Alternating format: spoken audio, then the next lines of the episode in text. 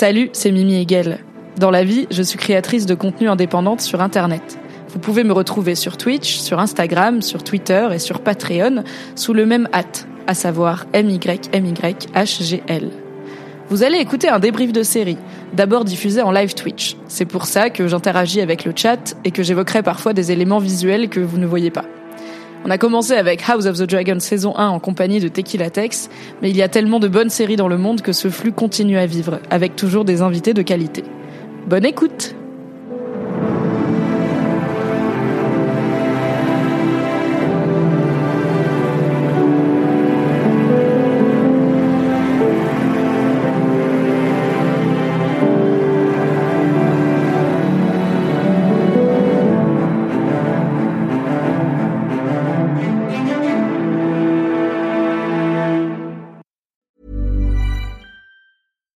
fact a crocodile can't stick out its tongue. Also, you can get health insurance for a month or just under a year in some states. United Healthcare short term insurance plans, underwritten by Golden Rule Insurance Company, offer flexible, budget friendly coverage for you. Learn more at uh1.com. Salut, c'est Mimi Hegel et vous écoutez House of the Dragon, le podcast dans lequel Tequila Tex et moi on débrief chaque épisode de la série qui nous ramène à Westeros. Ceci est un replay de live Twitch, ce qui peut expliquer son aspect un petit peu chaotique. Retrouvez-nous en direct chaque mardi à 21h sur twitch.tv slash mymyhgl. Et pour info, chaque lundi sur mon Patreon, je publie le récap rigolo de l'épisode avec plein de blagues débiles dedans. Donc si vous aimez le snip snip, rendez-vous sur patreon.com slash mymyhgl. Et bonne écoute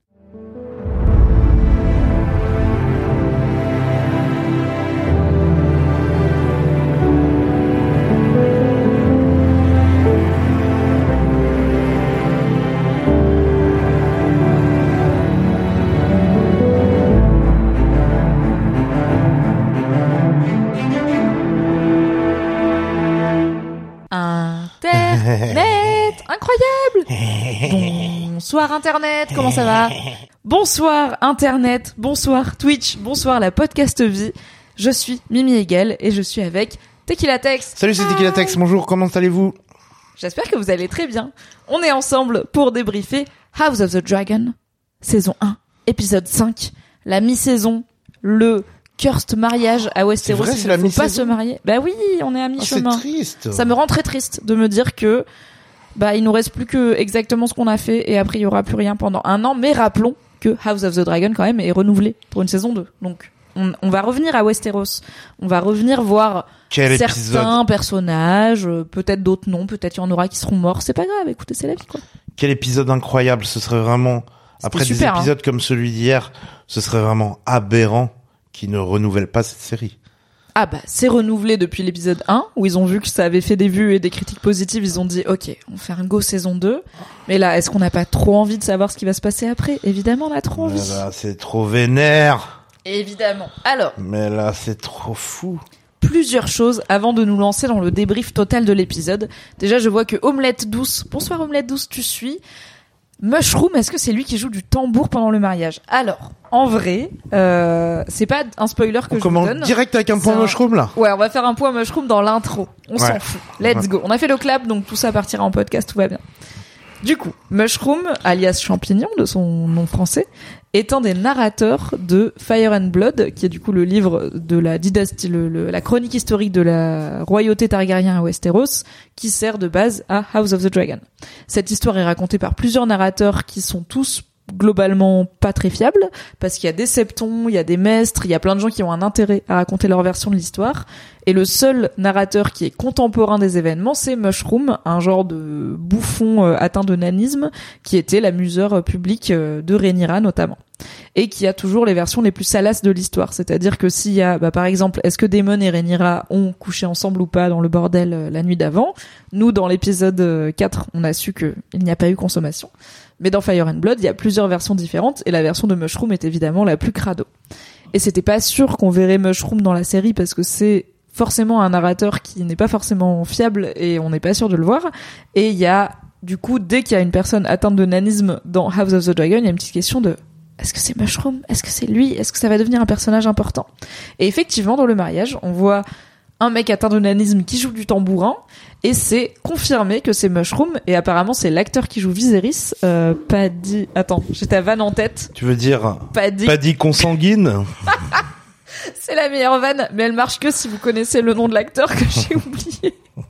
Mais c'est un truc genre Paddy Cassidine on Paddy l'adore. Constantine, Cassidine, Constantine Cassidy, bref vous l'avez apparemment c'est lui C'est qui a ça se prononce vraiment Constantine en anglais, en anglais quoi. oui c'est à peu près euh, son nom quoi Du coup, Mais donc Paddy Consan- donc Consanguine donc cette blague Paddy consanguine, Elle est tight. Paddy consanguine elle était, marche pour moi dit Remember Sammy elle Et- fonctionne était devant nos yeux depuis le début. mais oui Et elle est n'est, elle épisode n'est venue 5. à moi qu'hier soir. incroyable Et donc la première personne à qui je l'ai envoyé c'est Mimi est ici car présente. je suis extrêmement chanceuse dans la vie Et, euh, et, et elle a fait mouche.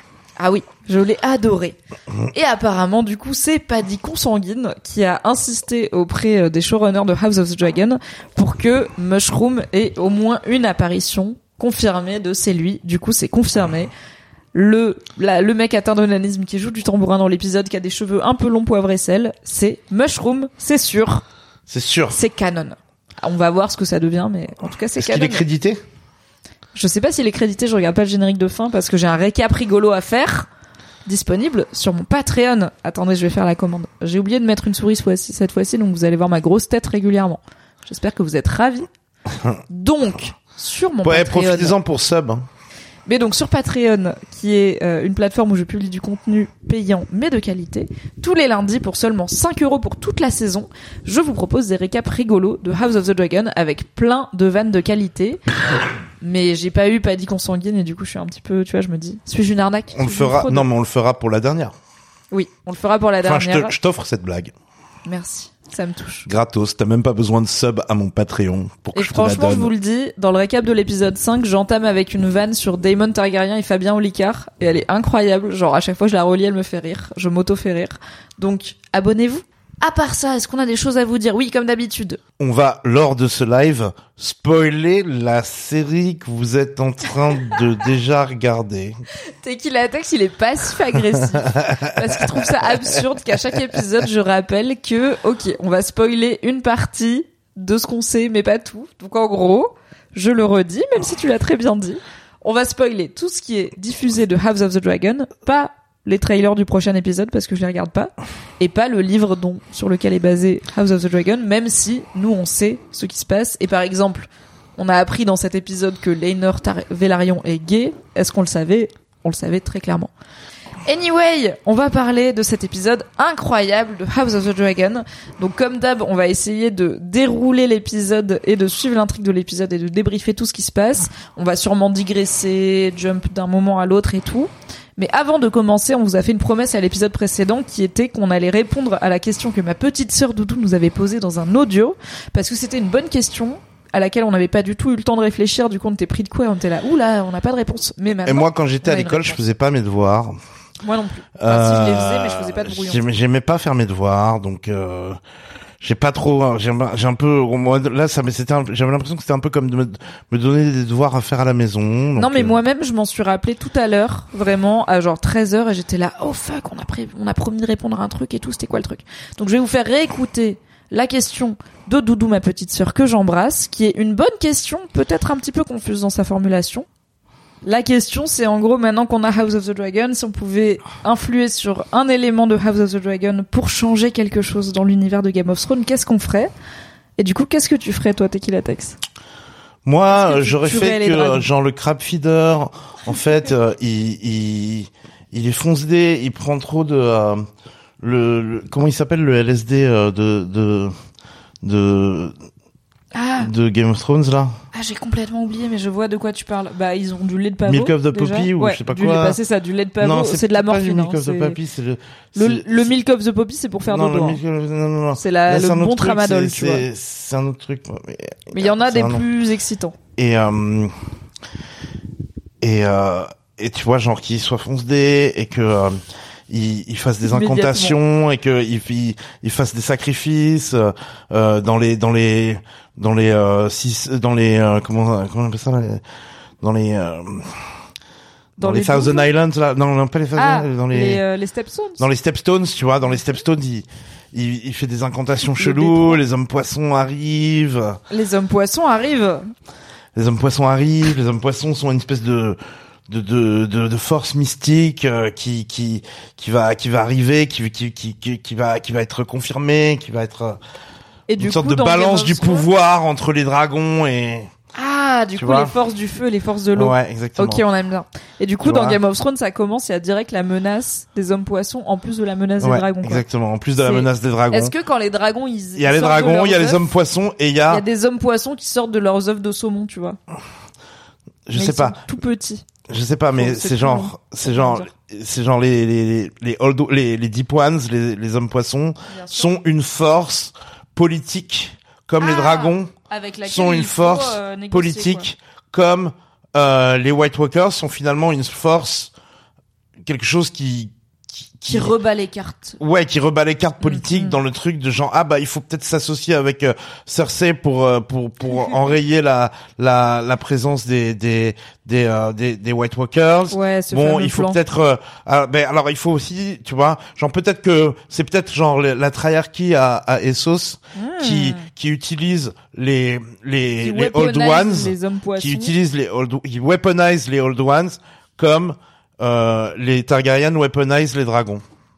Ça devient niche l'intro. Ça vous va ou pas J'adore. Mais bien sûr, ça nous va, on est ravis. Il y a Remember Doudou, Sammy qui dit Doudou, les ça te va ou pas Est-ce Doud- qu'on prend les nageurs blancs comme euh, Ouais. corrélation entre les, Ouais. le dieu noyé, les hommes poissons Ouais, mais moi j'aime aussi l'idée que, tu vois, par exemple, j'ai parlé de, de House of the Dragon à une copine qui m'a dit ça a l'air grave cool, mais euh, ils servent un peu à rien les dragons, tu vois. Et j'étais genre non, il faut que tu imagines Pour le dragon quoi. comme une sorte de métaphore pour euh, C'est l'arme nucléaire. pour l'arme nucléaire et euh, puis dès un qu'il y en a un qui s'en sert contre l'autre, en fait, ça va partir en couille. Et aussi, dès qu'il y a quelqu'un avec un dragon qui se bat avec quelqu'un avec un dragon, il y en a un des deux qui risque de perdre son dragon et d'être vraiment à poil. Donc c'est ouais un enjeu important ouais c'est donc un enjeu Et, et bagarre de surtout- dragon, ça coûte cher. Voilà, hein. et c'est un et c'est un, un un enjeu qui qui qui donne des avantages à certaines familles et des désavantages à d'autres. Par exemple, avoir un dragon, c'est un avantage. ça remplit ce rôle-là, tu vois. Euh, ça remplit ce rôle-là, tu vois. Dans dans dans si tu regardes Succession, il y a des gens qui ont du pouvoir, d'autres qui ont moins de pouvoir. Il y a des gens euh, qui ont des les milliards cartes- de dollars. Voilà, les cartes sont abattues euh, d'une certaine manière. Et ben là, le le, le dragon, ça va être un atout pour quelqu'un. Voilà, j'ai essayé d'expliquer ça comme ça. Et donc j'aimerais que euh, ce- que J'aimerais. j'aime j'aime j'aimerais que dans dans dans j'aurais aimé que dans House of Dragon il y ait une espèce de force à Essos Hmm, qui soit En de plus, taille à rivaliser. qui soit de taille à dragons. rivaliser avec les Targaryens, peut-être en ayant une, autre- une autre force surnaturelle équivalente avec les tenants et les aboutissants du truc. Donc peut-être que euh, tu peux pas avoir de flotte euh, très très forte à Westeros parce qu'ils vont se faire dégommer par les par les hommes poissons. Mhm. Mais en même temps, dans les airs, ça reste les Targaryens qui ont l'avantage. Donc ça met une sorte de truc. juste tous les gens de Westeros, ils seront là en mode bah nous on a rien. Enfin, Ouais. vraiment vous avez des gars dans l'eau et des gars euh, dans l'air, bah nous on a on a des gars. Non, mais terre, parce quoi. qu'à Essos, ils ont pas des gars dans l'air. Oui, non. Ah oui, tu veux dire les autres familles de. Westeros, ouais, oui, ouais. Tu vois ce que je veux dire, genre- en mode bah nous on n'a pas de. Ouais, mais tu vois, genre, a j'aurais aimé, euh, j'aurais aimé qu'il y ait ça. Voilà, voilà. Ok. Ok, ok, je comprends. Mon, petit délire, quoi. Écoutez, le spin-off de Game of Thrones qui est censé raconter les neuf voyages de Corlys Velaryon n'a toujours pas été annulé. Donc il est toujours officiellement en développement. On ne sait pas, peut-être qu'un jour on verra des hommes poissons officiels. Je sais pas si ce sera ça. hein. Et franchement, si c'est pas là qu'ils le mettent, je dis pas que ce sera tout ça. Mais peut-être qu'à un moment, Ouais, il y aura une il allusion. se penchera au-dessus de la balustrade de son bateau et il verra, tu vois, un aileron comme ça. Et en dessous, on- il y aura un dos presque humain. Et ça te fera huit épisodes de podcast. Et ça suffit, tu vois. C'est ça qu'on demande la vie. C'est pas comme si les bouquins étaient finis. Anyway! Ok, du coup, moi, ma réponse, bah, ça se rapproche un peu de ce que tu dis, parce que je suis aussi partie sur un truc de légende. Qu'est-ce que je changerais dans House of the Dragon, euh, qui pourrait influer sur Game of Thrones? C'est que je pense que je ferais en sorte que les Targaryens informent d'autres gens euh, de cette fameuse prophétie, comme quoi il y aura une très longue nuit avec euh, une menace venue du froid et que c'est intéressant de s'en occuper, parce que les Targaryens ont décidé de la garder très jalousement, comme Viserys nous l'apprend. Euh, rappelons que c'est une invention de la série, hein, c'est pas dans le bouquin, donc je suis aussi très curieuse de où est-ce qu'on va avec ça? Pourquoi rappeler ce bail? Je ne sais pas. Mais apparemment, c'est une grosse responsabilité pour les rois et héritiers du trône Targaryen. Et j'aimerais bien que cette prophétie soit transmise à Old Town, où il y a du coup bah, tous les chercheurs, euh, tous les apprentis maîtres, etc. Et qui est bah, un Samuel Tarly dans Game of Thrones qui finit par tomber dessus et euh, qui finit par comprendre que en fait c'est toute la prophétie des Targaryens, que du coup peut-être il en parle à John, que du coup quand John il rencontre Daenerys, il lui dit bah en fait en plus de ton héritage du trône qui est certes peut-être discutable mais qui est réel, bah t'as aussi cette prophétie euh, qui existe et tout parce que Daenerys a priori elle l'a pas puisque c'est une invention qu'ils ont fait pour House of the Dragon. Mais Daenerys dans Game of Thrones elle sait pas qu'il y a une prophétie Targaryen de euh, il y a une longue nuit et tout parce que elle a été exilée tout bébé et elle a pas eu l'info quoi juste Bah. elle avait pas d'ancêtre pour lui transmettre. Is is ok, is cohérent.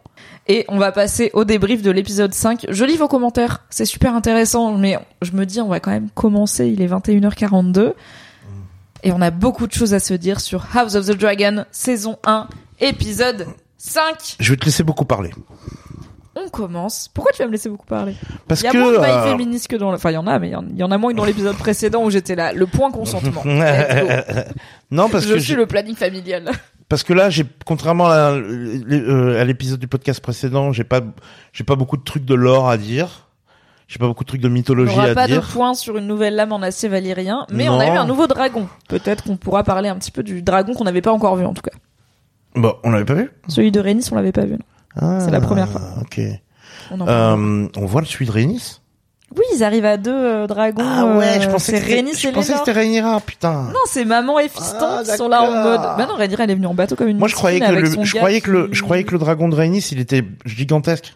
Bah en vrai, alors il est plus gros, mais c'est pas hyper visible sur les plans. Mais il est vraiment, ils ont sorti une scale des dragons, il est vraiment plus il gros. est dix fois plus gros. Mais sur ces plans où on les voit vaguement, il y a vraiment deux, trois plans dragons. hein. Il y en a- Ok. on les voit voler de loin, on les voit voler d'un peu plus près, et ils rasent un bateau et c'est ciao.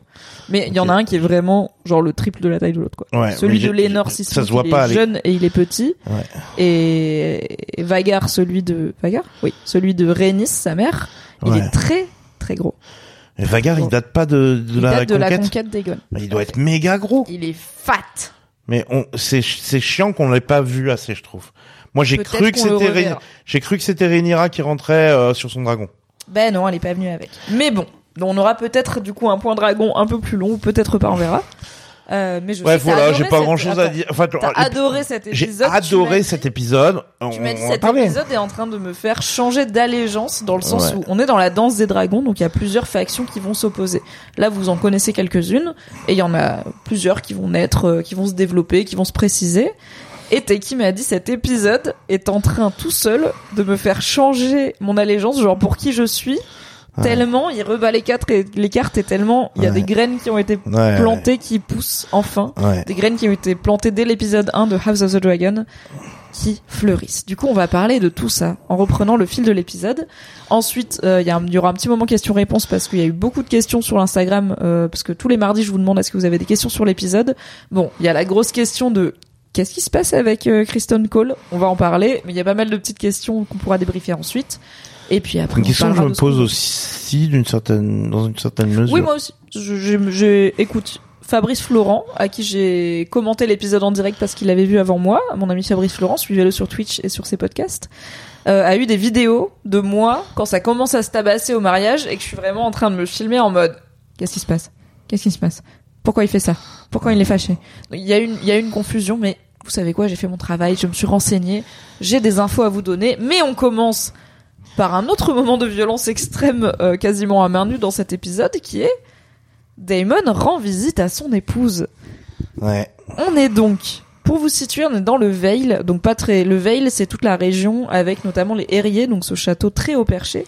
Mais c'est pas les- celui-là qu'on voit. C'est pas celui-là qu'on voit, c'est un plus petit Parce château. que je me disais, c'est un petit château, ça. Je vais pas vous pas mentir, j'ai entendu et pas noté le nom du château parce que je me suis dit qu'on s'en foutait un petit peu.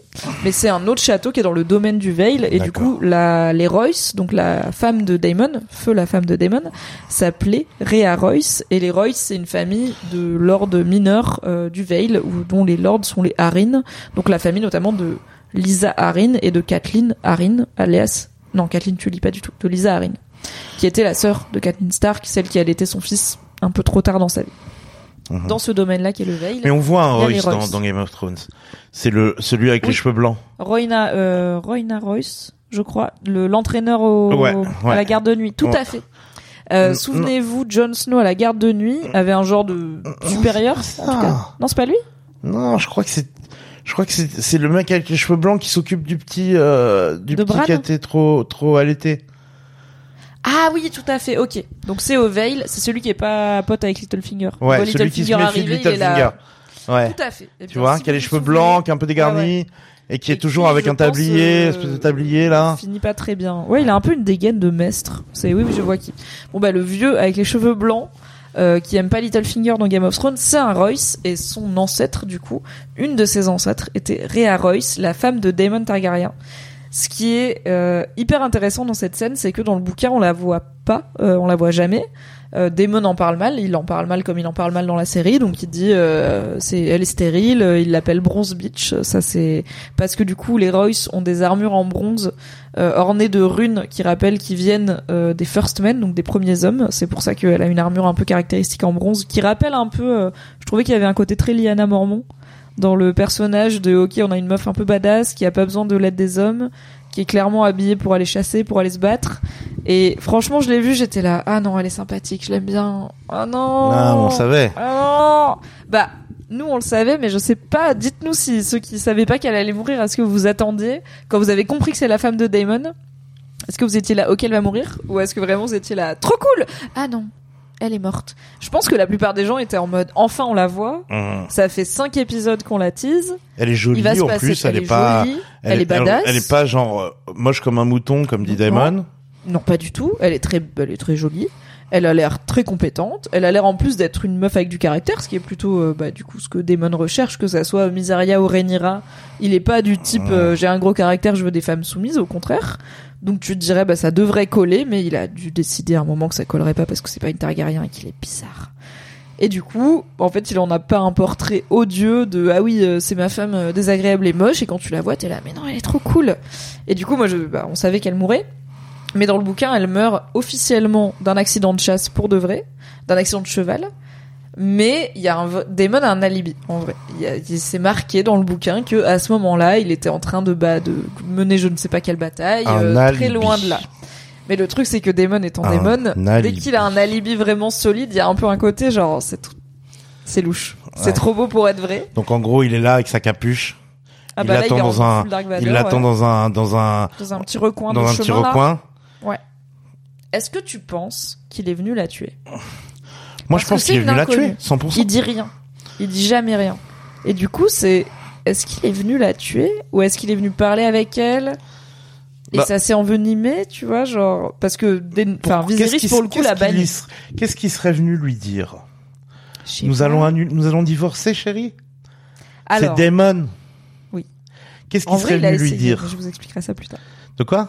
Il a essayé de divorcer, mais je vous l'expliquerai plus tard euh, dans Ouais. le Q&A. J'ai pris des petites notes. ou, il serait venu lui dire je vais prendre une autre femme et c'est comme ça, c'est nous les Targaryens? Non, mais il aurait pu venir dire bon, écoute, euh, je suis obligé de traîner là, je vais faire ma vie, tu fais ta vie. euh, non non non, euh, il a une quoi. capuche. Il a, il a mis la, il a mis la capucha. Il est pas là, il est là pour se faire pour qu'on le voit pas. Oui, il est Donc clairement il est là incognito. pour la tuer. Moi ce un que je comprends pas, qui cache ses cheveux, c'est toujours mauvais signe. C'est genre il va faire des dingues. donc il, il, il, il, il fait peur au cheval. Elle tombe du Oui. cheval. Elle Oui. devient elle devient paraplégique immédiatement. Oui, Il teste son-. Il teste son bras pour- ou son sa jambe pour en être sûr, Ouais, pour être sûr qu'elle ouais. est traversée. Moi, j'ai pas compris tout de suite. J'étais là, il lui casse le bras. Ouais, je ou crois il vérifie qu'elle a le bras cassé. Ouais, il vérifie qu'elle a le bras cassé. Il vérifie qu'elle est. voulait prendre son En fait, il vérifie qu'elle est immobilisée. Oui, qu'il fait ça vite fait, je trouve. Ensuite, Il- il- elle, elle il- l'insulte d'un de- de- d'un puissant. Et c'est que à ce moment-là qu'il prend la, la pierre et qui lui et qui lui Ouais. écrase le truc. Est-ce que si Enfin, elle l'avait, sait pas ce qu'il fait, mais il prend la pierre et ça cut. qu'est-ce sur se- Un poisson qui se fait couper la tête. Non, il se fait tuer. Il fait, elle se fait tuer, c'est sûr. Oui, Il elle se fait c'est tuer, mais on sait pas comment. Bah, elle est morte. et- Elle est morte et il la tue. Ouais. on sait pas exactement comment et c'est pas anodin qui cut à chaque fois que Damon fait un truc qui est relativement impardonnable. La série elle cut, elle nous montre pas vraiment. Quand il est censé avoir appelé l'enfant mort de Viserys et euh, Emma euh, l'héritier d'un jour. On l'a pas vu le faire. On a eu la version de Otto et on sait en plus que Otto, Ouais. voilà, c'est Otto. On l'a vu essayer de serrer Rhaenyra et s'en aller. On Ouais. l'a pas vu coucher avec. Et on l'a pas 100% vu tuer sa meuf. Mais évidemment, il a tué sa meuf. Mais c'est intéressant, je trouve que la série Ouais, d'accord. laisse une ambiguïté sur Ouais. fondamentalement, on n'a pas 100% vu. Mais bien sûr, il a tué sa meuf. C'est sûr qu'il a tué sa meuf. Mais c'est confirmé un peu plus tard dans l'épisode. Mais Clairement, euh, oui. Mais euh, en gros, moi, ce que je comprends pas, c'est qu'est-ce qui se serait passé si elle avait fait- pas, pas fait de blague sur son impuissance? Il Bah l'aurait oui. laissé en vie? Genre, Non, mais ok, je comprends. Oui, c'est confus. ça, je comprends. Ça, c'est une un problème d'écriture pour. Peut-être qu'il s'attendait à ce que bah elle va mourir, tu vois. Genre juste elle va, Ouais. elle, est, elle est au seuil de la mort, elle va s'éteindre là, ce qui est, elle est vraiment à genre 200 mètres du château, Ouais, donc euh, il y a peu de chances qu'elle meure. Enfin, elle peut être trouvée, hein, elle peut être soignée. Ouais, On a vu ça. avec il- Bran que on peut être euh, Un en- démon en intelligent. de handicap à Westeros. un démon intelligent n'aurait n'aurait pas laissé il, il- tu vois il, nettoie après son il nettoie après ses, ses conneries tu vois tu vois ce que je, enfin, je veux dire il Oui. il, va Il va au bout quoi. de ça il va au bout de son crime quoi tu Il vois vient et- avec une intention. il, il laisse pas des preuves quoi tu vois Non, bah oui, mais tu vois, les gens ils disent il l'aurait, euh, il l'aurait laissé mourir de faim ou de prédateur, il l'aurait tué anyway et tout. ouais, elle est mais- à 3 mètres du château Ou des gens qui disent, en fait, il, est- il a jamais été en train de s'éloigner. Il allait chercher la pierre dans tous Ah, les cas. d'accord, Et ok. qu'elle fasse la vanne ou D'accord. pas, il aurait pris la pierre. Ce qui est aussi d'accord possible et du coup peut-être un peu plus logique Ouais. comme interprétation. Mais c'est intéressant ce thème de l'impuissance qui pour le coup est pas du tout dans le bouquin. C'est une invention de la série, mais je trouve que c'est hyper euh, moi je vis Ça ça rajoute plutôt une comme une couche. divulgation de la série une divulgation.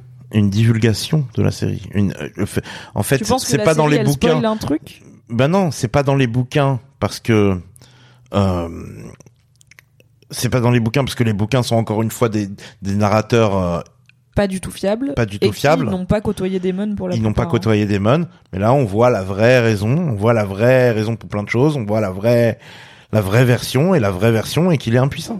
Oui, tout comme enfin la série euh, passe son temps à nous clarifier des. Est-ce que vous nous entendez toujours bien? Oui, super, Un. très bien. Un. Même Un, moi? Un. Ouais. T'es qui aussi? Super. La série passe son temps à clarifier des zones d'ombre du bouquin. Le bouquin est en mode, il s'est peut-être passé la version A ou B ou C, et la série nous dit en vrai c'est la version D. Euh, par exemple, dans le bouquin, c'est jamais sûr que Kristen Cole et Rhaenyra couchent ensemble. C'est attendu, c'est sous-entendu, c'est affirmé par l'un des narrateurs, donc par Mushroom. Euh, ou en tout- non, il l'affirme pour Damon, mais euh, on on n'est jamais sûr quoi. Et la série dit oui, Rhaenyra a couché avec Kristen Cole, it happened, et on va en parler, ça a beaucoup de conséquences. Du coup, j'entends ce truc de peut-être que la série est en train de nous dire une des raisons pour lesquelles Damon était si désagréable toute sa vie, c'est qu'il avait un petit problème d'impuissance, puisque on l'a vu. En fait, toutes ces scènes où on l'a vu dans une position euh, sensuelle avec des femmes, il y a eu une scène dans l'épisode 1 où il est en train de prendre euh, Misaria dans le bordel euh, en levrette et euh, où il lui dit euh, je suis pas dans le mood et euh, bon à ce moment-là moi je me suis dit ok c'est ça a l'air d'être un un bon baiser mais là ce soir-là il est perturbé par le fait qu'il va pas être héritier du trône. On voit qu'il y a des gens qui les regardent coucher ensemble donc on se dit ça a l'air d'être un peu un spectacle apprécié. Donc moi je me suis pas dit il est impuissant. Je me suis dit bah là il est pas dans le mood. Mais ensuite avec Rhaenyra quand il se chauffe encore une fois dans le bordel bah enfin la, la logique de pourquoi il s'en va c'est que il est impuissant il est pas capable d'avoir une érection. Et là sa femme lui dit on n'a pas consumé notre mariage ce qui est grave en vrai entre deux adultes nobles à Westeros. Genre même les gens qui se marient avec des gamines de 14 ans ils consomment le mariage parce que si tu l'as pas consommé bah il peut être annulé et du coup toutes les relations diplomatiques qui peuvent être nouées autour peuvent être euh, vraiment s'effondrer très vite quoi. Et ça peut plonger euh, plein de choses dans le chaos. Et euh, là, elle, elle, comment elle, elle, elle, elle- elle- quand il l'épargne, en- enfin quand il la laisse, euh, quand il part en, en la laissant paralysée, en gros, elle lui dit, sacré démon, toujours unable to finish, quoi. Ah, genre, Je savais que tu pouvais pas finir. Elle Ouais. fait vraiment une vanne sur son impuissance. Donc, et juste avant, un des seuls trucs qu'elle lui a dit, c'est est-ce que t'es venu pour enfin consommer notre mariage? Donc il y a clairement ce problème, et c'est Ouais. peut-être pour ça que Damon la déteste autant, euh, parce qu'il y a clairement ce problème de ils s- ont pas ils ont pas eu de relation sexuelle, ils ont pas euh, consommé euh, leur mariage, et euh, elle lui refait une vanne sur t'es pas capable de le faire en fait même si tu voulais. Et c'est ça qui peut-être le trigger aussi dans euh, ok je vais l'achever quoi. Enfin c'est Mhm. c'est pas anodin ce moment, enfin cet, cet enchaînement, ce timing de c'est quand elle lui dit ça qui prend cette grosse pierre pointue quoi. Il y a, enfin, bon c'est une vanne un peu dark, mais ma vanne dans mon récap rigolo, c'est time to commit au féminicide quoi. Il y a vraiment un côté de c'est une femme qui me manque de respect et qui remet en question ma sexualité, mes performances sexuelles et qui sait de quoi elle parle puisque c'est une des rares femmes qui a l'info de comment je vais visiblement et du coup je vais la punir pour son audace, pour sa liberté de parole et pour euh, le fait qu'elle ait osé rigoler là-dessus quoi. Il y avait il y avait pour moi c'est pas anodin que ça se passe dans cet ordre-là. Après, il a l'intention de la tuer quand même pour des raisons politiques. Ah oui. Après, Oui, à la base, tu vois. Mais du coup, ils auraient Il a- pu faire toute cette scène sans cette réplique. Ouais, exactement. Ils auraient pu faire juste Damon qui la bute, Ouais. mais ils ont, Mais cette ils ont réplique fait un l'effort de Ouais. re-appuyer sur ce truc de Damon Ouais. est impuissant. Il Mais un- du coup, moi, pour moi, ça, je le, problème. je le vis comme une mauvaise écriture. Parce que je le vis comme un truc C'est pas, pas le plus réaliste. subtil de House of the Dragon. ouais, je le vois comme un, je le vois comme presque de l'exposition, en fait. Euh, Oui, bah c'est le moment où tu te dis, ok, donc Damon est impuissant. Ouais, c'est le moment où t'es là, ok, c'est un plot point pour lui. Il est impuissant. C'est trop un plot point, en Problème fait. d'érection. C'est trop un plot ça- point. voilà, c'est- c'est trop visible que C'est c'est un un peu plot point. surligné, quoi, de, Voilà, exactement. eh, ça fait trois fois qu'on vous dit qu'il a un petit problème d'érection, machin. Exactement. C'est Parce que un de toute manière, il doit la tuer pour pouvoir libérer euh, sa, sa, sa, sa- pour pouvoir euh, se remarier avec quelqu'un pour des raisons politiques, Oui. pour des raisons stratégiques. Parce que quand dans l'épisode précédent, il a dit à Viserys fais-moi épouser Rhaenyra, Viserys lui a pas dit c'est dégueulasse, t'es son tonton. Il lui a dit mec, t'es déjà marié. Et en fait, ok, on a négo l'inceste, c'était chaud. On n'a pas négo la polygamie, donc euh, on va pas refaire ça, ça va vraiment faire la guerre civile. Et Daemon, il était là. Ça stand ou pas Alors j'ai vu qu'il y avait des gens sur le chat qui demandaient quand est-ce que Daemon a été marié à cette meuf, comment ça s'est passé, et est-ce que Viserys était déjà roi ou pas? Alors j'ai fait mes petites recherches. Et qu'est-ce qu'on y a mangé surtout? Je n'ai pas ce qu'on y a mangé. mariage. Je n'ai- pas cette info. Du poulet Mais du coup, Parce que en- un moment, pendant le mariage qui a lieu dans cet épisode, pendant de l'oie et du Ah, canard, de l'oie et du canard, il y a un gros, il y a, qu'est-ce qu'il bouffe? Une langouste à un moment? Il bouffe des fruits de mer, ouais. Ouais, et il et est là. Mon gars, il a plus de doigts, couper des fruits de mer, c'est Ouais, il humiliant. galère. Ouais, et c'est il est là, putain, j'ai payé pour cette bouffe, j'ai intérêt à la. Personne ne bouffe parce qu'ils sont tous en train de s'embrouiller là. hein. Et euh, D'abord, il danse, ouais, et après, ça se tape. De ouf. ouais. Et tu sens qu'il est genre, euh, moi je vais le manger ce Moi, poulet. j'ai payé le homard. Ouais. Le homard, tu. Mais Tu sens qu'il est contrarié aussi, et, qu'il- il est- et Ah, et que ça bouffe. Il se venge sur le homard, quoi. Bref, du coup, en 97, après Aegon, donc après la conquête d'Aegon euh, Targaryen, sous le règne de la reine Alysanne, qui n'est donc pas le roi Viserys, Daemon a été marié à Rhea Royce, euh, un mariage évidemment d'intérêt, un mariage diplomatique dans lequel il n'a pas eu tant son mot à dire, mais écoutez, c'est la vie des nobles. Et ensuite, quand Viserys est de, donc son frère est devenu roi, euh, rappelons que Viserys est son grand frère, Daemon lui a demandé s'il pouvait intercéder, enfin s'il pouvait les divorcer. Il lui a, c'est pour ça que je disais, j'ai fait une vanne en mode, il a essayé, il a vraiment, quand Viserys est devenu roi, il est allé le voir en mode, frère, maintenant que t'es roi, tu peux me divorcer viteuf, non? Je l'aime pas trop. Et Viserys il était là, non, toujours pas. Enfin, l'intérêt de ton mariage existe toujours. Et Daemon il était là, ah, ça me fait chier. Et du coup, Viserys, toujours l'homme courageux, lui a dit, écoute, je peux pas te divorcer, mais si tu veux, viens, je te nomme à mon conseil restreint. C'est comme ça que Hein Daemon est rentré au conseil restreint, au conseil royal de Viserys. Comme ça, t'es pas obligé de traîner avec ta meuf. Tu peux juste être là à King's Landing et faire ta vie, tu coco. Et ta meuf, elle est dans le Vale euh, parce que elle est euh, seigneur du Vale, quoi. Et du coup, c'est comme ça qu'ils ont trouvé leur arrangement. Mais euh, du coup, c'est pas Daemon qui a choisi cette épouse, euh, mais c'est pas Viserys qui l'a forcé à l'épouser. Viserys, il avait zéro bail dans l'histoire. Par contre, il a refusé de les divorcer parce que je, crois que ça se fait pas. En fait, à Westeros, ça se fait pas de divorcer, donc euh, même roi, il était là vraiment non. On a déjà des problèmes avec l'Église, je vais pas faire ça parce que ta meuf te saoule, alors que tu vas soulever la moitié de King's Landing tous les soirs. Vraiment, t'as l'air de bon, tu fais contre mauvaise fortune, bon cœur comme on dit. Pourtant, euh, euh, Rhaegar avait fait annuler son mariage avec la meuf de Elia Dorne. Martell, ouais. Elia Donc Martell. toujours le père de Jon Snow. En fait, il était marié à une meuf. Et après, cette meuf pouvait plus avoir d'enfants, et lui voulait trois enfants, et du coup, il a jeté son dévolu sur Lyanna Stark, la sœur de Ned Stark, qui est la mère de Jon Snow. Donc Contexte. avant, quand, quand, quand il y a l'espèce de scène de mariage qu'on voit à travers les yeux de Bran qui, qui, qui voyage Oui. dans le temps. Oui, mais il avait trouvé un random septon pour euh, le divorcer. Mais tu vois, c'est, est-ce que c'est... Il avait fait annu- annulement, le- l'annulation était, non, l'annulation était dans les papiers que voit ce que lit Samuel Tarly. Ah, donc on peut, mais c'était aussi... Donc on peut divorcer. deux trois générations après, tu vois. Peut-être qu'ils ont appris à négo, genre ils ont négo l'exceptionnalisme de l'inceste. Peut-être qu'entre temps ils ont négo le divorce. Mais non, c'est peut-être possible de divorcer, mais en tout cas Viserys a dit non, j'ai pas de divorcer de ta meuf au simple motif que t'as pas envie de traîner avec. Genre c'est pas un bon motif, ça ne marche pas. Et au simple motif que t'as envie de soulever ma fille, ça ne marche pas non plus. Donc on va pas vers ça. Du coup, Damon, euh, Damon passe un nouveau cap euh, dans la euh, fils de chien, puisque euh, dans la vie de fils de chien, puisqu'il voilà, il commet littéralement un féminicide. Et c'est pas inintéressant au-delà de tout ce qu'on vient de se dire, parce que il y a un vrai côté. Damon, il a un côté de Jamie, tu vois, Jamie Lannister, de ce bad boy, de ce connard que t'apprends à aimer.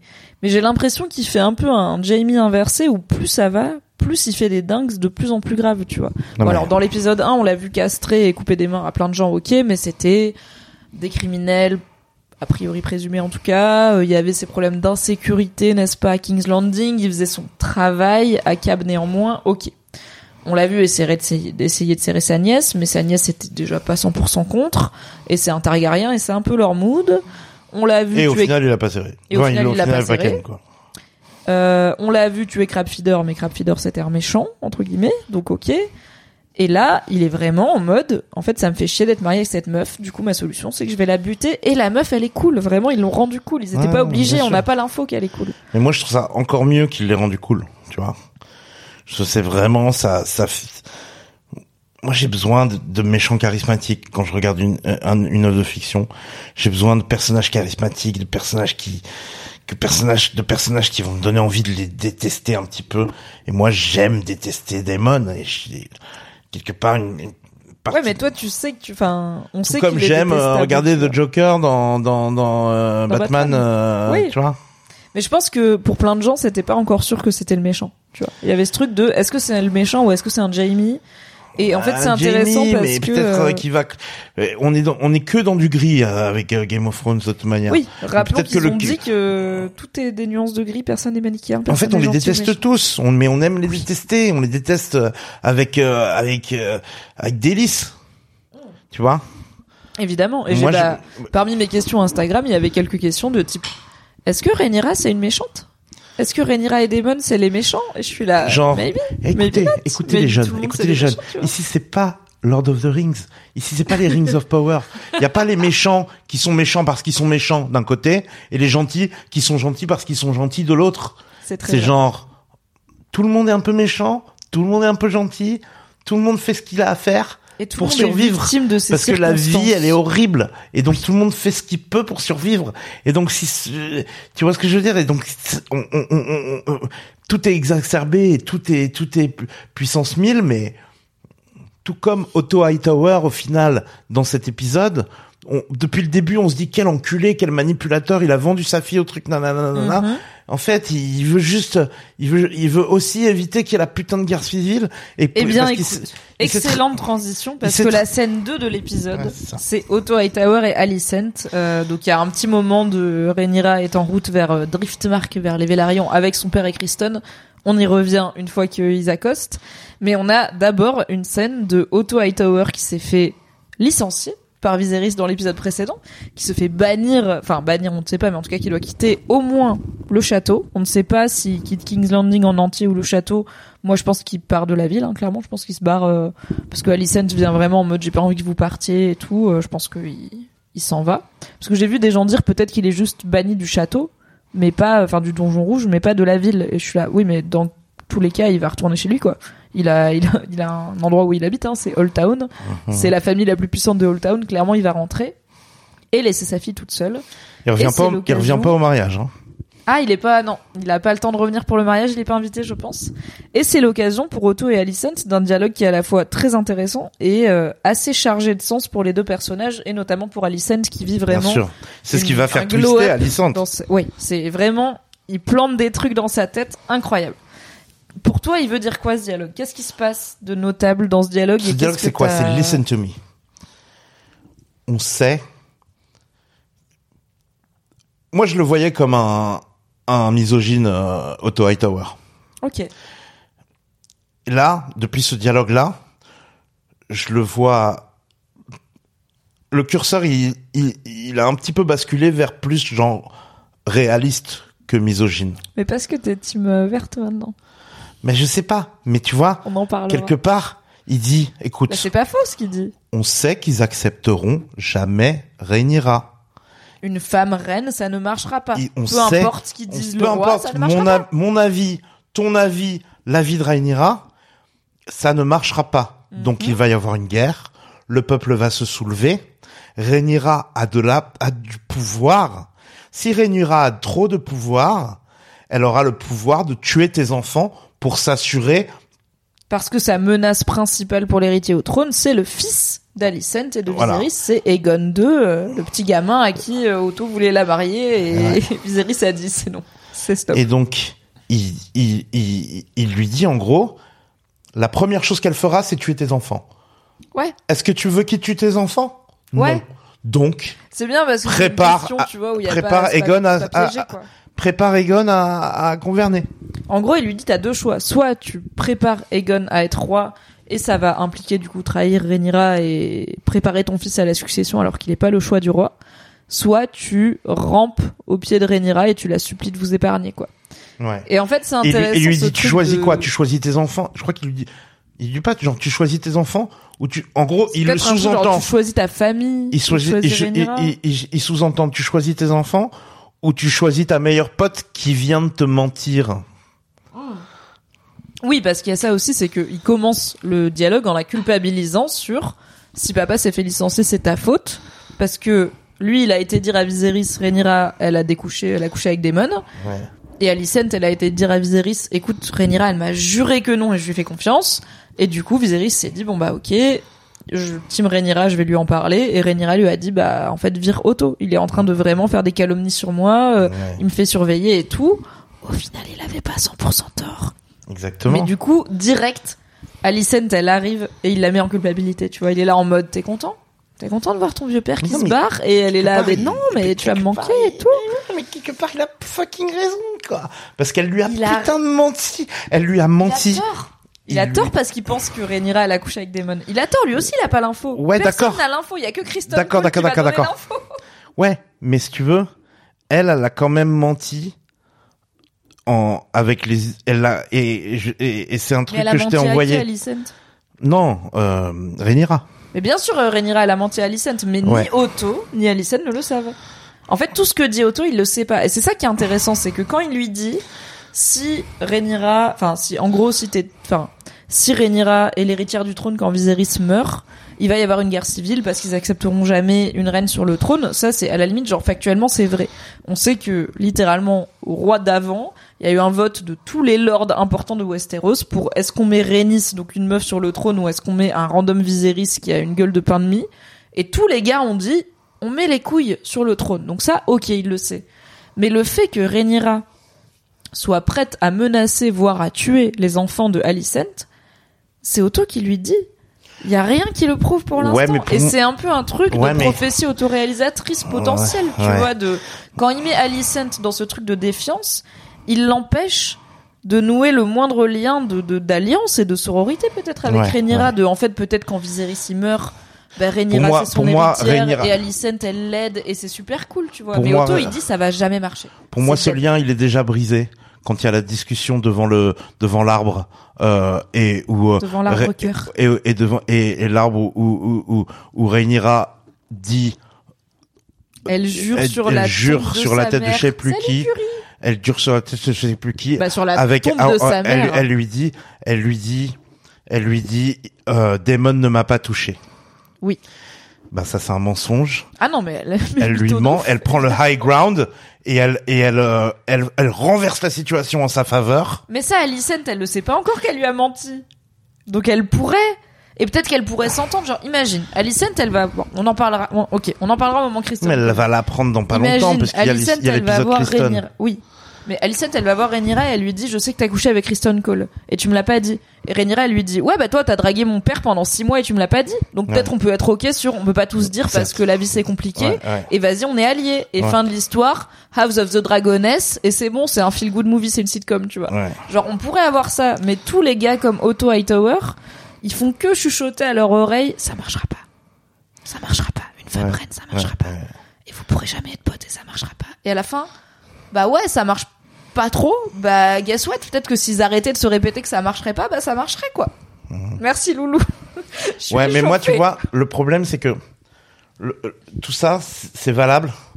Mais il y a une scène à la fin de l'épisode où Rhaenyra montre un peu son vrai visage et où elle dit et, et où elle dit à et où elle dit à Daemon clairement genre bah enlève-moi, amène-moi à Père Dragon, on s'en bat les couilles, on Mais je dis tout. pas que Rhaenyra c'est vois une ce que je veux dire mais je me dis- dis qu'à je ce me dis, mais moment-là, mec, mais en fait- elle le sait pas et Mais que peut-être Ouais, mais je que dire Rhaenyra, si elle a une Alicent qui est sa co- qui est sa pote, qui est son amie, et ben elle devient pas comme ça aussi, tu vois. Peut-être qu'elle cède pas à ses je bas instincts de je vais suivre ce mec chelou de 20 ans de plus que moi qui en plus se trouve être mon oncle. Bon, notre relatable, tu vois, peut-être parce qu'elle a une bonne copine qui est peut-être un peu plus qu'une copine, on en reparlera. Bref.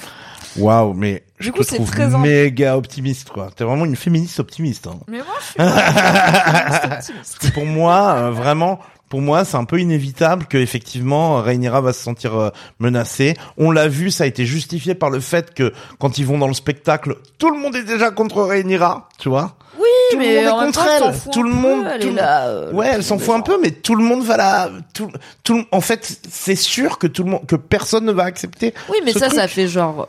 Alors, je sais pas combien de temps il y a eu depuis l'épisode précédent. C'est pas hyper clairement dit dans cet épisode, mais ça fait genre un mois max, tu vois. Genre, c'est Ah récent. non, c'est, ça fait un an, je pense. Un an? Ouais, c'est un an, je pense. Mais non, parce que la gamine de Alicent, elle est pas beaucoup plus vieille. C'est toujours un bébé qu'elle euh, porte sur ses genoux. J'ai check le. À Alors, c'est un gros bébé depuis le début. Mais euh, la petite Elena, Elena Targaryen, fille de Alicent et Viserys Targaryen, notez-le, euh, est toujours un, un petit bébé. Je pense que ça prend. En plus, donc ils vont de King's Landing à Driftmark, c'est vraiment pas très loin. C'est euh, peut-être une journée ou deux de bateau, donc disons le temps d'organiser tout ça. C'est quand même le roi qui se déplace et tout. Quelques semaines euh, max, quoi. Donc tu vois, ça fait pas si longtemps. Il y aurait peut-être moyen de réparer ces liens et de nouer des nouveaux liens de femmes qui deviennent pas. adultes et qui découvrent la sexualité et tout ça. j'ai interprété la scène Mais tout le monde rate. Tout le monde se ment. Personne se fait confiance. J'ai interprété la scène euh, devant le devant le devant l'arbre là comme un, une grande rupture, un, un mensonge de Rhaenyra, une Ah, oui. manipulation, Du côté un Rhaenyra, c'est switch, une rupture. un switch, un truc qui fait que leur amitié ne sera plus jamais comme avant. Mais je pense que c'est fait pour ça. Je pense que c'est fait pour que le, le public de la série comprenne que Rhaenyra et Alicent sont pas potes et que leur relation qu'on a vue au début dans l'épisode 1 très déjà très mignonne et euh, potentiellement plus que mignonne parce qu'elles sont potentiellement plus qu'amies. Euh, cette relation, elle n'est, on n'est pas sur une histoire de sororité, on n'est pas sur une histoire d'amitié féminine. C'est pas ça la danse des dragons. Donc au moins, quand Rhaenyra, elle regarde Alicent et qu'elle lui dit, je te jure sur la tombe de ma mère que Daemon il m'a pas touché et Avec le visage des Old Gods derrière elle. Voilà, et que nous on l'a vu Rhaenyra euh, le slip euh, par terre avec Daemon à se frotter contre le mur, on est là, ok, ok. Et Bah, confirmé parce qu'elle dit à Daemon dans la fin de l'épisode, genre elle le regarde en souriant et elle lui dit enlève-moi et on se barre Ah non, et on fait la guerre elle à tout le yeux monde. Qui crie braguette, la gamine, Ouais, mais non, mais elle a les yeux qui crient aussi, genre le feu, le, qui chaos. Elle, a- elle, elle, elle, elle, elle est vraiment genre, elle est prête à Chaque tout fois niquer. qu'un Hein. Targaryen naît, les dieux jettent une pièce et euh, Rhaenyra, elle est peut-être tombée du non, côté. Rhaenyra, un elle est euh, tombée sur la tranche la pièce. Mais tous les Targaryens cool, ils sont sur la tranche, tu vois. Anyway, c'était Otto et Alicent Hightower et euh, petit détail important, euh, cette scène est l'occasion de voir plus en détail le blason de la maison Hightower qui est donc une grande tour, mais sur le cheval, attention les niches, sur la selle du cheval de Otto Hightower, sur les, je sais pas, les habits du cheval, euh, cette tour est surmontée d'une flamme verte puisque comme on le sait maintenant, euh, quand Old Town déclare la guerre, la flamme est verte et du coup c'est pas anodin qu'au moment où Otto fait ses adieux quelques temps avant que sa fille sorte sa plus belle robe verte de Fiona de Shrek. Euh, on a le blason entier de la. c'est pas ma vanne, hein, c'est vraiment, c'est littéralement la même robe. Donc c'est pas ma vanne, c'est tout internet. Euh, on a le blason entier de la maison Hightower avec cette flamme verte qui flotte au fanion. Alright. On a ensuite, euh, honnêtement, je pense que c'est peut-être une de mes scènes préférées de l'épisode. Pas forcément parce qu'elle est très subtile, encore une fois, mais parce que c'est l'occasion d'introduire un personnage que j'adore et qui fait partie des archétypes de personnages qui sont mes préférés dans ces univers de cons, qui sont évidemment les espions, les chuchoteurs, les pas gâtés par la nature, les pas privilégiés, Ah, j'adore cette scène, putain. qui font de leur faiblesse une force. Let me introduce you, Laris Clubfoot, vous le connaissez déjà, Laris Piedbeau, Laris Strong, fils de Lionel Strong, actuelle main du roi, nouvelle main du roi, euh, après le démission forcée de Otto Hightower, frère de Arwin Strong, professionnel en porter Rhaenyra sur son épaule comme un sac de patates pendant des bagarres royales, on en reparlera aussi. Laris qui est donc né avec un pied beau, il est donc handicapé, il est boiteux, il n'est pas fort à la bagarre, mais il est very very smart et il aime bien chuchoter à l'oreille des jeunes femmes en reniflant des fleurs qui ne devraient pas pousser ici finalement. Et on a du coup on a eu cette introduction de Laris Piedbeau qui était dans le cercle des femmes, qui disait moi je suis pas très douée pour la bagarre et la chasse, est-ce que je peux traîner avec vous? Et qui mangeait ses meilleurs cookies en écoutant les potins et les rivalités entre les femmes, qui se dit je me fais un peu chier aujourd'hui. Est-ce que j'irais pas raconter à la reine que sa meilleure pote slash belle-fille, quand même, c'est une réalité, euh, s'est probablement fait troncher euh, avant-hier, quoi. Ouais. Let's fucking go ou pas? Est-ce qu'on a kiffé ou pas cette scène? Qu'est-ce qu'on pense Moi, de la kiffé cette scène. Qu'est-ce qu'on pense de Je trouve que lui, c'est un bon Littlefinger Varys, euh, un bon, un bon, Bon fouteur de merde, un bon fouteur de hein. merde. Euh, ah, ça me rassure parce que il, il arrête pas de parler en ellipse bizarre. Il est vraiment genre. Ah non, mais le gars, il parle en. C'est J'aime le j'aime bien les personnages. J'aime bien les personnages euh, dégueux comme ça.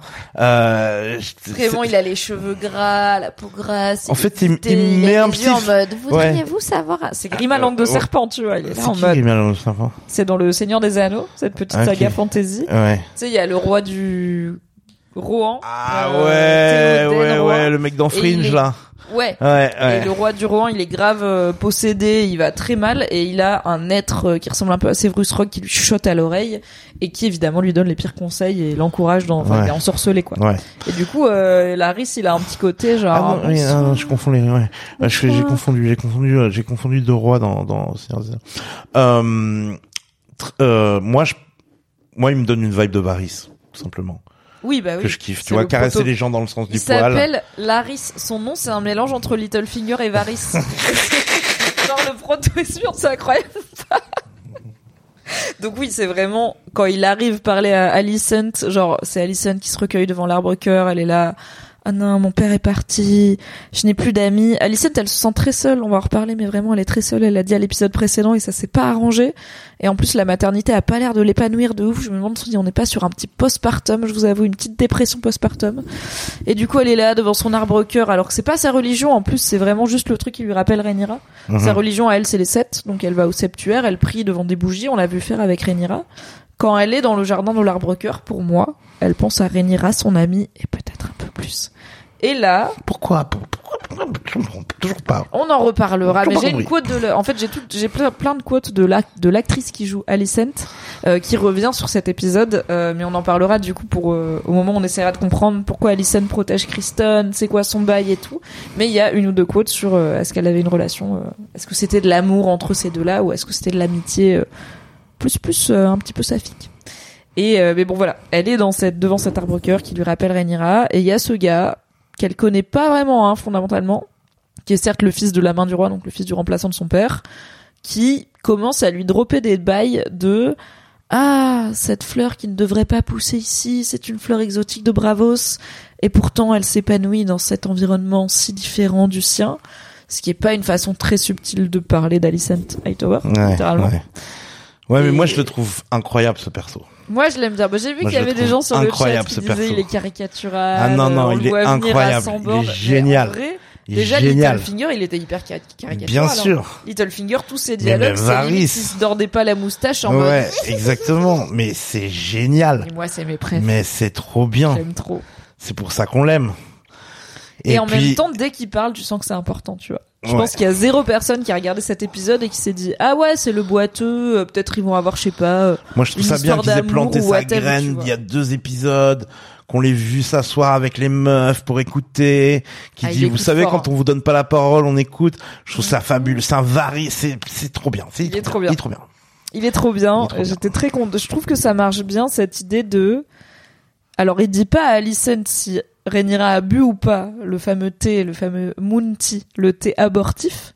Euh, rappelons que l'épisode dernier, on était en désaccord avec Tequila Tex parce que Tequila Tex pense que Rhaenyra n'a pas bu le thé et qu'elle va potentiellement du coup avoir euh, un polichinelle dans le tiroir. Moi, je pense qu'elle a bu le thé, car à 18 ans, quand tu fais une première fois avec quelqu'un avec qui tu devrais pas la faire, tu prends la, tu prends la pilule le lendemain, y a pas de problème, tu veux pas t'aggraver ta situation, surtout que c'est la reine, elle est censée être vierge et tout machin. Moi, j'étais là, elle prend la pilule. Toi, t'étais là, non, parce que elle veut défier son père qui lui a envoyé. Non, mais surtout, moi, je, moi. Encore une fois, je peux oui, pas en non, parler sans spoiler. truc dont tu peux pas parler. Mais du coup, donc là, on nous dit pas si Rhaenyra a bu ou pas le thé, mais en tout cas, Larry se c'est dit, c'est ah, pas c'est pas pour des raisons euh, c'est pas pour des raisons incel que j'ai cru qu'elle avait pas bu Non, le thé non, quoi. bien sûr. C'est pour bien des sûr. raisons C'est pour des raisons de. c'est pour des raisons Il a lu les livres. et euh, moi aussi. Et du coup, on sait des choses. Et vous, vous savez pas. Donc, il a relié des points. euh, et il y a une partie des points que vous n'avez pas. Du coup, on va pas vous les donner. Et en fait maintenant ça s'éclaircit en ayant vu le par exemple le je je vous spoil pas hein.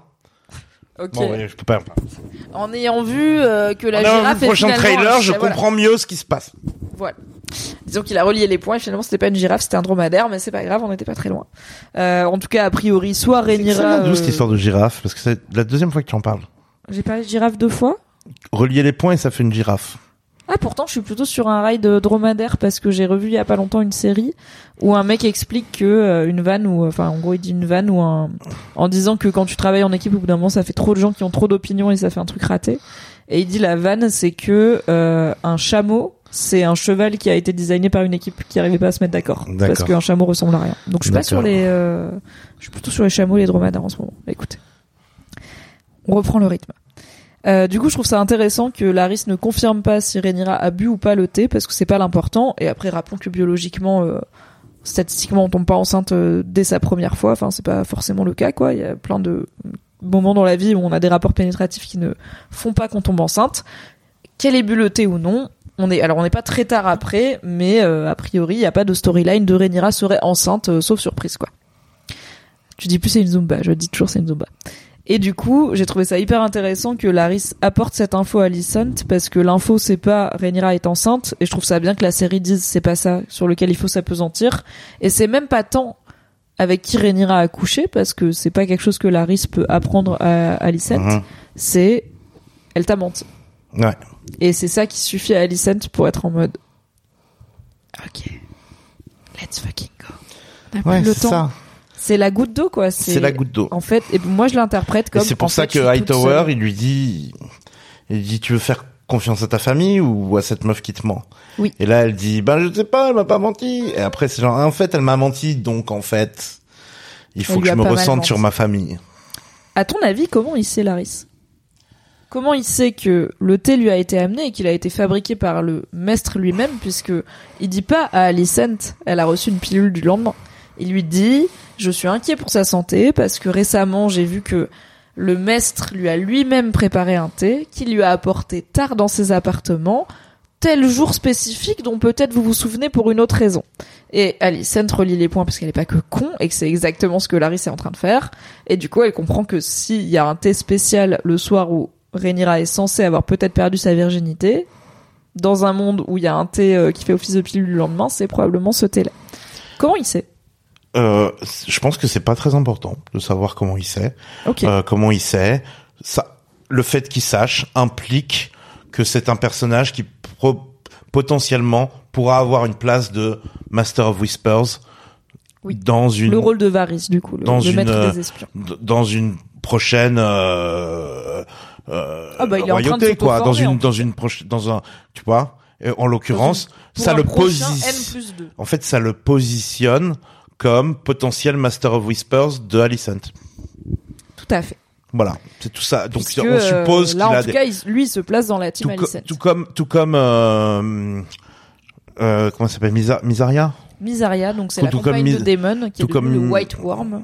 tout comme Misaria de- quand elle a des, des enfants espions là C'est Little Birds. ça la ça la positionne comme potentiel euh, Mistress of Whispers de Demon Tout ou de ou de qui que ce soit d'ailleurs Ça aurait pu être celle de Otto s'il était resté Ouais. la main, par exemple. voilà exactement Mais du coup, notez que dans la famille Strong, on a trois membres, trois mecs. On a Lionel Strong, l'actuelle main du roi, ce gars qui donne toujours des bons conseils au roi.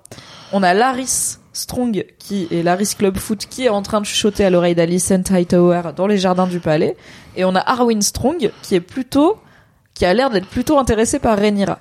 Donc on a une famille qui est quand même un peu sur tous les fronts, dans les bons bails, euh, en, en accès VIP, dans les réunions hyper niche et tout. Ça se place bien chez les Strong et euh, c'est hyper intéressant à regarder comment ça se développe. Et j'adore Laris, il est trop bien. Moi, je voudrais, euh, pour les gens qui regardent le Twitch, là, donner une petite, euh, petite information. Je- quand je regarde mon téléphone, je God. regarde le chat, en fait. Ah oui, le mec mis- est pas là en train d'envoyer des Twitch, textos à euh, ses potes. Mais pa- parce qu'en fait, j'ai cette frustration depuis le, le début du podcast, c'est que je, j'ai- pas des bons l'ordi est yeux, un peu loin. l'ordi est un peu euh, loin, j'ai pas de bons yeux, j'arrive pas à lire ce qui se passe Même dans le chat. Moi, j'aime bien avoir euh, le, le truc oui. immédiat du chat. On est sur Twitch pour Je, l'interactivité. lis- je, je, je si lis tu le, vois des trucs sur le chat où t'as envie de exactement, vas-y. exactement. Il y a pas de problème. Ok, du coup, Laris, Alicent, euh, j'ai une petite info niche pour vous parce que je sais que vous aimez le lore extrêmement tight. Euh, du coup, euh, quand Laris est en train de raconter à Alicent qu'il parle du coup d'une fleur qui ne pousse qu'à Bravos, et du coup que c'est étonnant qu'elle pousse dans les jardins de King's Landing puisque euh, selon toute euh, toute attente, elle devrait euh, dépérir ici. C'est à la fois bien évidemment une métaphore pour Alicent, c'est potentiellement une métaphore pour lui aussi, qui n'est pas né euh, dans ces très beaux jardins. Euh, mais c'est aussi une référence extrêmement niche à Game of Thrones parce que dans Game of Thrones, Daenerys, donc elle a été exilée tout bébé de Westeros, elle n'a pas connu Westeros et elle a grandi a priori quelque part à Bravos dans une maison avec une porte rouge et un, un citronnier. Et c'est euh, un des seuls endroits où elle se rappelle avoir été heureuse.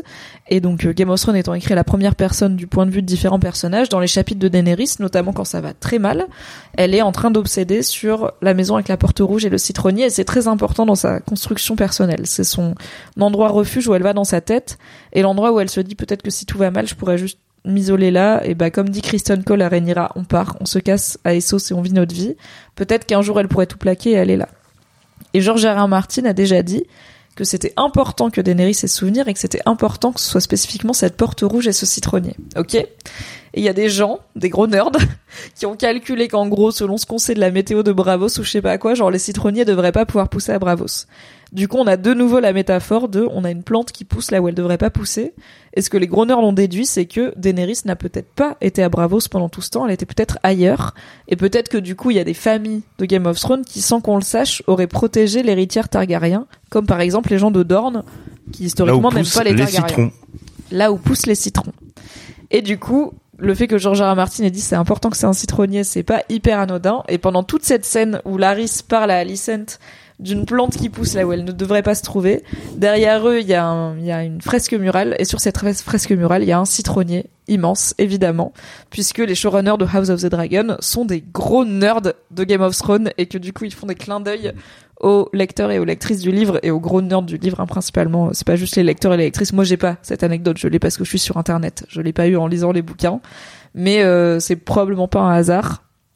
Et c'est un petit clin d'œil qui fait plaisir. Ok scène 4 de cet épisode d'une heure vous avez le temps ou pas?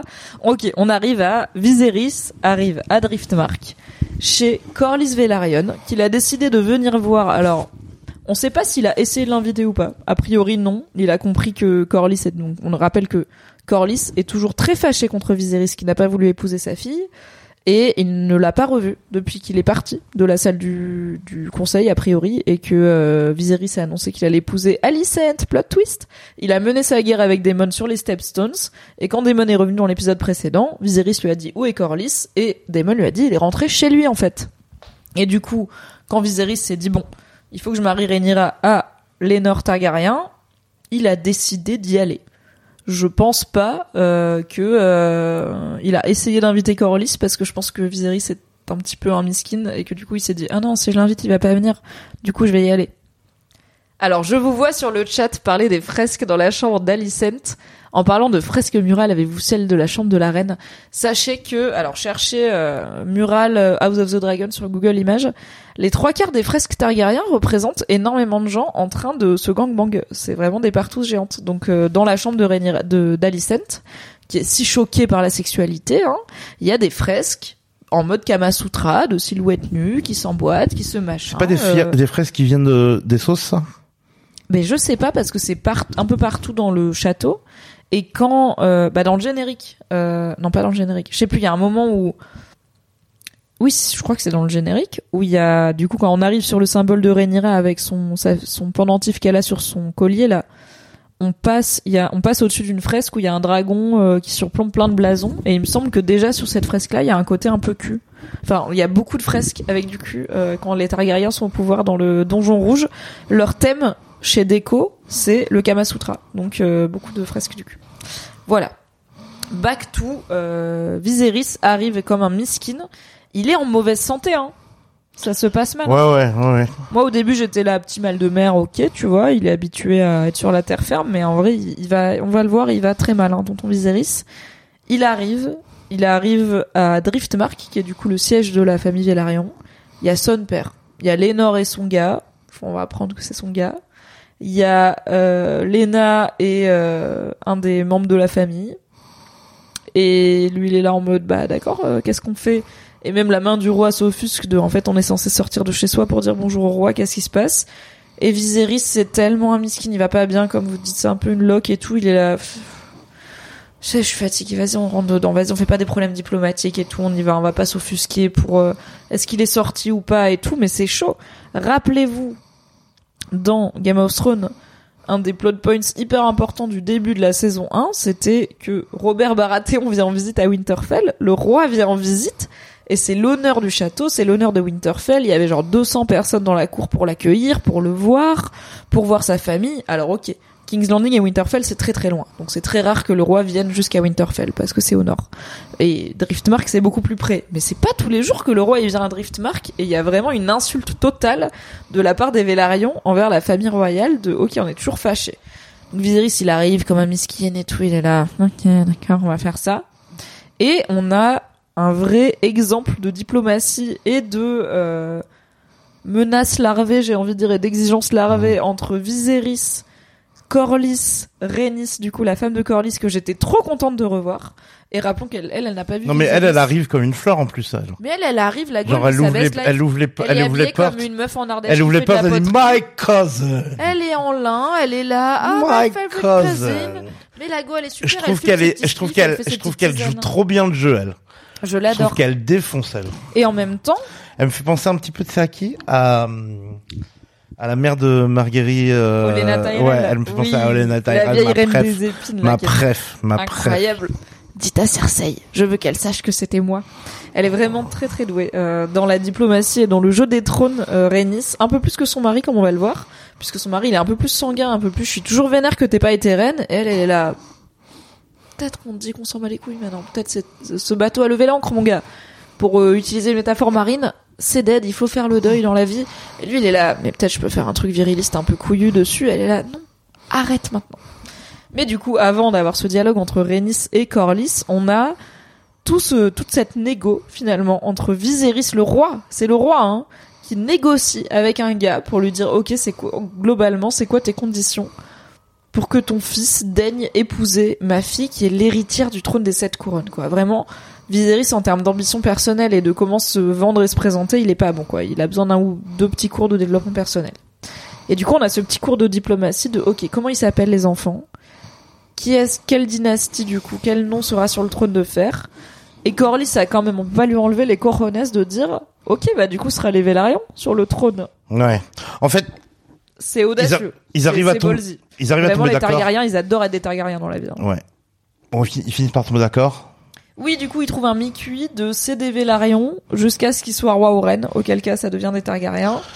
Et en échange, Et- on est tous team, Rhaenyra, elle peut être reine, quoi. Ouais. On est tous team, on est ok sur le fait d'avoir une reine, parce que sinon ça ne Ouais. marche pas. Et, et, et, les- et, et les Vélarions, ils acceptent parce qu'en fait, ce qui leur importe vraiment, c'est que la famille Vélarion, euh, Soit perpétué, quoi. ouais, soit perpétuée, quoi, euh, ne s'arrête puis, pas, euh, quoi. Voilà, accède au... Donc, si- s'il y a plusieurs enfants, voilà, tu vois. Oui, c'est ça aussi, c'est Voilà. qu'ils ont pas que les Nords, ils ont Lena, Euh, ouais. on n'est pas encore mariés, mais on verra dans cet épisode qu'elle a peut-être eu un petit crush. Hein. Mais ils ont un Euh, gamin, Ils ont un... ils ont un autre, un autre enfant mâle Oui. que, que Lénore. Oui, il y a un deuxième frère, il me Ah, semble. d'accord. Ou alors c'est un coup... Non, ils ont Lénore, ils ont Lena, qui elle n'est pas encore mariée, Ouais. la petite gamine de 12 ans là, qui n'a pas épousé Ouais. Viserys. On la voit dans Ouais, cet mais elle, elle perd son, son, son nom de famille euh, si elle se marie avec euh, quelqu'un d'autre. Bah, je veux pour dire, elle- elle- mais peut-être il y aura une reine, tu vois, peut-être les traditions peuvent changer, quoi. Oui, oui. Non, mais Et, je veux dire dans, euh, dans oui, un scénario. Pour perpétuer la ouais, dynastie, vois, en effet, euh, les En fait- Vélarions risquent de s'éteindre si jamais il y a Lénore et Léna et que euh, bah du coup Lénore a des enfants qui sont Targaryens, bah du coup il y aura plus de Vélarions parce que Léna ses enfants seront Ma question c'est, enfin ma question c'est, est-ce que j'ai raison d'interpréter leur acceptation de de cette euh, de cette, De cette- euh, ce compromis quoi. de ce compromis comme euh, tout ce qui nous importe c'est surtout que les Vélarions persistent. Je pense que c'est ça, mais du coup, ça les fait pas forcément persister hyper longtemps, tu vois. si- Ouais. Mais après, oui, l'idée c'est que si Lénore et Rhaenyra ont plusieurs enfants, bah du coup, il y aura un enfant qui finira sur le trône, qui euh, sera un Targaryen à partir du moment où il est sur le trône. Mais s'ils ont Et les autres enfants, resteront des Vélarions. des Vélarions Ah, et ils d'accord, pourront ouais, perpétuer la filiation de la de la famille Vélarion. Je suis pas Euh, fou de penser ça. non, non, je pense que oui, c'est effectivement très important pour eux. Et je pense que euh, Corlys a aussi un vrai truc d'honneur, tu vois. De, il faut que je négocie, tu vois. Il peut pas dire oui, ok, c'est un bon deal. Il est obligé d'être en position de négocier, d'avoir l'impression de gagner ou au moins d'avoir un compromis réglo parce qu'il a son honneur à rétablir, tu vois. Il a été blessé dans son honneur par Viserys et son refus de prendre pour épouse sa fille, qui était, malgré son âge de rappelons, rappelons-le 12 ans, sur le papier en vrai le meilleur parti et peut-être que ça aurait pu se négo. Donc il y a ce moment de diplomatie, c'est très important. Et ensuite, il y a se mettent d'accord pour OK, Lénore, il va épouser Rhaenyra. Rhaenyra sera reine, Lénore sera son roi consort, leurs enfants seront des Vélarions. À partir du moment où un des enfants monte sur le trône, il devient un Targaryen, on arrête de l'appeler Vélarion. Le reste des enfants resteront a priori des Vélarions si on a plus qu'un. Machallah, super. Top là. On Et, va et, décuver. et, et à un moment, il fait une phase. on- ça, fait- moi, ça m'avait pensé à Rick and Morty Quoi? Attends, j'ai pas de réplique and Morty dans cet épisode. quand euh, quand euh, Viserys dit "And there will be Targaryens on the throne for another hundred years." Me fait penser Rick and Morty together 100 years. Hyper médiocre, 100 ans. J'étais là, mais 100 ans, frère, ces genre de personnes, c'est nul. C'est pas du, c'est une ambition nulle.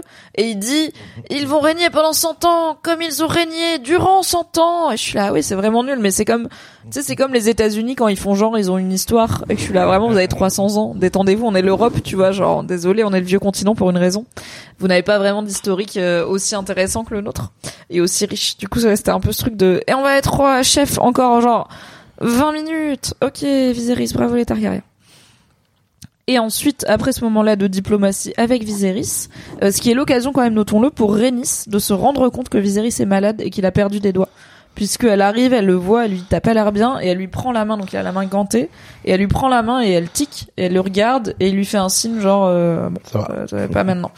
Donc euh, c'est quand même, il y a des gens, ça, ça commence à se voir que Viserys est en train de potentiellement tomber en morceaux, enfin la personne va très mal. On le sait. Après euh, cette négo avec Viserys, il y a, alors on va passer aussi à Je veux dire et... avec Paddy consanguine. Avec Paddy consanguine, on va arriver à Lénore et Rhaenyra et la révélation de Lénore et son way of life. Mais avant, il y a quand même cette scène très belle entre Corlys et Rhaenys de euh, Corlys qui demande à Rhaenys, enfin qui se rend compte que Rhaenys est mécontente, qui lui dit est-ce que j'ai outrepassé, enfin est-ce que j'ai dit ok alors que t'étais pas d'accord? C'est ça qu'il lui demande. Ouais, lui ouais, un peu. est-ce que j'ai répondu trop vite et en fait j'ai outrepassé notre contrat de mariage genre je- en fait on n'était pas alignés je pensais qu'on était alignés j'ai dit ok t'étais pas d'accord parce qu'il pense que c'est pour ça qu'elle est fâchée. Et elle lui dit non je suis pas fâchée pour ça je suis fâchée parce que tu viens de marier notre fils à la famille royale qui sont des maboules et guess what je le sais c'est ma famille. Et en fait c'est le plus grand danger dans lequel on peut les mettre quoi de les foutre sur cette guerre de succession du trône qu'on voit Mais venir. Ils en ont un peu parlé avant quand même. Bah oui je me doute qu'ils en ont enfin j'espère qu'ils en ont un peu parlé avant Ils sont pas Mais fâchés, ils sont quoi. ils sont Et nous, douteux quoi. Et je pense que nous, en tant que spectateurs, on n'a pas forcément en tête le danger que ça représente pour Lénore et pour la famille Velaryon de rejoindre à ce moment-là la famille royale Targaryen dans cette guerre de succession qui s'annonce. Genre on voit les signes du danger et plein de gens les voient dans le royaume et notamment les nobles et les gens intelligents comme Rhaenys Targaryen. Mais il y a un peu ce truc de oui sur le papier c'est un bon deal tu vois d'être mariée à la future reine. Et Rhaenys elle est là. Non parce qu'en fait quand le roi il meurt la future reine les gens ils sont pas d'accord. Et du coup ils vont vouloir la buter. Et guess what si Oui, puisqu'on a déjà fait le coup. fils, oui elle est là. Euh, ouais, elle est là. j'ai fait la saison 1 j'ai Ouais. fait le préquel. Ouais, vraiment j'étais dans la bande annonce Et aussi, ils sont tout à fait au courant que leur enfant est gay. Et ils se disent et et et, Rhaen- et, et Rhaenys, elle dit et qu'est-ce que tu crois qu'il va se passer quand il va pas être capable de lui filer des airs Qu'est-ce que tu crois qui va se passer? Et l'autre, il dit, mais c'est juste un passage. Ah oui, Il va lui il est en filer full des dedans, mais, Mais c'est une t'inquiète, phase. c'est- Personne ne peut résister au charme des femmes. Bien tu sûr. vois et, et, euh, et, et donc, euh, Bravo et. Ra- et Rhaenys, elle, bah, elle anticipe qu'il va y avoir des petits problèmes est à ça, quoi. C'est pas une phase, peut-être ça va être un Ouais, genre, euh, genre, euh, il va pas réussir à lui durée, filer quoi. des gamins et et ça va être des pro- ça va faire des problèmes. Donc on est en train de mettre notre enfant en danger. Oui, c'est ça, ça. c'est en fait on est en train de foutre notre enfant dans un jeu en difficile où il peut littéralement mourir.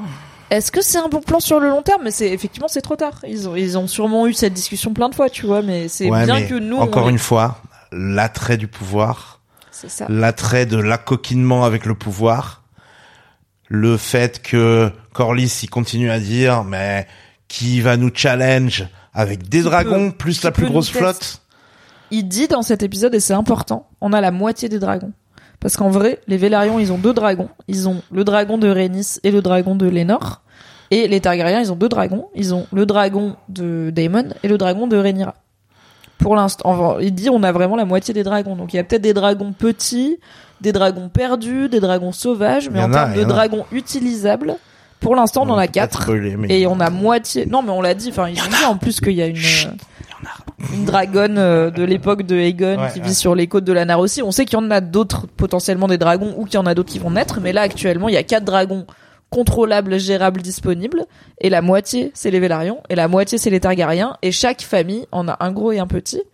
Donc en vrai, on peut se dire euh, vas-y on unit, on unit les familles et si jamais il y a guerre, on a les moyens de se battre Ouais. à armes égales quoi. Ouais, Mais et puis euh, puis est-ce qu'on veut prendre ce risque euh, Ouais, mais ouais. Et, et puis je sais pas, ils ont la confiance de ouf. Il dit qui va trahir Rhaenyra?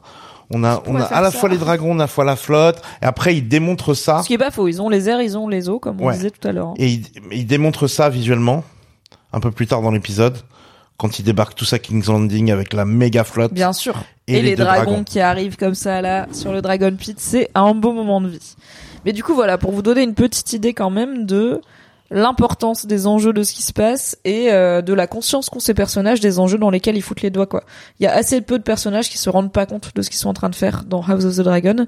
Ils savent tous qu'ils sont en train de jouer le jeu des trônes et que euh, comme dit le dicton, you win or you die. Donc il y a une vraie chance de mourir si on perd au jeu du pouvoir et en même temps on continue à y aller puisque c'est le When you play the Game of Thrones, you win or you die. Ok, je vais parler à mon ingé son pour intégrer ça dans le, le générique de ce podcast car j'aime tout ce qui se passe. Ok, When you play the Game of Thrones, you win or you die. j'ai fait les bacs. Ok, bon.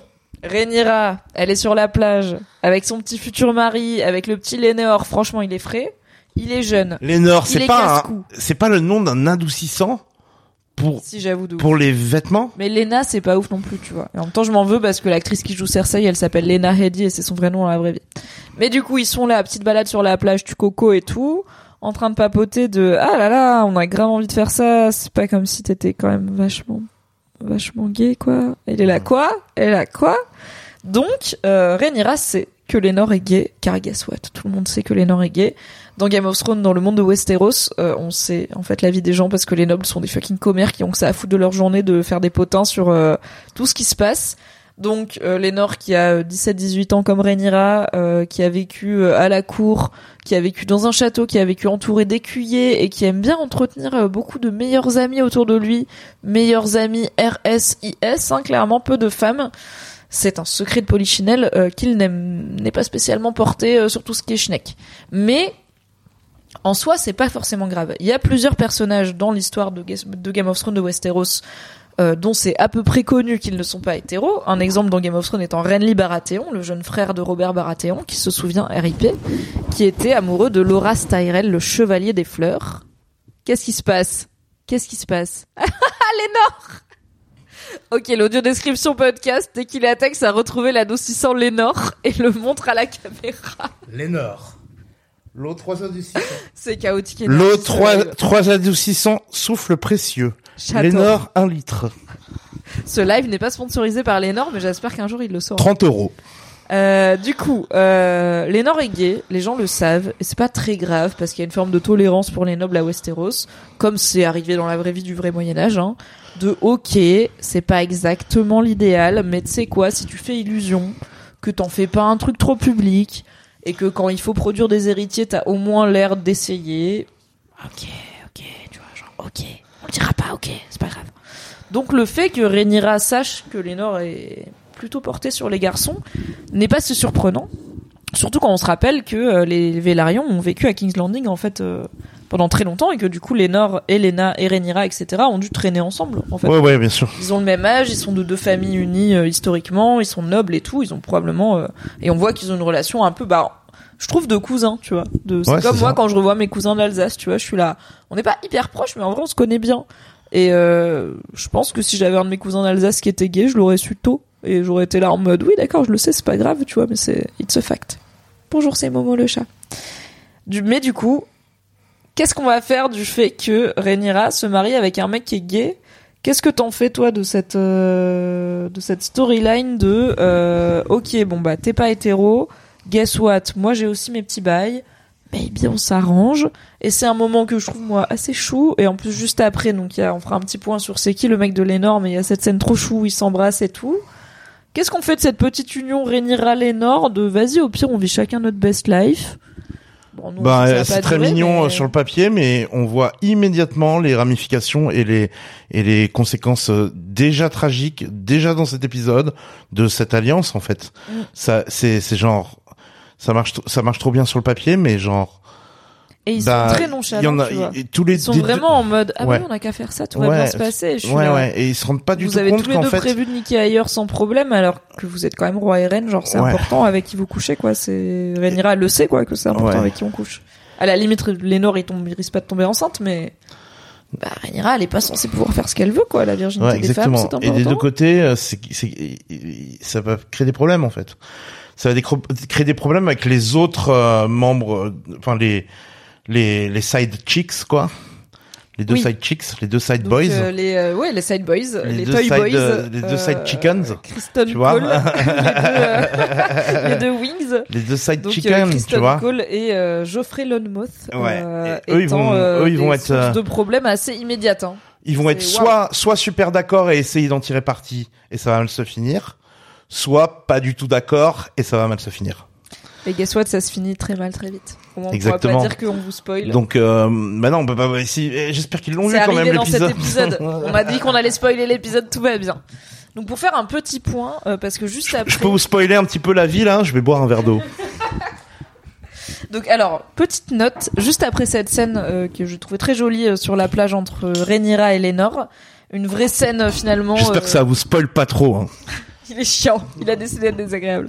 Une scène à la fois d'allié du féminisme de la part de Lénore qui défend la liberté sexuelle de Rhaenyra et d'allié des communautés LGBTQ de la part de Rhaenyra qui défend son ami homosexuel. C'est beau, finalement, la sororité, la fraternité, la delphité entre différentes populations. Juste après cette scène qui est très jolie, il y a une scène qui est trop belle, les dunes, le sable, Driftmark, Lénore, Geoffrey, roule là comme ça dans les algues vertes, son compagnon, ses cheveux là crépus blancs dans les algues aussi, et qui se parlent et qui s'aiment et qui se disent tout ira bien. Et on sait que tout n'ira pas bien, évidemment, on sait que tout n'ira pas bien, mais on a une petite, un petit moment d'amour entre deux hommes dans Westeros et on le prend et on le kiffe.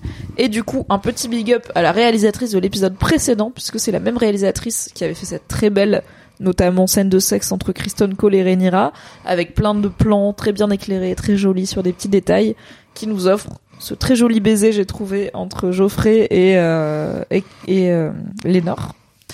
Et donc Geoffrey Lonmos, on sait pas grand chose sur lui, sur qui c'est, alias le chevalier. Mais on les voit pas baiser. Est-ce que est-ce que c'est pas un double standard ça? Bah, c'est pas comme si on voyait grand monde baiser, à part Kristen Cole, et guess what, il aurait pas dû. Si on voit Alicent, mais c'est horrible aussi. Mais on les voit pas s'enfiler dans les dunes, alors qu'on a vu Daenerys coucher dans les dunes, par exemple. Ok, c'est peut-être un double standard. Mais on a vu quand même dans le bordel où Daemon en- emmène Rhaenyra, il Ouais. y avait pas que de l'hétérosexualité. Ouais, hein. ouais, si, si. C'était fluide, hein. C'était curieux, c'était gangbang, c'était euh, pansexuel, quoi. Euh, mais du coup, on a cette scène très mignonne et voilà. Pour... En fait, je peux pas vous en dire beaucoup plus sur Serge Geoffrey, euh, compagne, enfin alias Serge Geoffrey Lonmos, Lombec en français, un peu comme long du bas, euh, alias Le le, Knight of- chevalier des le- bisous. The Night, Night of the Kisses, bah c'est ce qu'il dit et c'est ce qui est inscrit, mais on sait pas pourquoi. Il y a pas de lore de pourquoi c'est le chevalier des bisous. C'est un peu, c'est Peut-être. un peu cliché. Oui, le bah Laura c'était le chevalier des fleurs, c'était pas. Quand Georges Gérard Martin écrit des chevaliers gays, il est là. Ça va être le chevalier d'un truc mignon. Genre le chevalier arc-en-ciel ou le chevalier des bisous et des fleurs. Ouais, c'est bientôt euh, le chevalier licorne euh, à Buseland. Mais du coup, voilà. que tu sais, on peut faire un petit aparté. euh, Est-ce qu'on peut faire un micro aparté On va euh, le faire micro parce que. Micro aparté il nous reste lore. beaucoup de choses à discuter, oui. euh, Tu sais qu'il y a des Ah, licornes, c'est du lore. des licornes dans dans dans dans l'univers de, de Game of Thrones ou pas? Oui, je sais, à Skagos. Ascagos. Incroyable, je l'ai. Vas-y, des raconte. des Skagos, c'est incroyable. Skagos, c'est des cannibales, ils en ont rien à foutre, ils sont dégueulasses, ils sont consanguins de ouf, ils sont bizarres, c'est au nord, mais pas entre Essos et Westeros, et ces Arbis, ils sont, ils sont, ils sont, ils sont pas, ils sont pas nets. C'est là où il y a les papillons qui mangent les gens. Non, ça c'est dans Ah. les, c'est Naf. Oui, Euh, ça c'est là d'où vient euh, le le ah le Unsullied qui traîne avec Daenerys là, euh, Grey Worm. Non, c'est là d'où vient. Non, Missandei. Missandei. Pardon, la confidente de Daenerys. et c'est là où avec Grey part Worm. Grey, euh, Grey Worm. à- Oui, là d'où elle vient. Euh, mais en fait, c'est pas un endroit où il Il est là, allez, venez les Unsullied, on va tous à Naf en, en l'honneur de ma meuf Missandei, ne sachant pas qu'ils vont se faire bouffer la gueule par des putains de par des papillons. euh, papillons anthropophages. Non, c'est pas. En fait, non, les papillons, ils mangent pas des gens, ils filent la maladie aux gens. Ouais, c'est ce qu'on dit. On verra quand on y sera dans le huitième spin-off de Game of Thrones qui se passera dans les îles random où personne n'est jamais allé. Euh, donc ouais, sur Skagos, il y a des chèvres avec une seule corne. Oui, et euh, Skagos c'est plutôt dangereux euh, comme endroit, Et donc peut-être que c'est des hein. licornes de type euh, mortel quoi, c'est très possible. Du coup, le chevalier des bisous, c'est juste Geoffrey Lonmos, c'est un cerf, c'est donc c'est un chevalier, c'est pas un lord, euh, mais c'est quand même quelqu'un de, voilà, c'est pas un paysan quoi. C'est euh, le confident et le meilleur ami euh, de Lénore Velaryon qui est connu pour s'entourer plutôt de jeunes hommes. C'est son amoureux, c'est son compagnon, c'est euh, son homme et il pense avoir trouvé une solution qui marche puisque Geoffrey le, le rassure sur en fait elle t'a dit qu'elle était ok avec le fait que t'es gay elle t'a dit qu'elle était ok avec le fait relation libre et que du coup c'est juste un mariage de façade donc en vrai c'est un peu un des best case scénarios qu'on pouvait espérer parce que dans tous les cas il aurait fallu qu'il se marie avec une avec une fille hein. euh, c'est son devoir c'est son travail en tant que fils d'une famille noble donc euh, bah why not let's go? Et puis finalement, un Geoffrey à un mariage à Westeros, euh, qu'est-ce qui pourrait mal se passer, quoi? Let's go On reverra Geoffrey très bientôt pour une scène euh, très présente. Et c'est l'heure de reparler d'amour avec une croisière, avec un petit moment titanique, avec Kristen Cole et Rhaenyra sur le bateau à Tourne vite mal quand même. hein. Ça tourne vite mal, mais Titanic aussi, ça tourne vite mal. Là, au moins, il n'y a pas d'iceberg. Kristen Cole, dans sa grande audace, se dit, ok, elle va vraiment se marier. Genre là, ça devient vraiment réel. Elle vient, son père vient d'aller demander la main de son, enfin, d'aller demander la main de son mari. Donc vraiment, it's happening. Et il se dit, fuck, fuck, fuck, fuck, fuck. Vraiment, si it's happening, j'ai pas envie. Donc, qu'est-ce que je pourrais faire pour euh, tourner cette situation à un moment où j'ai moins envie de crever? Je vais proposer à la future reine du royaume de s'enfuir avec moi et de quitter euh, son avenir, ses privilèges, sa famille et l'intégralité de ce qu'elle connaît et de ce qu'elle a été élevée pour faire depuis qu'elle est née, afin de euh, me toucher le zob quand elle en a envie et de vivre libre quand même, libre de ses obligations qui lui pèsent, libre de ce devoir qui pèse si lourd sur ses épaules et peut-être un jour sur sa tête sous forme de couronne. Kristen Cole claque une, part avec moi bébé. Qu'est-ce qu'on en pense? Rappelons que dans le livre, on est on n'a toujours pas de certitude qu'il y ait une relation amoureuse ou sexuelle entre les deux. Donc on est sur du full euh, nouveau contenu. Moi, j'ai adoré ce, ce petit moment. Ouais. Et il est, euh, il y a une subtilité dans ce moment, je trouve. Donc euh, c'est pas mal d'avoir aussi le le point de vue d'un homme euh, d'un homme euh, qui qui qui est le dindon de la farce quoi dans cette histoire. Oui.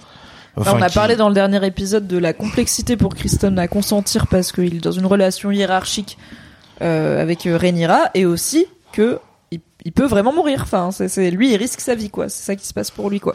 Rhaenyra, lui dit euh, T'inquiète, tout est géré. Je vais me marier pour la façade, mais on pourra continuer à Ken comme avant.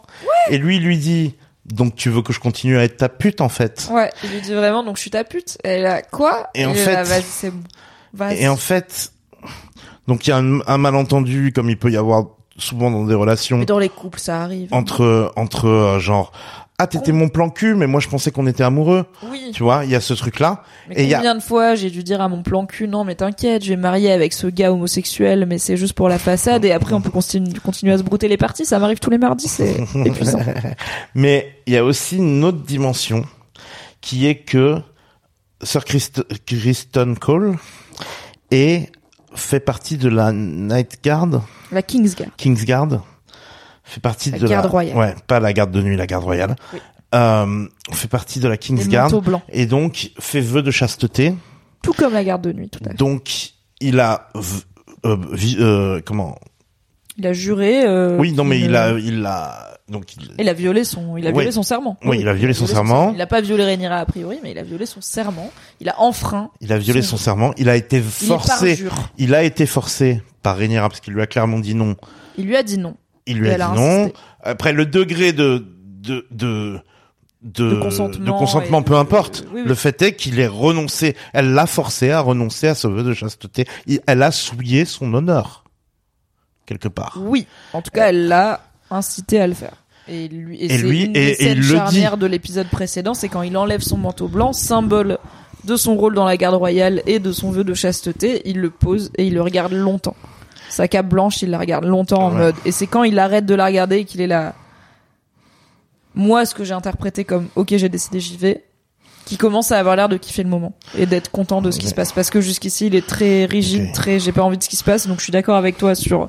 Il y a eu forçage, hein, c'est quand une personne est aussi rigide à l'idée de coucher avec vous, ne couchez pas avec, hein, c'est facile. Mais c'est quand il enlève été- son manteau blanc et qu'il le contemple et qu'il finit par dire Ok. En tout cas, il avait rien demandé et elle lui a, elle il l'a mis dans vraiment- cette il situation. faisait son taf. En fait, elle l'a Il mis dans cette, elle l'a mis dans cette Elle l'a mis dans une situation impossible, c'est évident. Et, évident. et, et donc lui, il le dit, il dit, tu as souillé mon honneur. Mon seul espoir de regagner cet honneur, ça aurait été qu'on parte ensemble et qu'on se marie. Et oui, c'est ça. C'est qu'il lui dit pas juste pars avec moi bébé parce qu'on s'aime. Il y a même pas tant de, de, il lui dit pas I love you. Ouais. Il lui dit pas j'espère que tu m'aimes. Il lui dit pas on s'aime. Il lui dit si tu pars avec moi on pourra être libre parce qu'il appuie sur son, enfin il espère appuyer sur son besoin de liberté. Il lui dit Ouais. mais t'es en train de faire tout ce que tu voulais pas faire quoi. Euh, je voulais te parler parce que je, enfin là c'est it's happening et j'ai pas l'impression que c'est ton truc. Il essaye d'appeler à son besoin de liberté, d'aventure, de j'ai vu des navires partir pour Essos, j'ai toujours eu envie de les suivre. Et en plus, lui, rappelons que c'est un nobody, sa famille, c'est pas des nobles. C'est là, le, le rôle qu'il a dans la garde royale, c'est le plus grand honneur que sa famille n'ait jamais eu. Donc en fait, oui, il a vraiment vu partir ses bateaux en rêvant d'une vie meilleure parce que sa vie, elle était pas fun. hein. Et euh, contrairement à Rhaenyra, qui est quand même né avec une cuillère en platine et un dragon dans la bouche et un dragon dans son berceau, quoi. Et, euh, et il lui dit que c'était le plus grand honneur qui est arrivé à sa famille jusqu'à maintenant. Il a souillé cet honneur, il a violé son serment, il s'est rendu parjure pour elle. Et il lui dit pas pars parce qu'on s'aime, pars avec moi parce qu'on s'aime. Il lui dit pars avec moi parce que c'est l'aventure et que peut-être comme ça, je pourrais regagner mon honneur et je l'aurais pas souillé pour rien parce qu'à la fin on se Ouais. marie. Donc c'était pas un coup dans l'eau quoi, c'était Ouais. pas un coup dans l'air, on est c'est quand même un Ouais. vrai truc quoi. C'est un peu genre euh, je sais pas euh, Tu m'as enlevé. trompe ta meuf avec une Et meuf qui est là bah j'espère qu'on va sortir ensemble que ça ait pas servi à rien que ça ait été juste un coup d'un soir. ouais. Et, tu, et il lui dit, tu m'as enlevé de mon honneur, c'est tout ce qui me restait. C'est tout ce que j'avais. Oui, C'est la seule que chose que j'avais. fondamentalement, c'est tout ce qu'il a et c'est tout ce Parce qu'il vient pas d'une famille riche et tout ça. Il s'est fait lui-même et son seul, son seul claim to fame, c'était euh, le fait d'être dans la garde. euh. En vrai, j'ai trouvé ce moment trop bien parce que alors je suis la première à me moquer un petit peu de Kristen Cole parce qu'il a une vraie vibe Jon Snow euh, bis avec ses bouclettes ténébreuses, son regard sombre de chien battu et son air un peu romantique. Mais et du coup, j'étais j'ai un peu abordé cette scène. Bon, moi je savais que Kristen et Rhaenyra ils finissent pas ensemble hein. Donc j'ai un peu abordé cette scène en mode oula, c'est Kristen qui va se prendre un gros râteau. excuse-moi, j'hallucine sur les gens du chat qui voient encore une relation amoureuse entre Alicent et Rhaenyra, quoi. Mais on en parlera, ils n'ont pas 100% tort. Ça sort pas Je me suis un peu demandé si elle lui disait pas qu'elle aussi elle aimait les femmes du coup. Arrête de m'interrompre quand je parle de C'est quand Kristen, même bizarre de penser ça. Et et c'est pas c'est pas non mais c'est pas complètement con parce que quand ils parlent quand ils ont toutes leurs métaphores avec les Nords de moi je je préfère le canard à euh, la, la la loi et je ne sais pas pourquoi. Donc c'est Rhaenyra qui dit ça. moment Le canard, À c'est quel moment Rhaenyra a envie d'une meuf dans cette série, quoi Alicent Alors que existe, elles ont passé toute leurs Mais non, mais adolescence on a à faire des t'as jamais fait des soirées pyjama entre deux adolescentes de soi- 12 ans, toi? Mais cette série nous a bien montré que quand il y avait une, une relation amoureuse entre deux personnes, c'était clairement montré à l'écran, clairement des, clairement montré par des regards, clairement montré par des, par des dialogues, clairement montré par des confidences. And now for les citations de l'actrice qui joue Alicent Hightower. Let's go. C'est son interprétation d'actrice, c'est pas une scénariste. bah oui, mais Sorry, elle, en fait, elle l'a met joué comme ça. Alors, ok. On parle de euh, est-ce que enfin voilà est-ce qu'il y a une relation amoureuse entre Rhaenyra et Alicent? Et c'est l'actrice Emily Carey qui joue Alicent qui a donné une interview très récemment à Vanity Fair à l'occasion de ce nouvel épisode de l'épisode 5 donc c'est pas une interview qui date de genre l'épisode 1 et elle dit à la base on n'avait pas prévu de jouer sur cette corde là donc la corde de Rhaenyra et Alicent sont amoureuses euh, on n'avait pas pour but de les rendre lesbiennes ou de faire ce qu'on appelle du queerbaiting, donc de prétendre qu'il y a une relation homosexuelle pour attirer un pu- public LGBT, mais en fait non. C'est juste que si on veut lire ça dans leur relation, on peut lire ça dans cette relation. Si vous voulez les voir comme plus que des amis, faites-le. Si vous ne voulez pas, ne le faites pas. Mais étant une femme queer moi-même, donc c'est l'actrice qui joue euh, Alicent qui dit que voilà, elle-même elle est pas hétéro. C'est quelque chose dont j'étais consciente. Je n'étais pas forcément en train de d'en faire des caisses. Elles sont des filles de 14 ans. Elles ne savent pas forcément la différence entre l'amour platonique et romantique. Elles ne savent pas forcément ce que ces mots veulent dire et encore moins ce que les émotions qui vont avec veulent dire. Anyway, on était à Kristen Cole. C'était, rattrapez-moi s'il vous plaît, aidez-moi.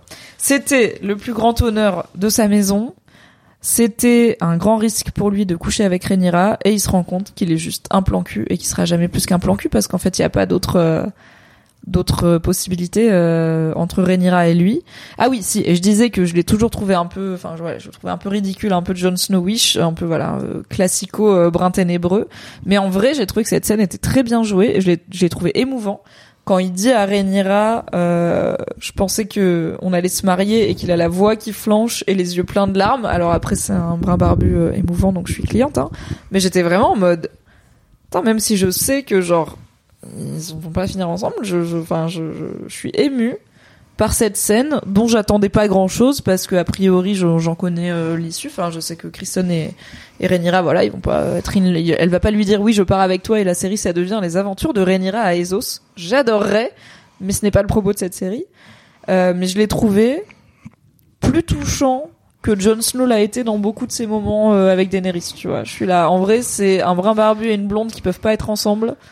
Et ça me parle plus que Jon Snow, alors que Jon Snow, j'avais passé huit saisons avec lui quand même avant. Eh. hein. Est-ce que l'acteur est pas un peu meilleur aussi? Peut-être. Kit Harington, je t'aime néanmoins, euh, vient à Paris Harrison, 19 il a quand même euh, deux, deux, deux expressions, quoi. Ouais. Ben, en vrai, je peux pas dire parce que je l'ai vu dans rien d'autre quasiment que Game of Thrones et que Jon Snow, donc je peux pas blâmer. Peut-être Eh. c'est le rôle. Est-ce que c'est pas un hasard? Il a fait un Dolan. pas- Il a fait un Xavier Dolan. Les gens aiment bien Xavier Dolan. Il joue bien Kit Harington ou pas? Je suis pas sûre. Euh, mais pour l'instant, il n'y a pas tant d'acteurs et d'actrices de Game of Thrones qui en sont sortis euh, guns blazing. euh, genre, je suis la nouvelle Non, c'est sensation, sûr, tu vois. Mais c'est compliqué quand on fait des séries chorales. Sansa est en euh, train de, apparemment, de- d'avoir une nouvelle carrière, là. Ah. Ouais. Sophie Turner, on croit Sophie en Turner elle. en- est en train de cartonner dans un truc Netflix, là, où c'est rien à voir avec euh, les rôles précédents. Mais est-ce bien du coup si c'est Netflix? On ne sait pas vraiment. Euh, c'est pas un film. Euh, ah, mais bah, bah, les séries Netflix c'est pas toujours. Euh, si, quand même. Ça va mieux. Ça, ça dépend. Bref. Du coup, Kristen Rhaenyra part avec moi bébé. Je ne vais pas partir avec toi, mais si tu veux, on peut continuer à scan. Ah, du coup, je suis ta pute. Malaise, malaise euh, and shoes. Mais euh, elle est vraiment, en vrai, elle est pas hyper empathique. Enfin, je pense qu'elle est maladroite sur le coup, parce que je pense que vraiment, elle a de l'affection pour lui, et elle est contente d'avoir trouvé une solution de, mais mec, c'est bon. Genre, je fais le truc diplomatique qui nous fait un peu tous chier. Guess what? Bonne nouvelle, le mec est gay, il aura même pas envie de coucher avec moi. Du coup, bah, vas-y, on continue notre truc secret. Juste, euh, moi, en attendant, je fais ma vie. En fait, je fais mon taf et je me marie. Et Kristen, il est là, mais on est in love. Et elle est là, quoi? Mais, mais, euh, on- moi, il y a mon, mon, j'ai un pote, euh, donc je vais dire big up au, au professeur. Le professeur. euh, qui, qui m'a fait remarquer, est-ce que cette scène où on a un Sir Kristen euh, complètement euh, euh, qui n'avait pas du tout capté les aspirations de au pouvoir de de, de Rhaenyra. Ah oui, je pense qu'il il a aussi, il s'est fait une vision d'elle Ouais. euh, Il avait pas très du tout très euh, Il- angélique. il va avait dire, pas du hein. tout capté ses envies de pouvoir. Est-ce que ça ne- n'est pas un miroir de euh, des des des spectateurs de Game of Thrones, la première série, qui n'avaient pas du tout capté les envies de pouvoir de Daenerys alors qu'elles étaient juste euh, en face de. de leur- Ah Kristen Cole, c'est nous pendant sept saisons Ouais. de Game of Thrones à dire mais dis donc cette petite blonde elle est hyper sympa. Ouais. Ça va être sympa quand elle arrive. Et elle arrive, elle est là, je vais tout cramer. Et on fait quoi? Elle est là, bah oui, mais j'ai des, dragons. Quoi? Mais quelle surprise Depuis le début. Et on est là, c'est vrai. C'est quoi maintenant que tu le dis, c'est vrai. on aurait dû s'y attendre. Ouais, ouais. Du Mais coup, moi, je trouvais ça méga bien. Kristen is us all along. We are all Kristen. ok, alors, pour info, on va faire Kristen et Alicent, very important. On va faire Viserys euh, sur son quasi-lit de mort. Là, on sait pas trop, mais le gars, il est tout gris, il va pas bien avec euh, le roi, euh, la main du roi, pardon, euh, Lionel. Ensuite, on fera une petite pause pour que j'aille faire pipi, comme ça, vous savez tout. Et on arrivera à, ça commence à être le mariage, le mariage, le pré-mariage. On voit même pas le mariage, c'est vraiment un petit bout de mariage. Mais du coup, avant d'arriver à ce beau mariage, ma foi, on a cette incroyable scène. Donc, le cortège royal revient au, au donjon rouge, au Red Keep. Viserys sort de la carriole et immédiatement, il s'effondre. Le gars, il est immédiatement en PLS, c'est ciao. Il arrive chez lui, c'est vraiment moi qui rentre d'after, quoi. C'est dodo, j'a- j'atteins pas le lit. C'est je le fais dodo au moment où je rentre dans le couloir. Bon. Et là, Alicent, qu'on a toujours vu comme étant plutôt bienveillante, plutôt dans le le soin de Viserys et puis je pense que c'est aussi comme ça qu'elle trouve sa place et qu'elle crée sa place et je suis la personne qui prend soin de mon mari le roi. Elle le voit tomber dans la cour et elle est là flemme, honnêtement flemme parce que quelqu'un lui a murmuré à l'oreille que quelqu'un a pris un certain thé un certain soir et qu'elle est là. En fait, ma priorité numéro uno, c'est plutôt de gérer ça. Et j'ai des gens à qui je voudrais poser des questions, notamment la personne qui passe peut-être le plus de temps physique avec Rhaenyra, à savoir son garde du corps personnel, euh, Kristen Cole. Il doit bien savoir quelque chose, je vais donc le faire mander maintenant qu'ils sont revenus. C'était à la fois un peu lourdingue et à la fois quand même bien écrit. Cette Ce scène de sitcom là de Ouais. Rhaenyra aurait couché avec Avec, Ah, euh, je oui, peux le ouais, dire. ouais, je peux le dire. Ouais, ouais, ouais. Oui, ouais. c'est bon, j'ai couché avec Rhaenyra Et Alison qui fait. Ah, Waouh Ouais. Ah, waouh. C'était un petit peu théâtre Moi de, j'ai bien aimé. c'était un petit peu théâtre de boulevard. Moi en mais vrai j'ai trouvé ça en fait, on le sentait arriver Mais oui, et ça s'est- j'étais là. et ça s'est, et ça s'est comme déployé comme ça magiquement devant nos yeux et on a vu, en fait, on, c'est- c'était, C'est une telenovela. c'était un peu une telenovela. On est à ça d'avoir un on- perso qui dit Moi je suis son frère jumeau. Mais, mais on l'a vu se déployer de manière tellement limpide que c'était jouissif, comme regarder, C'était organique. c'était comme regarder des dominos tomber, oui. Vois, une, une vidéo de dominos tomber comme ça là. À partir Ah, du ta, moment où les chansons, là, il vient chercher Kristen et il dit Vous êtes mandé par la reine, t'es Ouais. là, ok, c'est sûr, ça va arriver. Et encore une fois, c'est pas dans le bouquin, parce que dans le bouquin, on n'est pas sûr que Kristen Cole a couché avec Rhaenyra déjà, et on a encore moins une certitude que Alicent aurait su que Kristen Cole avait couché avec Rhaenyra. C'est plutôt l'inceste côté Rhaenyra qui gêne Alicent, j'avoue. hein. C'est plutôt ce côté-là des Targaryens avec lesquels elle n'est pas fan. Mais du coup, vraiment, quand le gars en rouge, il vient dire à Kristen, c'est genre la reine, j'étais là, oh my god, et je savais que ça allait probablement se passer comme ça. Mais honnêtement, j'ai trouvé ça hyper réaliste. Genre j'étais là, en fait, j'y crois parce que Kristen, il est, le gars, il est en, il est en projection astrale en fait depuis qu'il a couché avec Rhaenyra. Il est en mindfuck d'avoir brisé ses vœux et de s'être parjuré. Il se tenait à l'espoir de ouais, mais peut-être qu'on va vraiment être ensemble et qu'à la fin on s'enfuit et on se marie et du coup c'est légitime. Il vient de se faire éclater la gueule par Rhaenyra qui lui a dit nonchalamment non mais t'inquiète c'est pas grave on va continuer à se brouter. Et du coup il est là, il est en crise existentielle. Et je pense que vraiment le gars il lui dit c'est la reine qui veut vous voir. Il est en mode c'est ok, c'est ciao, c'est maintenant. Genre elle le sait, tout le monde le sait. Je vais me faire soit castrer, soit buter, j'espère buter. Et je pense qu'il y a une forme de soulagement de on y va. Tu vois, il y a ce truc de je mens sur un truc tellement important que ça me bouffe la vie et que je préfère arrêter de mentir et affronter les conséquences plutôt que continuer à vivre en gardant ce secret. surtout, il préfère crever que de se faire castrer. Aussi, ouais, il est là. Si vous pouvez, je préfère mourir avec une bite. Je voudrais la clémence de, de, de ma reine, qu'elle me tue, Ouais. plutôt Ah ouais, que ouais, de me il torturer. force quand même. Mais du coup, quand il dit, c'est moi j'ai couché avec Rhaenyra, je l'ai pas pris comme ah le moment sitcom de En fait, je l'ai pas pris comme on parle de la même chose. Enfin, oui, lui, il pensait que. Mais non, elle lui dit en plus. euh, Elle lui dit que c'est des. Bah, je sais plus. Non, elle lui dit rien. Non, non, elle lui dit que dalle. Il y a un côté quiproquo. Elle comprend. C'est à ce moment-là qu'elle comprend qu'il a, euh, qu'elle a pas baisé avec Damon. Oui, bah après parce qu'il lui dit. Ouais. En effet, cette faute est réelle. Et moi, je me suis dit ah peut-être qu'il va juste dire ça. Et il va y avoir un nouveau quiproquo de elle va se dire ah du coup elle a couché avec Damon mais en fait non elle a couché avec un machin. Et non, il dit c'est euh, cette faute est réelle et c'est moi qui ai fauté et c'est moi qui ai couché avec Rhaenyra. Et là j'étais là let's go.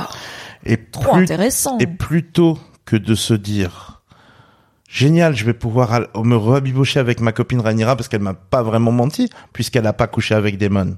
Oui, et après c'est une belle omission quand même. Oui, hein. une belle omission. Certes, mais voilà, plutôt que de se, plutôt que de la pardonner, en fait, Mais encore une fois la sororité. elle a eu, elle a, elle a, on- parce qu'on lui a whisper à l'oreille que c'était dangereux pour ses enfants, elle se dit, ok, maintenant, j'ai une arme. Oui. Contre Rhaenyra. Oui, c'est ça, c'est que tout le... Mais c'est pour ça que moi j'ai envie de les voir bien s'entendre, ces petites meufs, et Nah. espérer un, un, un avenir Nah, pour y a pas de série si, sinon, euh, Mimi, y a oui, pas de série, Mimi. sinon. Y a Parce pas que de je série me dis sinon, que sans des Mimi. vieux gars pour leur chuchoter à l'oreille et les sauter à droite à gauche quand c'est pas pertinent, bah elles auraient pu avoir une belle vie. Alicente et Rhaenyra, ok, elles auraient pu être bonnes amies, au moins, comme on dit. Du coup, scène très importante et très très fun, j'ai trouvé aussi entre Kristen et Alicent. Alors très, je trouve émouvante parce que euh, Kristen, on voit son émotion, on voit sa détresse, on voit qu'il est vraiment en mode, en fait, on en finit, tu vois, j'en ai marre de mentir, j'en ai, j'en ai marre, je me déteste, j'ai fait la pire chose, j'ai brisé mon serment, j'ai plus d'avenir, je, vas-y, on en finit. Et en vrai, Alicent, son premier réflexe, c'est pas un réflexe de Cruella, de, j'ai une arme. C'est, elle est, elle est hyper triste parce qu'en fait, elle a soutenu son amie contre vents et marées. Ça fait des épisodes entiers qu'on la voit soutenir Rhaenyra et la légitimité de Rhaenyra auprès de tout le monde. Auprès des meufs qui râlent, auprès des gens qui veulent que Aegon soit roi, auprès de son propre père qui lui dit fais de ton fils l'héritier du trône. Elle est là en mode mais j'ai pas élevé mon fils pour trahir euh, sa sœur, y a quoi? Et même dans l'épisode dernier, quand son père lui dit et que le roi lui dit que Rhaenyra aurait couché avec quelqu'un, elle est là mais vraiment Rhaenyra m'a dit que non et je la crois. Donc elle s'est mouillée jusqu'aux sourcils. Elle a une vie de merde. Enfin de merde pour une noble mariée au roi, mais elle a quand même une vie globalement de merde. Son père s'est fait virer et il lui a bien dit c'est par ta faute, c'est parce que t'as dit au roi que Rhaenyra elle avait pas couché avec euh, Daemon que je me fais virer. Et là elle se rend compte que Rhaenyra l'a prise pour une conne en fait, c'est ça Ouais. C'est qu'elle s'est fait prendre pour une conne. Et il tease vrillance.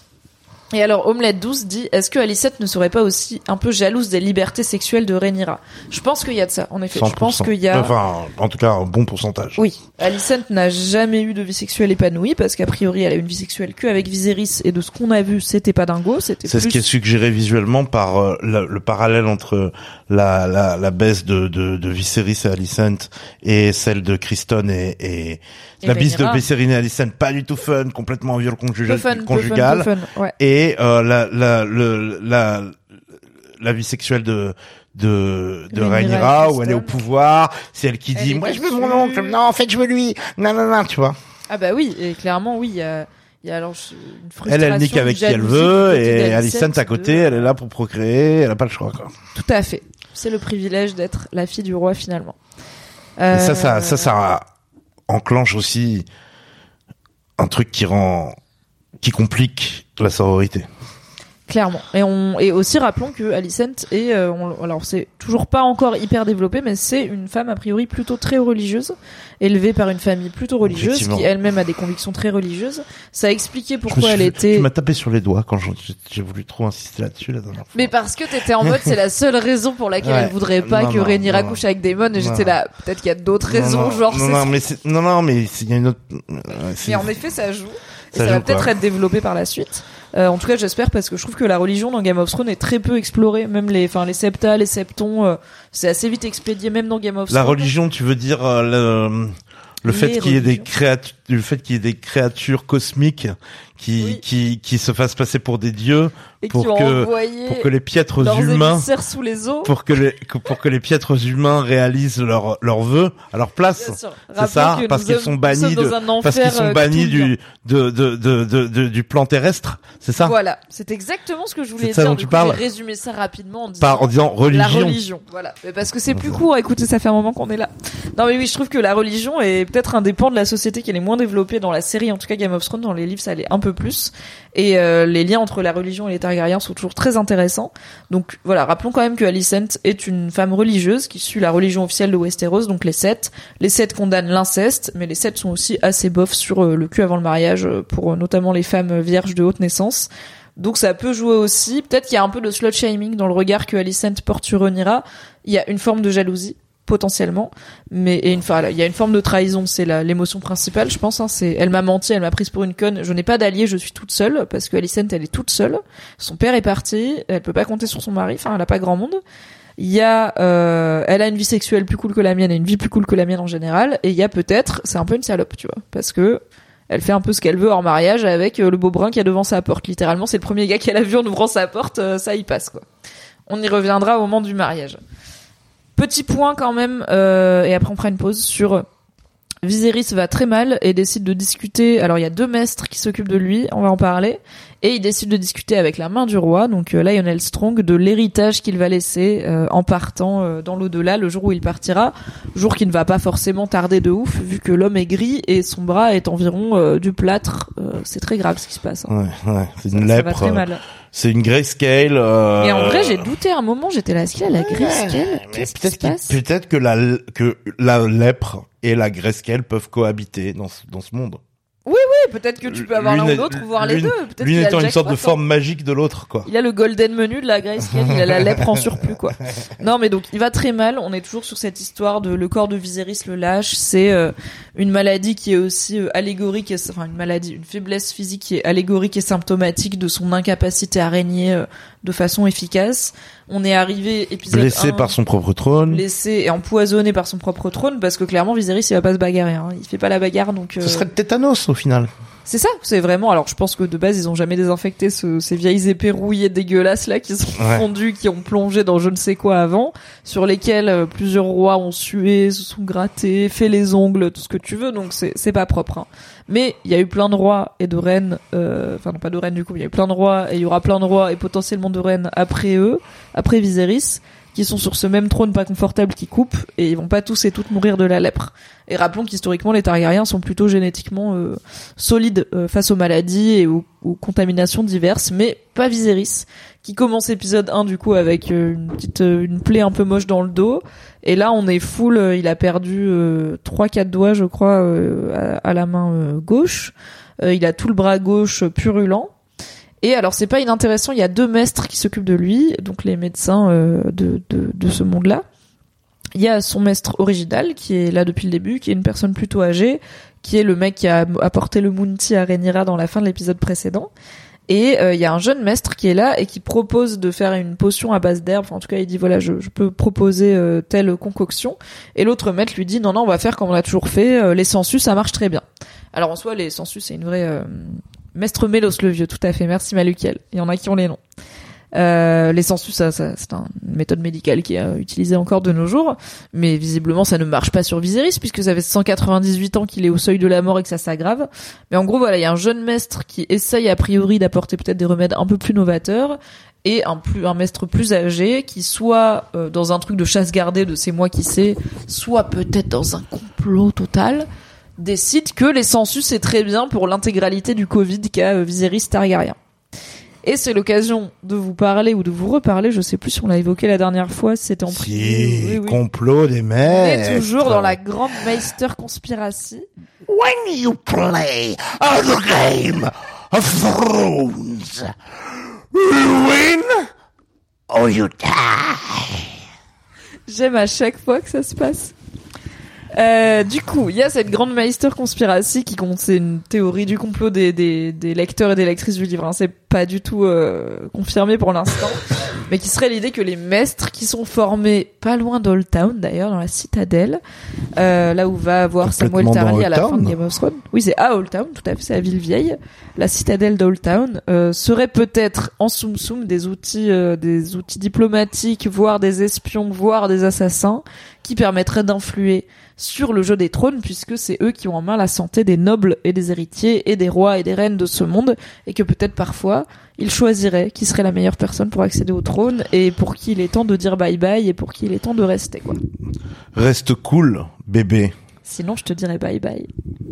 Nous l'avons, Ménélique. C'est pour toi, Loulou. Elle était pour toi, celle-ci.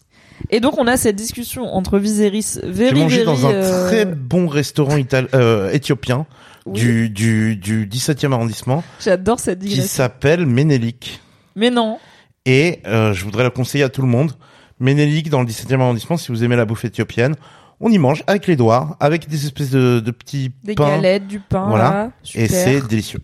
Très bien, c'était la reco. Anyway, Viserys avec sa nouvelle main du roi. Donc il y a ces, il y a, voilà, il a deux maîtres maintenant. Euh, c'est intéressant de savoir qu'il y a un plus jeune maître à la cour. On a vu que les maîtres ont quand même un rôle important. Donc moi je suis dans la team Grand Meister Conspiracy, je suis vendu. Donc je me dis ah il y a un deuxième maître. Peut-être qu'en fait le maître plus vieux il est en train de l'empoisonner, le maître plus jeune pas du tout. Mais en vrai je sais pas parce qu'encore une fois le bouquin il va très vite. Hein. Il y a beaucoup de gens. À... Moi, j'aime bien quand il y a des conflits de maîtres. Mais ouais moi j'aime bien aussi parce que c'est un peu euh, dans- dans, dans Game la vraie vie tu vois. Mais dans Game of Thrones, il y avait aussi des conflits de maîtres de ouf, tu te rappelles? Bah quand, Quand- Samuel il était à Villevieille beaucoup. Hein. Oui, aussi. Et puis quand euh, quand euh, quand euh, Cersei, elle amène son propre maître là, un peu creepy, Ah, un peu euh, un peu. Frankenstein, Ah ouais, ouais, non, qui euh, fait virer le, le vieux maître euh, un peu. c'est un nécromancien, c'est pas un conflit de maître. là, ouais, c'est, euh, ouais, J'ai d'accord. ramené mon pote qui fabrique la cristal meth, j'ai viré mon pharmacien, tu Ouais, vois, c'est- ils font pas le même Ouais, mais l'autre c'est un pharmacien corrompu de ouf aussi, tu vois. Il mérite de se faire canne. Il est aussi genre. euh, Oui. Tu te rappelles qu'il y avait une, une scène. Oui. Tu te rappelles qu'il y avait une scène coupée au montage? Quoi Mais qui était quand même dans les dans les, Dans euh, les behind the scenes et les machins là. ouais, qui était quand même dans les Inside scènes the coupées où tu voyais le vieux maître. Tu sais le vieux maître barbe blanche qui fait Ouais. Euh, Would Ouais. you play the game of genre, euh, Thrones? You win or you die. Dans Tu Game vois of Thrones, hein, Tu le voyais. Tu le voyais. Pas dans House of the Dragon. Tu le voyais avoir un, un, un meeting secret avec je sais plus quel personnage et en fait tu voyais qu'il Hmm. parlait normalement. Ah, qui faisait semblant tout Ouais. en mode le prestige Qui faisait Ok. semblant d'être vieux comme bien et qu'en fait il parlait genre complètement normalement. La grande Meister Conspiracy, on est on it, on est convaincu, on est Al. Effectivement, Paisel, le grand maître Paisel qui Voilà. a joué le con avec une Et prostituée ben lui il avait pas Ah mais regardé oui, avec Ross Mais incroyable, mais vous avez une mémoire? Vous avez tous rematé Game of Thrones, c'est incroyable.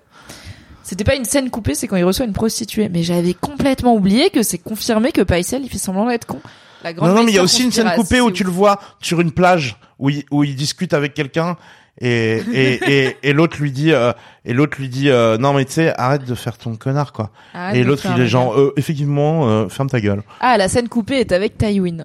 Voilà. Calixa, si tu n'as jamais vu Game of Thrones, bienvenue. Euh, grosse aventure, mais bienvenue dans House of the Dragon. Du coup, euh, on a Viserys qui parle quand même, qui s'interroge sur l'héritage qu'il va laisser et comment les gens se souviendront de lui.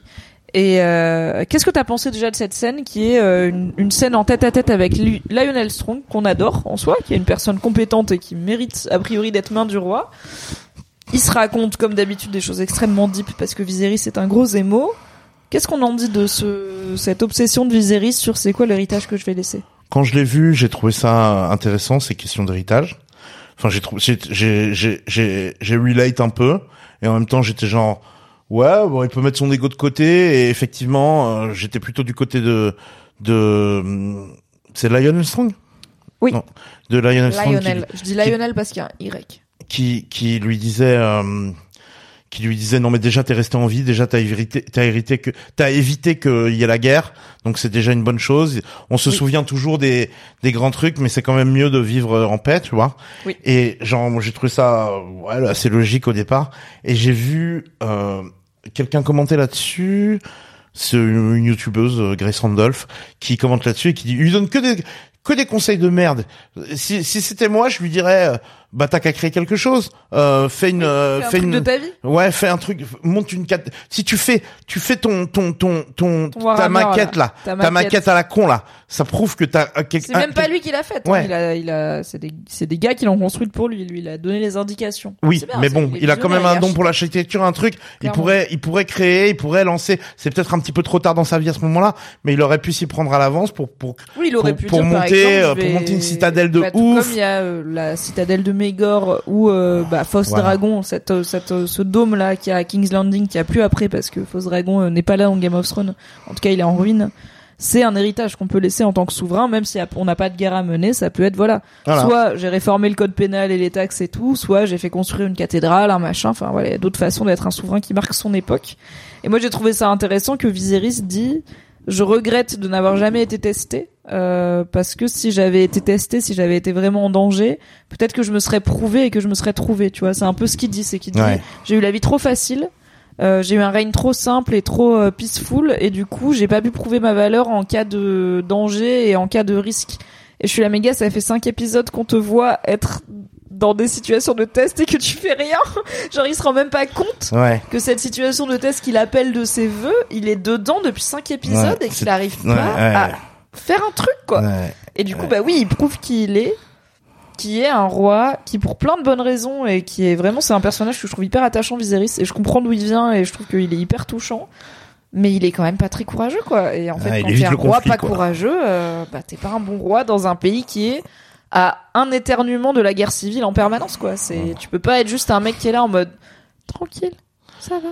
Bah, en possible. fait, à force de vouloir blesser, euh, blesser personne, il se fabrique des ennemis tout seul. Il, se- il, il laisse des ennemis se fabriquer entre eux et il laisse. Oui, il il, est ennemi euh, avec la maison Velaryon, il- qui est genre euh, la maison la plus proche des Targaryens Ouais. de base. Depuis Il fait bouillir une, il fait bouillir une sauce qui va exploser à la gueule. euh, il fait, il fait, il, voilà, il alimente euh, le, un feu qui va lui cramer la gueule en fait, à force de, à force de vouloir justement l'éteindre.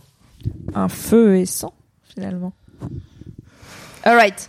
On va parler du mariage. Ok, on arrive au mariage, au pré-mariage, mais à la scène finale de cet épisode, il y a pipi, beaucoup de choses à dire. On va faire pipi. On va faire une petite pause. Est-ce que tu veux parler aux gens ou je mets en pause et comme ça toi aussi t'es chill? Euh, vas-y, mets en pause, mets en pause. Allez, on fait une petite pause. On revient dans 5 minutes. Hey, it's Danny Pellegrino from Everything Iconic. Ready to upgrade your style game without blowing your budget? Check out Quince. They've got all the good stuff, shirts and polos, activewear and fine leather goods, all at 50 to 80% less than other high-end brands. And the best part? They're all about safe, ethical and responsible manufacturing. Get that luxury vibe without the luxury price tag. Hit up quince.com slash upgrade for free shipping and 365 day returns on your next order. That's quince.com slash upgrade. Hiring for your small business? If you're not looking for professionals on LinkedIn, you're looking in the wrong place. That's like looking for your car keys in a fish tank. LinkedIn helps you hire professionals you can't find anywhere else, even those who aren't actively searching for a new job but might be open to the perfect role. In a given month, over 70% of LinkedIn users don't even visit other leading job sites. So start looking in the right place. With LinkedIn, you can hire professionals like a professional. Post your free job on linkedin.com slash people today. I'm back. T'es qui s'installe. On est là. On est présent. Welcome back, Internet. Time to aller à un beau mariage. Est-ce que c'est pas toujours bien les mariages à Westeros? C'est toujours bien les mariages à Westeros. On est ravis de ce qui se passe. On arrive donc à King's Landing dans une salle du trône un petit peu revisitée pour une belle fête de pré-mariage entre Rhaenyra et Lénore qui euh, ouvre une euh, série d'une semaine de festivités comme l'annonce Viserys. On verra finalement que le planning a été un petit peu modifié. Et euh, pendant cette semaine de festivités, il y aura a priori des tournois, des festins, etc. Et au bout des sept jours, il y aura le mariage. Donc là, on n'est pas au mariage, on est au pré-mariage une semaine avant, ce qui est ce que chacun fait pour un mariage respectable, quoi. Est-ce qu'on est content de voir un mariage à King's Landing Est-ce que tu te dis. Bah ouais, ça va partir en couille quoi. historiquement, on a eu deux mariages dans Game of Thrones, on a eu le Red Wedding et le Purple Wedding. Comment s'appelle ce mariage? Eh bien, écoutez, c'est potentiellement le Green Wedding, puisque euh, pour la faire rapide, donc dans les trucs qui se passent, il y a euh, Rhaenys et Lénore qui arrivent sur leur dragon. On en a parlé, c'est super. J'étais trop contente. Et donc Rhaenys, c'est un Oh, dragon qu'on n'avait pas C'est pas Vagar. Si c'est, il y a quelqu'un dans le chat qui a dit que c'était pas Vagar le, le dragon de. C'est pas Vagar le dra- alors de Rhaenys, dragon donc de c'est- Donc à qui appartient À qui a- un à qui appartient Vagar? Vagar, c'est le. Mais non, c'est moi qui me suis trompé parce que Vagar, c'est le dragon sauvage qui vit sur les côtes de la Narossie, euh, où Lena demande euh, à Viserys quand Lena la petite euh, parle avec Viserys, elle lui demande il est où le dragon sauvage euh, de la conquête d'Aegon? Et c'est Meleis, tout à fait Meleis, le dragon de Rhaenys. Merci beaucoup pour cette rectification. Je le note parce que sinon je l'aurais oublié d'ici l'épisode d'après. J'avais prévenu que je suis un peu nul en nom dragon.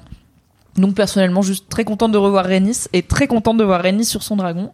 Et je pense que c'est bien de rappeler que les Vélarions ont non seulement des dragons, mais comme l'a dit euh, Corlys, ils ont la moitié des dragons qui existent dans le monde et ils comptent bien le faire savoir en arrivant. J'ai lu je sais pas combien d'articles, je sais pas combien. Le passage dans dans dans dans World of Ice and Fire, plus regarder des vidéos qui t'expliquent chaque dragon, sa personnalité, ses spécificités, Regarde, on se fait shame. C'est quoi ces nerfs de pacotille? C'est dur les dragons. Et pourtant, j'arrive toujours pas à capter qui est le dragon de qui. J'ai toujours, à part Caraxis, j'ai rien Ouais, pigé quoi. Caraxis qui est le dragon de J'oublie tout. Genre, je lis Bah, les moi, informations. Seasmoke, c'est Je- celui de Ouais, Lénore. Seasmoke. Ok. Cyrax, c'est celui de Rhaenyra, mais je sais pas trop à quoi il ressemble parce qu'on Ouais. l'a un peu vu. Bah, on l'a vu, il a un long cou et il est un peu argenté, bizarre. Ouais, mais on euh, l'avait au début. en fait, quoi. je les confonds tous. Laisse tomber. Genre, dès que l'information arrive, elle repart aussitôt. Elle rentre par par un l'œil et elle res- ressort par par les trous de nez immédiatement. Bah, ça va être un peu leur challenge, c'est est-ce qu'ils vont réussir à rendre les dragons euh, identifiables et différenciables parce que Ils ont réussi Bah, avec Carax, je dirais. Avec euh, oui, mais c'est un dragon qui est euh, mal formé, Léos Carax. qui est euh, Léos Carax, le dragon de Daemon, de Matt Damon, est plutôt euh, mal formé, donc il est très reconnaissable et ils ont vraiment mis l'accent sur lui. De, on veut ça, on veut que vous vous rappeliez de Daemon et on veut que vous vous rappeliez de son dragon parce que les deux ils sont fucked up. Le reste des dragons pour l'instant sont assez interchangeables, à voir s'ils vont réussir à transformer l'essai pour quand ça deviendra important de savoir un peu qui est sur quel dragon parce que là voilà, on voit deux personnes voler sur des dragons, on sait que c'est des Vélarions, on sait pas trop qui est où, c'est pas très grave. Au moment où euh, on aura potentiellement plusieurs personnages avec plusieurs dragons dans les airs, ce sera quand même un petit peu important de savoir qui est sur qui. Et pour l'instant, j'avoue, c'est des bestioles qui volent avec des ailes et qui sont un peu rouges.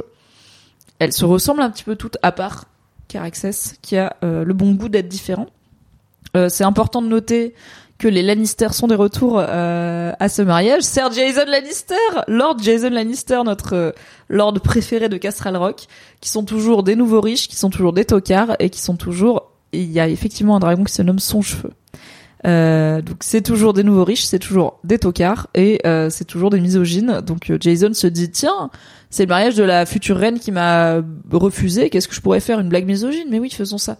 Donc il claque une excellente vanne qu'on va rappeler qui est c'est bien pour ça que les femmes ne deviennent pas reines, elles seraient en retard à leur propre couronnement. Je pense que c'est ça. Euh, à quoi Viserys a le bon goût de ne pas rire, au moins il n'encourage pas cette blague de beauf. Il ne dit pas non plus que c'est de la merde, mais euh, moi j'aime toujours cette storyline de les Lannister gênent tout le monde et personne n'a envie de traîner avec parce que je trouve ça trop marrant de voir des mecs Lannister qui sont juste des gros miskins, des vraiment des tocards. Moi j'aime bien les tocards et quand les Lannister c'est des tocards, je suis ravie.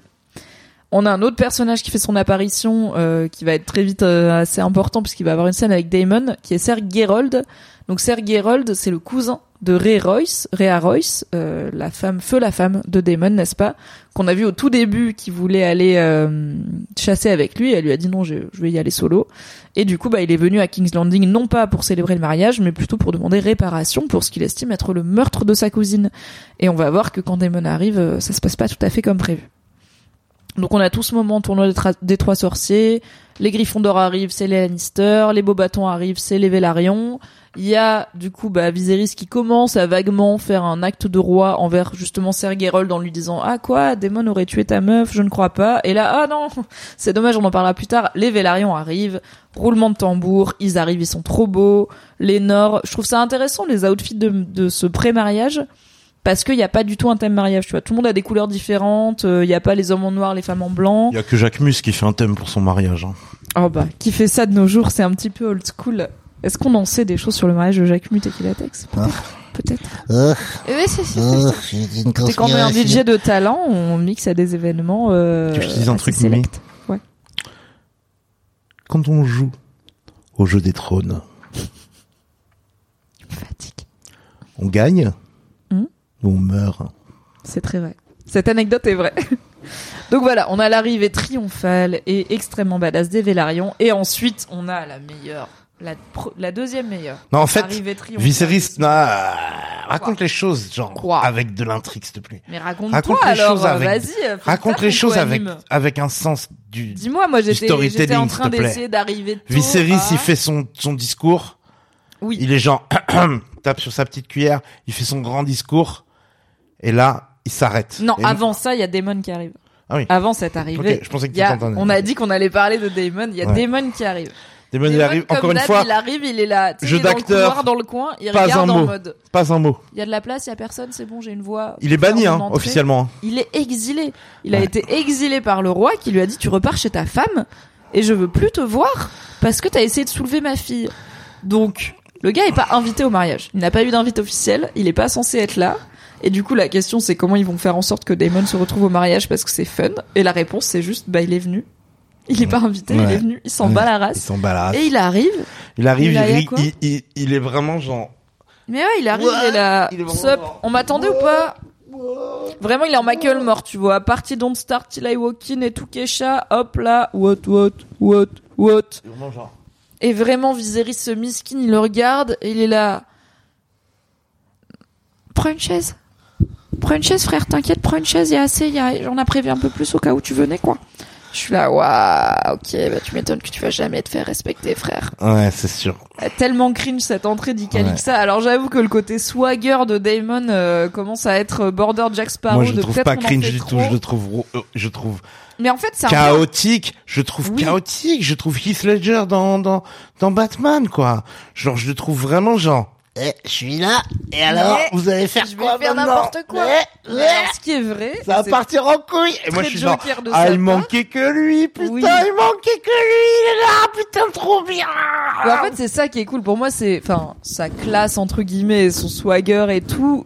Je suis d'accord que c'est, moi, je trouve ça un peu cringe et qu'il y a un peu un côté, il surjoue. Mais par contre, ce qu'on peut pas lui enlever, c'est quand il, quand il arrive, tout le monde le regarde et tout le monde se dit, il va faire une dingue. Qu'est-ce qu'il va Mais faire? bien le sûr. gars est dans une imprévisibilité incroyable. Donc vraiment, on le voit arriver au mariage. En plus, c'est un mariage à Westeros. On est là, oula. Et en plus, il voulait la soulever, la gamine. Il l'a demandé en mariage, quoi. non, Donc mais heureusement genre- qu'il y a des moments comme ça dans House of the Dragon, parce que sinon, ça se prendra un petit peu trop au sérieux. Bah oui, mais c'est comme j'ai dit pour l'instant, un des seuls reliefs un peu comiques, bah c'est Damon. C'est quoi. Daemon, quoi. C'est quand Damon il arrive, on est là, ah on va rigoler. un Heureusement que Daemon est un méchant de Batman perdu au milieu de House of the Dragon, quoi.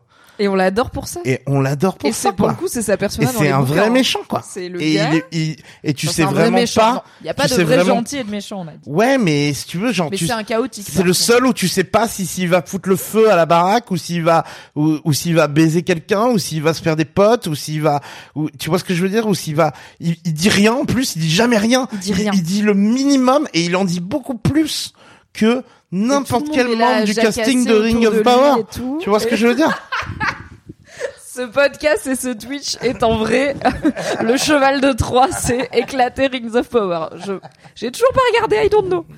Mais oui, Damon, je trouve que c'est très malin d'en avoir fait un mec qui dit quasiment rien, parce que dans le bouquin, on ne connaît pas sa, sa pensée intérieure, mais on connaît pas la pensée intérieure des personnages, parce que c'est pas eux qui racontent. Mais Damon, c'est beaucoup plus intéressant de pas savoir ce qu'il pense et de pas Bien savoir sûr. ce qu'il veut. Et c'est aussi pour ça que la série, quand il fait des trucs impardonnables, ne le montre pas directement, parce qu'il y a ce côté ambigu avec Damon, quoi, de, on a un peu envie de traîner avec, quoi. Il est quand même hyper intéressant. trop Mais- j'aime le détester. c'est un- c'est une horreur mais je l'aime trop. Est-ce qu'on le déteste? Est-ce qu'on se déteste déjà? Peut-être pas. Il a quand même tué sa meuf, j'avoue. Donc Damon arrive. Il a une petite altercation avec Ser Geralt qui lui dit bah t'as quand même buté ma cousine. Et le mec est là. Quoi? Hein? Quelqu'un a buté ta cousine? C'est très grave. Est-ce que c'est toi? Ce qui est incroyable comme réplique. Vraiment le mec arrive en disant ma cousine a été assassinée. Et Damon il dit mon dieu, t'es en train de te confesser et je suis quel connard. C'est hilarant. C'est enculé. Et après il dit non le mais du l'héritage, tu vois genre je prends l'héritage, y a pas de problème et Viserys il est là. Ouais, ouais. Viserys il a arrêté. Ouais, il lui dit, il lui dit, au fait, il va falloir que je vienne collecter ta maison. Donc on se verra Et même, sûrement là-bas. Ciao. T'as vu Viserys, le mec, il est en train de calomnier que j'aurais tué ma femme, tu devrais faire quelque chose, t'es le roi, il me calomnie. Et Viserys, il est là, tu sais quoi, euh, file un shot, je sais pas. Je, je- Viserys, il a pas envie de s'emmerder avec ça. Viserys, il est là, et oh. Il essaie de bouffer son son, enfin- son, son homard là. Ouais, Putain. je suis en train d'essayer de bouffer du homard avec trois doigts. Déjà, c'est humiliant. Je l'ai fait juste parce que c'est Corlys le daron et qu'il adore les fruits de mer. Je suis en train de marier ma fille à un gars dont j'aurais dû épouser la fille il y a cinq ans. Bref, vous vous rappelez, c'était gênant. Je suis en train de faire v'là des bails diplomatiques. Je suis fatiguée. J'ai perdu les trois quarts de mes extrémités. Viserys, il est fatigax. Il a jamais été très combatif envers Daemon. Mais quand même, dans l'épisode précédent, il lui a mis des bons coups de pied dans les reins. Il l'a éclaté par terre. Et là, il est, il a arrêté d'être combatif. Viserys, il est là je suis fatigué. Et Damon, il est là, moi je suis pas fatigué. Et Viserys, il fait, ok, bah, Vous êtes fatigué. on n'est pas fatigué. Bah ok, fais ton truc, quoi. Donc on a une arrivée. C'est un peu la danse qu'ils font, hein. Quand ils font, hey, vous êtes fatigué. Hey, Oh, on n'est pas fatigué. Hey, on va se foutre sur la gueule. Ouais. Oui, bah, comme disent les Dothraki, un mariage sans au moins trois cadavres est considéré une affaire très ennuyeuse. On n'a pas trois cadavres, mais on n'est pas passé loin, c'est pas faute d'avoir essayé. Puisque, du coup, deuxième arrivée triomphale de ce mariage, Viserys est en mid-discours. Il commence son discours Fabuleux. et au moment où il Et dit... ils mettent la musique, putain, la musique de machin là. Incroyable. Moi, j'étais là, mais Ils quel- mettent la musique. Et vraiment, j'étais en mode... qui va Moi j'ai failli un peu chialer. Hein. Mais tu comprends l'émotion. Ouais. Bah, les mariages à Westeros. Quand elle arrive. Qu'elle est en vert et qui font une grosse scène d'exposition mais bien vénère, qui est presque une punchline de rappeur, tu vois. Ah ouais. Genre, est-ce que tu sais pourquoi Ah non, mais là, c'est Booba, Est-ce que tu sais quelle est la couleur que les que les Hightower mettent sur leur drapeau quand, Quand ils, ils partent, partent en en guerre Le vert, mec. Ouais. C'est incroyable. Moi, j'étais vraiment en mode Booba, en mode bordel. Quand on rentre sur la piste, tu vois, let's go. Alicent, elle est venue casser les culs. Il y a- Il y a Ted Sempu qui dit, moi j'ai trouvé que c'était full Naruto. Alors encore une fois, on n'est pas sur l'épisode le plus subtil de l'histoire de House of the Dragon, mais on est sur un épisode qui installe des. Ça des dépend forces, où on euh, souhaite des voir la- très très importants. Ça dépend où on souhaite voir la subtilité. Bah disons que Cet nous, épisode- qu'il y a des choses qui ont été subtilement plantées dans cet épisode qui vont porter leurs fruits plus tard. Et aussi, vous avez les fruits. et Du coup, aussi- les fruits, ils sont un peu obvious. Quoi. aussi, c'est la la la, la, La fructescence. la, la fructescence obvious de choses qui ont été plantées subtilement avant. Donc ça, pour moi, sublime les quatre épisodes précédents. En fait, la subtilité de cet épisode-là, c'est de sublimer les épisodes précédents. En Je final, suis d'accord. Tu vois? Et c'est ça qui me fait, moi, c'est ça qui me, que pour moi, c'est, pour moi, c'est mon, moi personnellement, c'est mon épisode préféré de loin.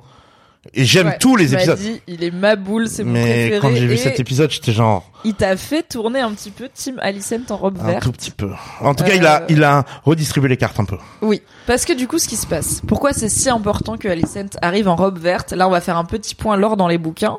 Donc, on se dirige tranquillement, et je pense pas que c'est un spoiler de vous le dire parce que cet Lore épisode de. Nescafé. Merci. Euh, Ce qu'elle fait d'ailleurs du, du tout. lore, Carte d'or? Lore. Non, Nescafé, Moi, j'ai c'est dit, or, j'adore. Lore de Lint Non. Lore de. Bref, vous, vous l'avez, si vous l'avez, euh, dites-le, cet épisode n'est pas sponsorisé. L'or de Maison du Café, ça se tient. voilà, on a dit quatre marques différentes de, de café. Ce qui est en train d'être dessiné dans cet épisode de façon assez claire, c'est une forme d'opposition entre Rhaenyra et Alicent pour euh, l'héritage longue durée du trône, c'est-à-dire euh, une fois que Viserys euh, décède, est-ce que c'est Rhaenyra ou le fils d'Alicent, la descendance d'Alicent, la reine, la femme légitime du roi, qui vont régner? Et Alicent jusqu'ici, euh, c'est très important son choix vestimentaire. Et les costumiers et les costumières ont beaucoup travaillé sur les vêtements des gens et notamment les vêtements d'Alicent pour que quand elle arrive en vert, ça ait une signification et que au-delà du fait que l'épisode, euh, comme quelqu'un a dit sur le chat, euh, tout l'épisode est construit, il a une montée en puissance de cette euh, séquence. Quand Alicent, elle, quand Alicent elle arrive, on se rend compte qu'il se passe un truc parce qu'elle est en vert. On a cette phrase des Strong qui dit voilà quand euh, les les gens d'Old Town euh, partent en guerre et ils montent une flamme verte en haut de, de leur ville vieille, de leur tour. Donc quand les gens de quand les Hightower partent en guerre, ils portent du vert. Mais au-delà de ça, ce qui se passe, c'est que tout le long, Alicent a porté à peu près les couleurs Targaryen. Depuis qu'elle est euh, dans la team Targaryen, elle porte les couleurs Targaryen, à savoir le noir et le rouge. Et elle a porté aussi une vieille robe de sa mère. On se souvient, euh, malheureusement, feu sa mère, elle a porté ses vieilles robes pour aller séduire Viserys. Là, c'est la première fois qu'elle porte les couleurs de sa maison, les Hightower, et qu'elle se rapproche du coup de sa famille natale et non pas de sa famille adoptive. Famille natale qui est présente, qu'on voit arriver au pré-mariage et qui est formée non pas de Otto Hightower, puisque Otto Hightower ne- n'est plus là. Euh, Enfin, il est vivant, mais il est pas là. Mais de son grand frère. Alors, on m'a demandé, euh, dans les questions sur Instagram, il y avait... euh, pourquoi Otto c'est pas le chef des Hightower? Pourquoi il y a son cousin qu'on voit Bah, un parce peu que euh, il pourrait pas être à la fois la main et euh, tu vois quand c'est Tywin la main, il laisse Casterly Rock avec je sais plus qui. Euh, oui, il me semble, mais au-delà, il y a un intendant, je pense, à Ouais, Casterly ouais. Rock. Mais au-delà de ça, en fait, c'est pas le grand frère. Otto, il a un grand frère et la personne à qui il parle, euh, le vieux Aubert Hightower, qui est la personne à qui Alicent parle dans cet épisode quand elle est en robe verte, c'est pas son cousin, c'est son grand frère. Du coup, c'est le fils aîné. Du coup, c'est lui le Lord Hightower. Ils lui disent clair, ils disent clairement à Alicent, tu as notre soutien. Oui. Tu as le soutien de la famille Hightower, tu as le soutien de Old Town. Donc ils sont en mode, on est dans ta team. Donc ils sont en mode, il y a des teams. Et on, on voit ce que tu es en train de faire. Tu es en train de faire un statement politique avec ta robe, avec le fait qu'elle soit verte, avec le fait que tu arrives en retard, avec le fait que tu n'es pas un mot gentil que tu clairement t'es en train d'afficher que tu ne soutiens pas ce mariage. Et rappelons que Alicent est extrêmement formée et compétente à la diplomatie, à toutes les obligations qui reviennent à une reine et à une femme de sa, stature et de son statut. Et du coup, elle sait très bien ce qu'elle fait quand elle arrive en retard, elle sait très bien ce qu'elle fait quand elle porte du verre, et elle sait très bien les signaux subtils qu'elle est en train d'envoyer, tout comme, enfin, tout est codifié, quoi, tout est très euh, régenté. Bah, actuellement, c'est les funérailles de la reine d'Angleterre. Il y a vraiment un milliard de trucs, tous les tous les éléments ont une signification. Les boutons que portent les gars sur leur uniforme ont une signification. Les braguettes, les lances, les machins, tout a un sens.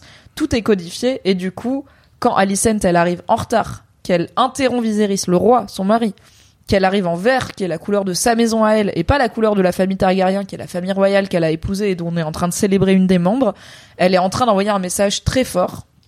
Et dans les bouquins, du coup, ce qui, dans le bouquin, ce qui se passe, c'est que les partisans d'Alicent et surtout du coup de Aegon, qui veulent du coup bah, que un garçon devienne roi et pas une, une femme devienne reine, euh, vont vont s'appeler les Verts. Euh, on va les appeler les, les Verts et ça va être la faction des Verts qui seront en gros la team Alicent parce que à ce dîner spécifique, elle a porté du vert et que c'était très lourd de sens.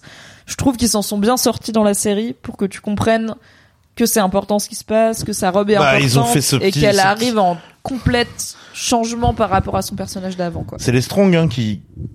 Oui, c'est les Qui- deux Strong, qui- c'est Arwen Strong et Larry Strong qui nous font ce petit dialogue d'exposition afin de nous expliquer que, le vert ça veut dire que ils partent en guerre et qu'ils sont là. Ouais, I know, I know, I know. Et c'est intéressant parce que l'actrice, euh, l'actrice a dit qu'elle a, en fait, donc il y a un, c'est pas un spoiler de vous le dire. L'actrice a dit que qu'elle aimait fait- pas du tout le vert, donc elle était dégoûtée de s'habiller avec cette robe. Donc encore une fois, c'est pas un spoiler de vous le dire, on vous dit depuis le début. qu'elle- Attends, ressemblait à la fille de Attends, je suis focus. Il y a un time jump qui arrive dans la série. Ok, on va sauter de 10 ans en avant et on va changer d'actrice. Donc pour Rhaenyra, pour Alicent, pour Lénore et pour Lena notamment, on va avoir des nouveaux acteurs et des nouvelles actrices qui arrivent. Et en fait, quand l'actrice qui joue Alicent jeune a lu cette scène euh, dans le scénario, donc cette scène où elle arrive en robe verte et où elle s'affirme comme je suis Alicent Hightower, je suis la reine, je suis la femme du roi et j'ai une légitimité et un à défendre, on va dire. Elle pensait que c'était l'actrice plus âgée qui allait la jouer. Et quand elle a compris que c'était Ah. elle qui allait la jouer, elle était là. En fait, je comprends pas comment je peux jouer la Alicent de 14 ans de l'épisode 1 Ouais. et la Alicent qui se révèle à ce moment-là et qui pour moi devient vraiment une femme. Mhm. C'est hyper intimidant. Elle était là. J'étais sûre que j'allais trébucher. Enfin, j'étais vraiment pas à l'aise à l'idée parce que pour moi, c'est un move de femme adulte, de reine qu'elle fait. Et moi, je joue la Alicent euh, jeune en fait. Et mais c'est un move de reine que Alicent elle fait à cet âge-là. Side note coup, très rapide, Vas-y. et on en reparlera plus la semaine prochaine. La semaine prochaine, il y a quand même des des des, des inconsistances dans le fait de faire jouer le même personnage par deux acteurs différents dans cette et, série. Oui, et les Vélarions de. Enfin, c'est. Moi, je trouve que c'est compliqué que Lénore et Lena soient joués par des actrices et des acteurs plus âgés. Ils ont l'air vraiment beaucoup plus âgés que Rhaenyra et Alicent, alors que Lena à la base elle avait 12 ans quand Rhaenyra en avait 15, donc plutôt elle est censée être plus petite, mais elle a pas l'air beaucoup plus jeune. Après c'est aussi l'actrice qui fait Rhaenyra et l'actrice qui fait des Alicent, elles font jeunes. En fait, on va on va s'en rendre compte plus tard. Je pense que les inconsistances. Puis Matt Smith, ça reste Matt Smith.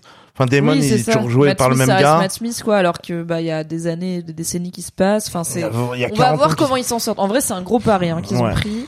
On va voir comment ils s'en sortent. Le fait que les limite- jeunes actrices soient aussi douées n'a- n'aide pas à la transition, mais soyons confiants Moi, et confiantes. Je suis Euh, dégoûté que Millie Alcock elle parte. Je suis hyper attaché Ouais, à Millie Alcock. Rhaenyra du coup, elle, Elle, est super. déchire. Je Elle suis est très, hyper attaché à elle. Je suis un peu dégoûté et j'espère que l'autre elle va assurer.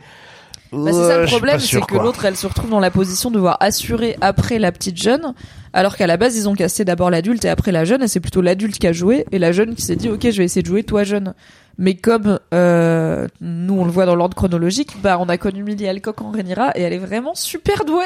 Elle est du trop coup, c'est dur de se dire, on va passer à quelqu'un d'autre. Mais Mais c'est la soyons semaine. confiants. c'est la semaine prochaine. C'est la semaine prochaine qu'elle reçoit son coup de fil de Marvel, hein, euh, Millie Alcock. Bon, alors si elle peut faire autre chose que Marvel et faire plutôt des films intéressants, ça peut être bien aussi. Excusez-moi. Oh. Excusez mon ma hot.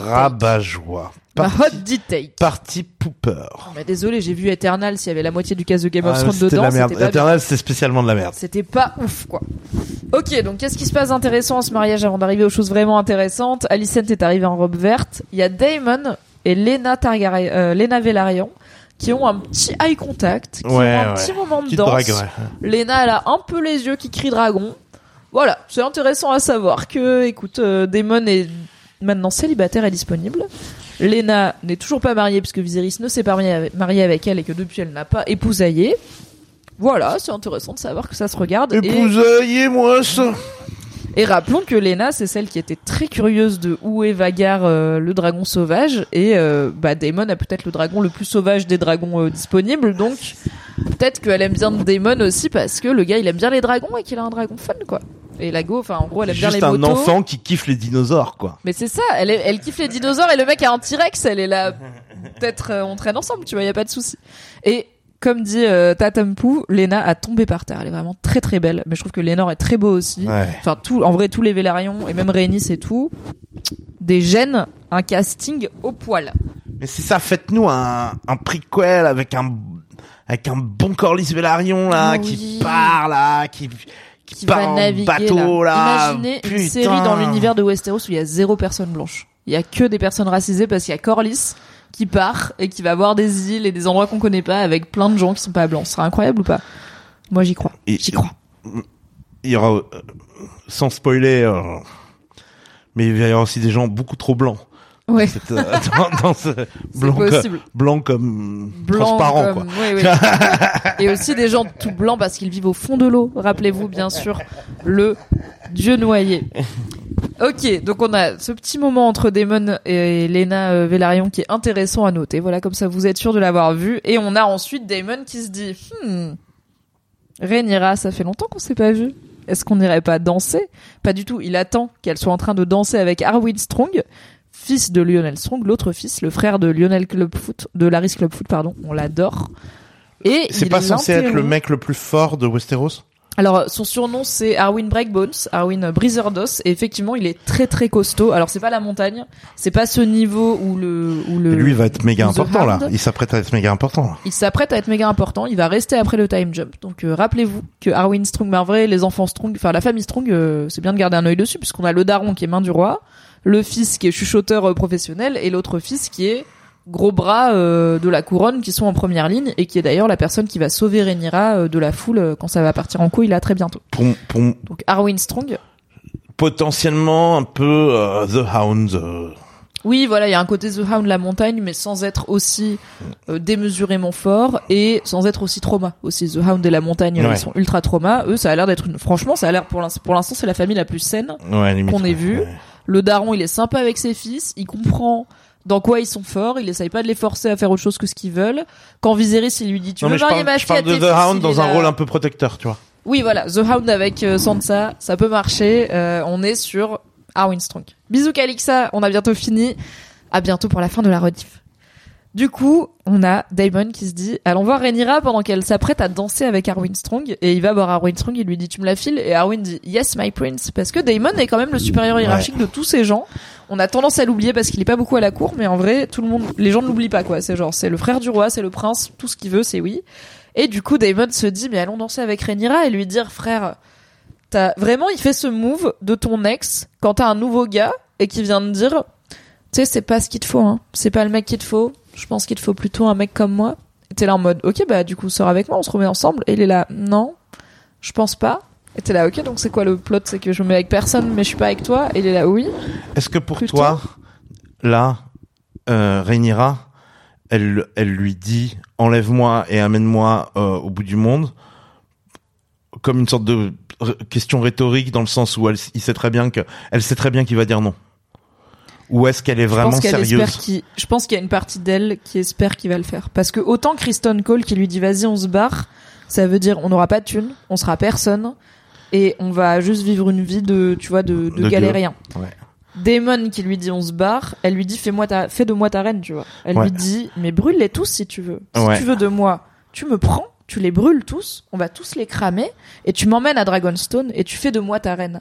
Et tu vois, c'est pas pareil que Kristen Cole Bon. qui dit ouais on pourrait Ouais, aller à. Essos, faire des petits jobs d'été, Ok, tu vois. très bien. Donc moi quand je, moi quand je vois cette scène là, je me dis ah ouais en fait elle est un peu sick and twisted. Euh, Mais bien, euh, mais Rhaenyra, elle est fracasselande, elle est fucked.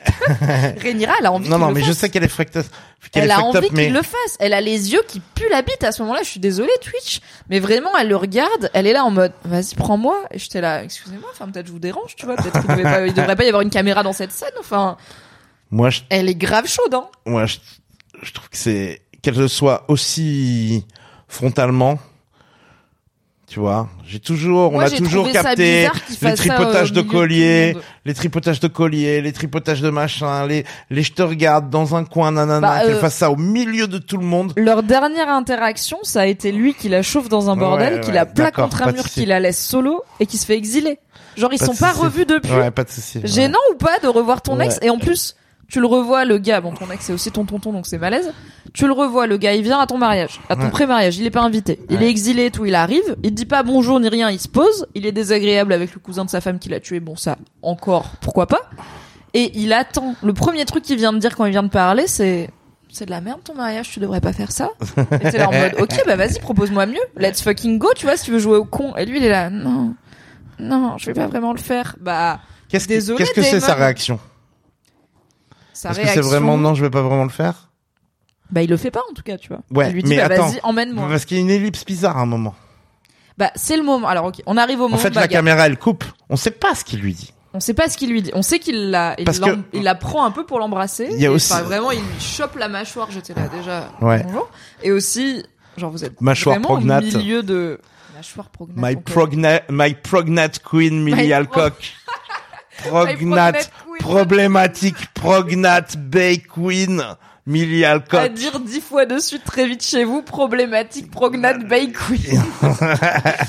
il lui chope la gueule vraiment, genre il va lui rouler une pelle. Et là, on switch sur c'est Viserys qui regarde. Et Viserys il regarde et il voit pas ce qui se passe. Et là, d'un coup, c'est le bordel. Et c'est la bagarre. Et effectivement, Donc, effectivement, on, ne sait pas sait ce qu'il pas aurait qui a commencé la bagarre. Alors, on arrive au point bagarre. On ne sait pas qui a commencé la Déjà, il y a eu le moment, avant Du la point de bagarre, il y a eu le moment où, Il y a eu où, le, où le rouquin Ouais. va voir Kristen et lui Bien dit, sûr. Eh, on est dans la même team, mec. Sinon, il n'y a pas de bagarre. J'ai capté. Déjà, il le dit à Lénore.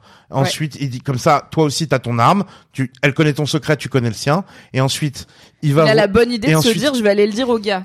Au gars Mais en quelle question. mauvaise idée. C'est une très mauvaise idée. Alors, c'est intéressant. Ok, faisons un petit point. Quand Geoffrey va, donc Geoffrey, le- l'amant de Lénore, va parler à Kristen Cole en lui disant, bah écoute, on est chacun l'amant d'eux, on est chacun le plus sain, on est chacun la personne de l'ombre. Peut-être que c'est bien de le savoir. Il y a des gens qui l'ont pris comme une menace, qui l'ont pris comme il est en train de menacer Kristen en lui disant je connais ton secret et du coup c'est limite du chantage, tu vois, c'est du, Ouais. tu vois, du sympa Je connais, mafia de. je connais ton on secret. va bien Ouais, travailler ouais. ensemble, mais là, j'ai l'impression que si je veux pas travailler avec toi, il y a pas de plan. B. Moi, je l'ai pas lu comme ça, je l'ai lu comme on peut être allié dans cette, mais après je suis optimiste, hein, mais peut-être on peut être allié dans cette galère. Alors après, il y a un moment où En fait, Geoffrey, c'est il met une impliqué que c'est de la menace. à Kristen. C'est impliqué que c'est de la menace parce qu'il lui dit, moi, je connais ton secret, donc je peux te foutre dans la merde à n'importe quel moment. Oui, mais d'un autre côté, bah, Kristen connaît le sien maintenant, tu vois. Il Ouais. lui dit son secret, il est pas obligé Ouais. de lui dire, Geoffrey. Il pourrait Ouais. lui dire, je sais ce qui se passe entre toi et Rhaenyra, et pas lui dire, euh, moi, je suis le gars de. Ouais. Donc moi, j'ai lu ça comme un petit peu, vas-y, peut-être on s'entraide, et en même temps, ce qu'il peut pas savoir, euh, ce petit Geoffrey qui littéralement vient d'arriver, peut-être qu'il aurait dû attendre un peu plus longtemps avant de dire à Kristen Cole, je sais qui tu es, alors qu'il a juste vu deux regards, mais après on en parlera, c'est pas exactement comme ça dans le bouquin. Euh, Enfin, c'est pas du tout comme ça dans le bouquin.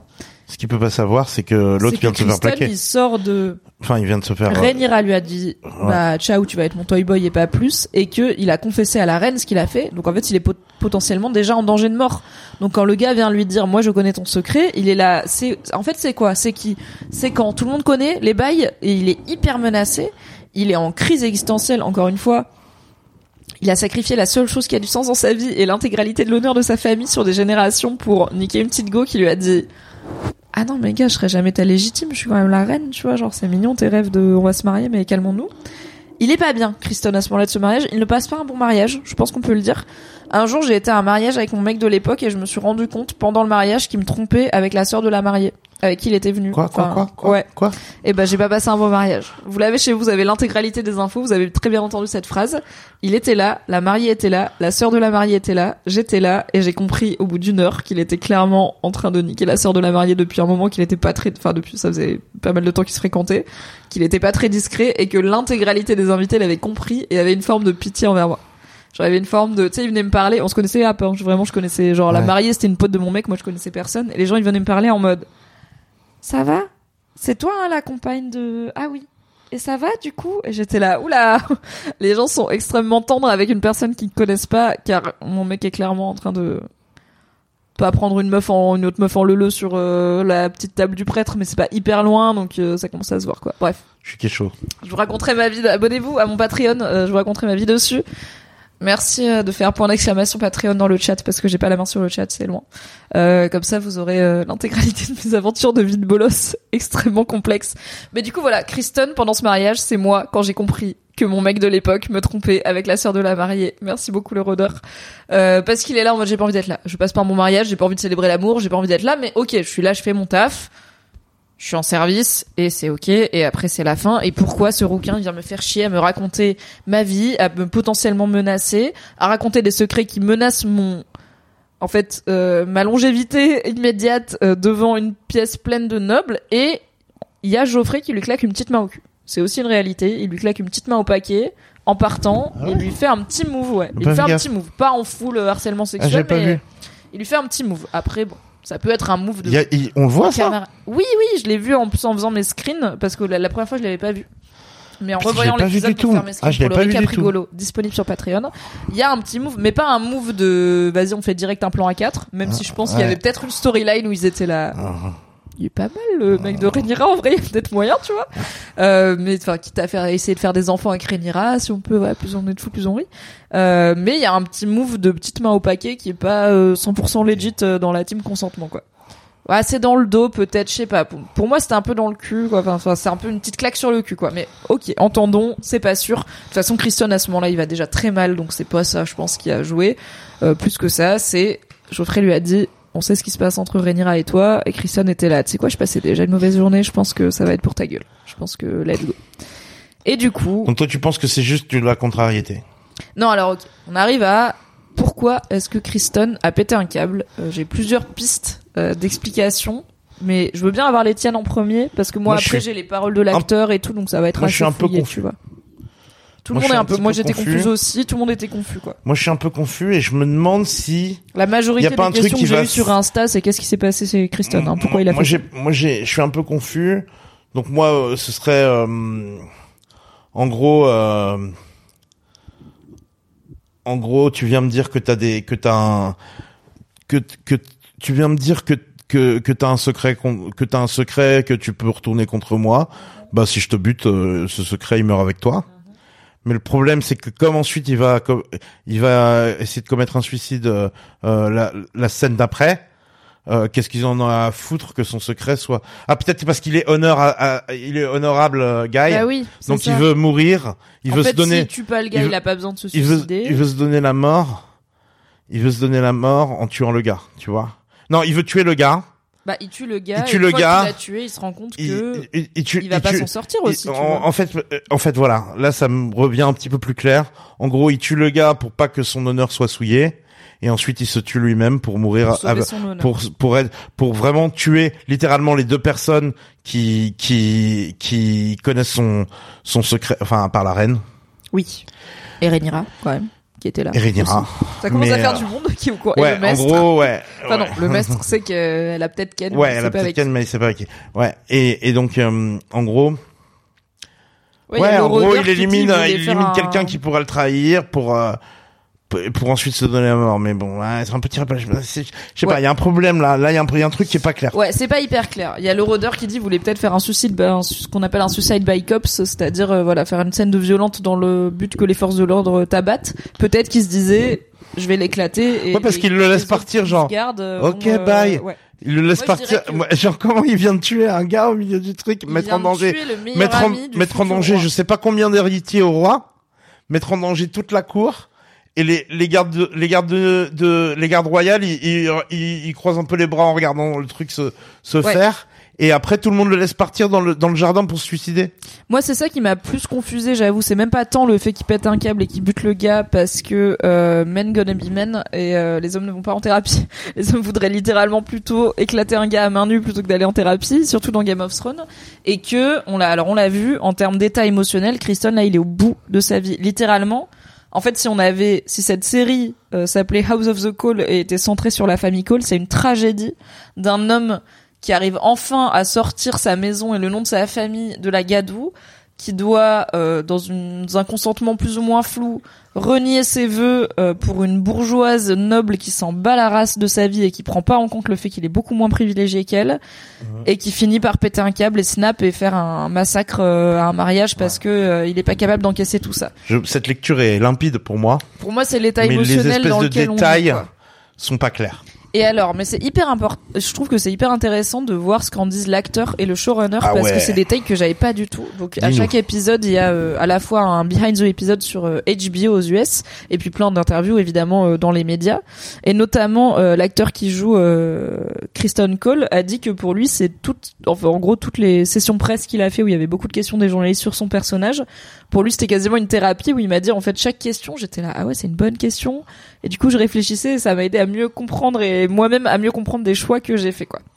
Donc, ce qu'il explique, euh, Fabienne Frankel, qu'on adore, c'est que déjà, euh, alors de base pour info, dans le bouquin, qu'est-ce qui se passe? Dans le bouquin, euh, Kristen Cole ne tue pas Geoffrey à main nue en plein milieu du mariage, enfin du pré-mariage. Il y a le pré-mariage, ensuite il y a cette fameuse 7 jours de tournoi et de festin, et au bout des 7 jours, il y a le mariage. Et pendant ces 7 jours, il y a un tournoi où euh, Kristen Cole, qu'on a déjà vu être très fort en tournoi puisqu'il bat Damon quand même hein, dans l'épisode 1, ce qui est pas facile, bah, blesse assez mortellement finalement euh, Geoffrey, qui finit par mourir quelques jours après. Donc c'est pas du tout une mort directe, c'est pas du tout une mort ciblée. Il y a pas du tout cette histoire de Geoffrey le menace parce qu'il sait qu'il couche avec Rhaenyra et tout. Geoffrey, euh, Enfin, désolé pour la représentation. enfin encore une fois, euh, euh, dans les bouquins, rien ne te dit que la, la- la- que que que tu, tu dis qu'il n'y a pas du tout cette menace, mais peut-être qu'elle a eu lieu euh, dans, en coulisses. Oui, pas qu'on sache quoi. En tout cas, en tout cas, si c'est arrivé, ça n'a pas été chroniqué, ça n'a pas Ça survécu n'aurait aux pas été. Il n'y aurait aucune raison euh, que ça le soit, puisque c'est une personnes qu'on signait, puisque quoi. c'est une c'est une discussion entre deux personnes. Il n'y a Oui, aucune voilà. raison que ça le Il n'y a pas ça de raison. soit. Mais Donc comme maintenant, on sait peut pas su- si, euh, on peut supputer que ça a eu lieu. Voilà, on, on pourrait supputer que, mais en tout cas, voilà, Kristen en fait blesse Geoffrey, le tue, enfin blesse Geoffrey qui finit par mourir. Et en Kristen, donc on sait pas s'il a couché pour de vrai avec Rhaenyra, on sait qu'ils étaient très proches et qu'il y a un moment où il s'est retourné contre elle. En tout cas, où il a quitté le camp de Rhaenyra, bah, comme il est en train de le faire parce que clairement il est pas trop dans sa team. Mais on sait pas vraiment pourquoi. Et là, la série nous dit, bah voilà pourquoi, parce qu'il a couché avec elle, parce qu'elle a pas voulu parler, partir avec lui, parce qu'il a potentiellement éclaté la gueule du meilleur ami et amant de son futur mari euh, au moment de son mariage, c'est une bonne raison aussi. Donc ce qu'en dit Fabian Frankel, il dit que déjà en termes de build-up de où il se, comment il en est son personnage dans sa tête, il dit je ne pense pas qu'il est dans cet état parce que Rhaenyra a dit qu'elle ne voulait pas partir avec lui. Il est dans cet état euh, à cause de la façon dont elle lui a dit qu'elle ne partirait pas avec lui. Cette scène aurait pu être écrite comme euh, lui qui lui demande de s'enfuir avec lui, elle qui comprend pourquoi, enfin ce qu'il ressent. Euh, elle ne peut pas euh, quitter son rôle de reine, comme c'est ce qui se passe, euh, mais euh, elle pourrait éventuellement lui dire ok par contre si tu veux plus être dans la garde royale, si c'est trop compliqué pour toi de me côtoyer, je peux t'offrir une alternative parce que la garde royale on signe un serment à vie, mais c'est déjà arrivé qu'on soit libéré de ces charges de la garde royale.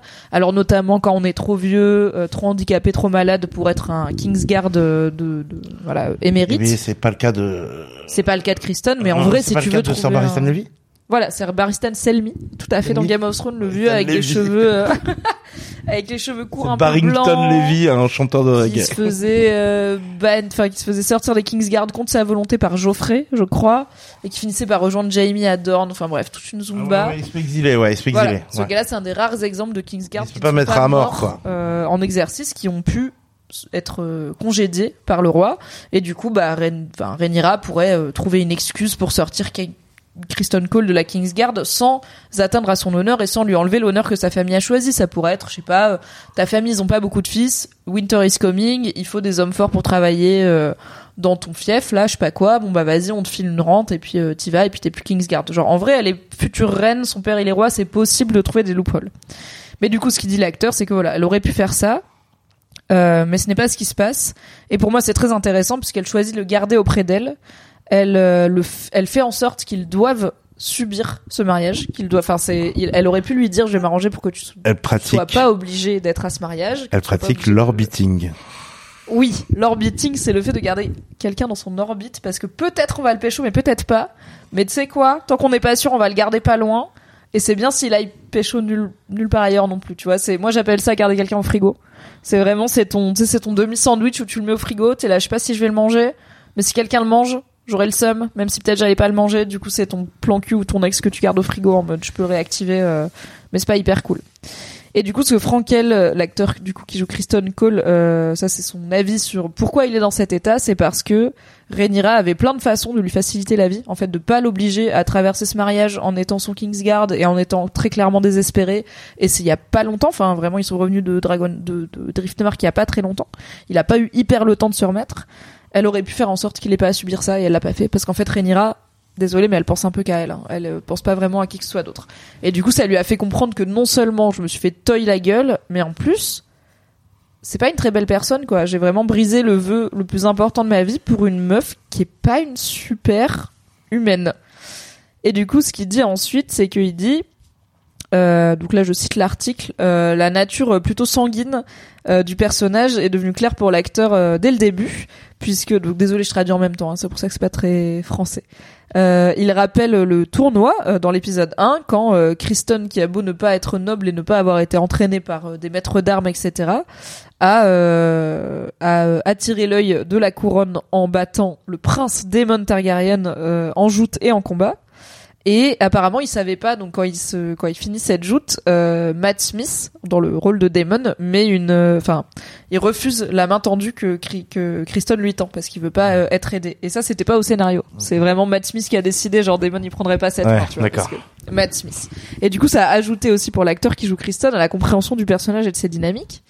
Et il dit, euh, donc voilà, il faut pas oublier que Kristen c'est un bagarreur, il est très très fort en bagarre, et euh, la- le- l'acteur a décidé que c'est ça qui fait, c'est ce moment-là où euh, Damon lui rejette sa main tendue, qui dit ok bah tu sais quoi, je vais aller voir Rhaenyra, je vais aller voir ta nièce et je vais lui demander sa faveur et je vais te foutre un peu le seum parce que je vais bien te rappeler que toute ta famille t'a vu t'humilier devant moi. Donc Kristen il a un côté un peu mascu en vrai, tu vois, il a un côté un peu, euh, il se la raconte, tu vois, il, il est content. Et il dit que l'acteur dit que sa daronne euh, a reconnu dès l'épisode 1, elle était là mais qu'est-ce que tu fais? Tu joues vraiment pas un mec sympa, tu vois, elle est là, tu joues un mec un peu un connard. Et que plein de gens l'avaient été là ah trop bien, tu joues un peu le Jon Snow le mec sympa.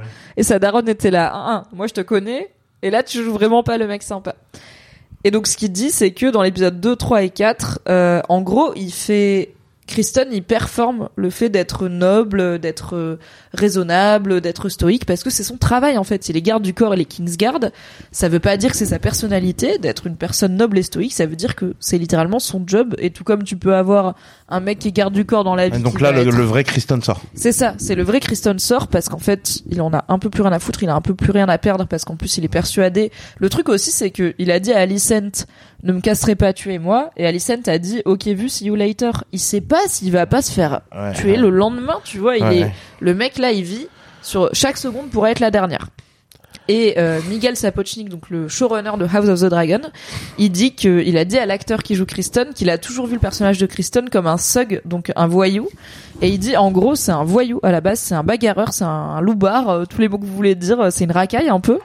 Et euh, plus la série avance, plus il perd ce côté-là parce que il revêt du, enfin il remet du coup le manteau euh, noble de je traîne avec des nobles et tout. Mais fondamentalement, c'est un mec qui casse des gueules, qui défend son ego avec ses poings. Il y a peut-être un petit côté mascu qui est pas 100% anodin dans le fait que quand Rhaenyra lui dit on peut continuer ce qu'on a, il lui dit je vais être ta pute. Et à la fin, le mec qui tue, c'est un mec gay. C'est pas 100% anodin, tout comme voilà, c'est pas 100% anodin, certains timings, certains dialogues. Euh, je dis pas que c'est un gros masque homophobe et qui tue Geoffrey parce qu'il est gay, mais je pense qu'en termes de discours euh, des showrunners et du choix qu'ils ont fait de mettre Kristen dans cette position-là, qui encore une fois n'est pas du tout la position dans laquelle il est dans le bouquin, bah c'est intéressant de voir ce truc de un peu mascu toxique. En vrai, Kristen, c'est un peu il est un peu dans la masque toxique de euh, je suis un mec de, de, de, basse euh, de basse naissance euh, qui a cru euh, avoir un gros potentiel avec une meuf de haute naissance, ok, qui a peut-être été abusé par cette meuf, c'est possible, mais qui, quand je suis face à des situations d'adversité, d'adversité, des situations où je suis bloqué, des situations où je suis en danger, ma réaction ça va être de me battre et de me battre avec mes poings et d'annihiler le problème si je peux pas le régler. Et du coup le problème Geoffrey qui connaît son secret avec Rhaenyra, il peut pas le régler, pas en tout cas avec la diplomatie. Ça lui fait peur, il est déjà au bout de sa vie, il est déjà à peu près sûr que de toute façon c'est ciao. Et je pense que c'est ça qui se passe, c'est que alors j'ai fait des vannes dans mon récap rigolo sur Fight Club, mais je pense qu'il est un peu euh, comme euh, Edward Norton dans Fight Club quand il éclate Jared Leto et il dit j'avais juste envie de, dé- de détruire quelque chose de beau quoi. Je pense qu'à ce moment-là, Kristen il est pas en train de réfléchir à ça va être quoi mon destin. Il est là de toute façon mon destin c'est que je vais me faire buter parce que j'ai niqué Rhaenyra.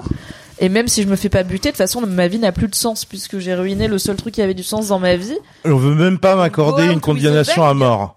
Et on veut Oui, même pas m'accorder une, il condamnation à mort. être genre envoyé à la garde de nuit ou quoi. Il est là juste achevez-moi, littéralement achevez-moi. On veut même pas là. lui donner ça. Et la go lui dit je vais pas t'achever, tu vas plutôt aller au mariage de la meuf dont t'es amoureux et tu vas la regarder se marier avec un autre gars et faire une petite danse et aussi son oncle va essayer de la pécho un moment au milieu mais c'est Ouais, mais, en- normal. ah, mais Kristen il est fatigué. Hein. Moi je vois aussi un côté euh, Kristen il se prend il a un peu trop lu de Ah, moi c'est un truc que je vois moi hein, mais bon, apparemment c'est pas comme ça que Sapochnik euh, le voit mais je vois aussi comme euh, un truc euh, un truc de il, il a il a il croit beaucoup au conte de fées il a pensé que il serait le le le le, le- Oui le chevalier le chevalier euh, qui allait qui allait la princesse s'en s'en va avec lui quoi. ça va avec le c'est un truc qui se fait beaucoup dans les contes de fées et ben non et euh, Dans la vraie vie la princesse elle est là. Non mais moi j'ai Et vraiment prévu pourtant, reine. hein, il y a une bien. reine qui va le sauver à la fin. Et oui. Du coup, qu'est-ce qui... alors ok, c'est alors bon. Du coup, ce qui se passe une fois que Kristen Cole a éclaté Geoffrey, alors on sait pas les conséquences immédiates dans le sens de pourquoi personne lui court après, pourquoi personne l'attrape, sachant que dans la bagarre, il a mis. Du coup, j'ai regardé la bagarre en, quasiment. il met un coup de poing à. Lénore aussi. Voilà, il met une droite à Lénore qui est le futur roi. Donc c'est, enfin le futur en tout cas, époux roi consort, époux de la reine. Donc c'est un peu pas crame, hyper clair. Après c'est un Kingsguard, tu vois, c'est un peu genre. Je pense aussi que les autres Kingsguard ils, a- ils, ils interviennent pas parce qu'ils se disent bah il doit avoir une une raison de faire ce qu'il fait, tu vois. C'est tes gardes du corps, tu vois un autre garde du corps qui se met à tabasser un gars, tu te dis probablement bah il doit avoir raison, il a dû identifier une menace, tu te dis pas et le mec il pète un câble. Après si le gars qui tabasse c'est le meilleur pote euh, du mari de ton employeuse, tu vas peut-être euh, te dire euh, on va peut-être le reculer quand même. Donc j'avoue que là-dessus je suis assez euh, circonspecte euh, sur le fait qu'on peut tuer un gars à main nue qui est alors certes pas un lord mais quand même un chevalier euh, qui est euh, le meilleur ami plus plus euh, du futur mari de la reine. J'avoue que j'y crois pas trop, euh, mais malheureusement, je suis pas sûre qu'on aura une explication très claire sur qu'est-ce qui s'est passé, c'était quoi l'aftermath immédiat pour Kristen et comment il s'est sorti en tout, en tout cas de tout ça. Je pense que c'est, on va en parler avec Teki quand il revient, mais c'est très suggéré euh, par la présence d'Alicent à la fin et en même temps c'est l'épisode. Je pense que c'est pas anodin si dans cet épisode on a vu Damon a priori littéralement tuer sa meuf et s'en sortir parce qu'en fait c'est un noble et que c'est le prince et que c'est le frère du roi et que quand quelqu'un vient l'accuser il est là bah ça se fait pas en fait. Et peut-être qu'il y a un peu de ça aussi où euh, comme Kristen maintenant a la faveur d'Alicent euh, peut-être que ça suffit d'avoir la faveur de la reine euh, de la, la femme du roi euh, pour pouvoir assez impunément commettre euh, un meurtre. Peut-être que c'est une des choses que cet épisode essaye de nous de nous dire et de faire des parallèles entre le meurtre de Rhea Royce et le meurtre euh, de Geoffrey. Euh, je vous vois dans le chat dire que c'est peut-être l'acteur qui est un peu à côté de la plaque, l'acteur qui joue Kristen, qui peut-être joue pas assez cette haine et cette colère.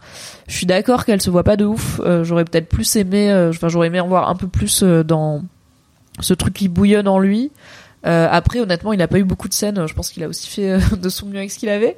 Mais peut-être qu'on aurait pu, du coup, lui accorder un petit peu plus de scènes pour à la fois creuser un peu le personnage et creuser éventuellement sa relation avec Rhaenyra.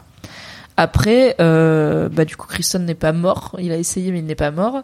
Et euh, ouais, enfin oui, il pleure quand même. Euh, Dans la conversation avec Rhaenyra sur le bateau, il est hyper ému. Donc franchement, moi je trouve l'acteur il a taffé. Mais j'entends qu'on n'a pas vu ce côté haineux et violent qu'il pouvait avoir en lui. On l'a pas vu poindre, on l'a pas vu. Moi je me suis pas dit, il y a pas un moment où je me suis dit, oula c'est un mec dangereux quoi. Alors que je savais euh, très bien ce qui allait se passer. Enfin pas exactement dans les détails du coup de la série, mais je savais qu'il allait tuer un gars et tout. Mais même dans le tournoi au début, on est un peu content de le voir tenir tête à Damon. Il est sympa, il est un peu réglo et tout. Alors par contre, dans le tournoi du début, quand il, il y a un moment où Damon se relève parce qu'il pense que la bagarre est finie avec Kristen et Kristen il l'attaque dans le dos. Genre il lui met un coup de traître dans le dos. Ah ouais. l'acteur a dit ça c'est important. Ça c'est une de mes façons de montrer que Kristen c'est un mec des c'est un mec de la rue en vrai quoi. C'est vraiment un mec de la rue et quand tu lui montes trop sur le cul, il va vraiment en avoir marre et il va péter un câble. Et c'est un peu ça ce qui se passe. Du coup, on a un mariage extrêmement accéléré entre Lénore qui passe un très mauvais mardi parce que l'amour de sa vie est mort et Rhaenyra qui passe un très mauvais mardi en général parce que ses mardis sont chiants. Viserys et on a marre, il s'effondre. Tout le monde va mal. Tout le monde va très mal, mais le mariage Du est sang, là. du sang. Il y a- Ouais, Viserys, il y a du sang, il y a du sang par terre parce que c'est là où Geoffrey a été tué. Apparemment, on peut pas éponger avant de marier les gens. Il y a un rat dans le sang parce qu'il y a une iconographie du rat depuis au moins deux épisodes où il y a des Après, rats qui se quand je- baladent. euh, C'est pas une règle qu'on ne puisse pas éponger avant le avant Non, de non, marier non, les c'est juste visiblement là ils se sont dit l'important c'est de les marier maintenant. On sait pas s'il y a pas quelqu'un qui va sortir une arbalète dans un Ouais, coin. Vas-y, on les marie au moins c'est fait. Et enfin, en tout cas, c'est comme C'est ça. je important ça quand même. Mais non, mais moi c'est Le comme ça fait que qu'il y ait encore le sang, ça veut dire que c'est tout frais quoi. Oui, oui, c'est C'est-à-dire que extrêmement limite, c'est précipité. quelques heures Bah, après, Ils quoi. sont habillés pareil. Ouais, ouais. Lénore est encore en train de pleurer. Ouais. Euh, Enfin, vraiment, c'est ils- il y a plus la semaine de tournoi C'est une et de décision, quoi. là. Ouais, c'est on va les marier maintenant. Et moi, je l'interprète comme, en fait, c'est hyper dangereux. Il y a vraiment des gars qui viennent se faire buter. On va les marier maintenant parce qu'on sait pas littéralement ce qui peut se passer dans 10 J'avais pas minutes. saisi ça. Genre ça se passait bien. Moi c'est comme ça que je l'ai lu. Mais encore une fois dans le bouquin il y a les 7 jours de tournoi, il y a tout ça donc c'est pas un mariage précipité. Et on a ensuite on finira sur Kristen Cole qui est en mode let's go faire seppuku dans le bois sacré euh, devant euh, devant l'arbre cœur, ce qui m'étonne un peu parce qu'il vient un peu de Dorne et il vénère pas spécialement l'arbre cœur.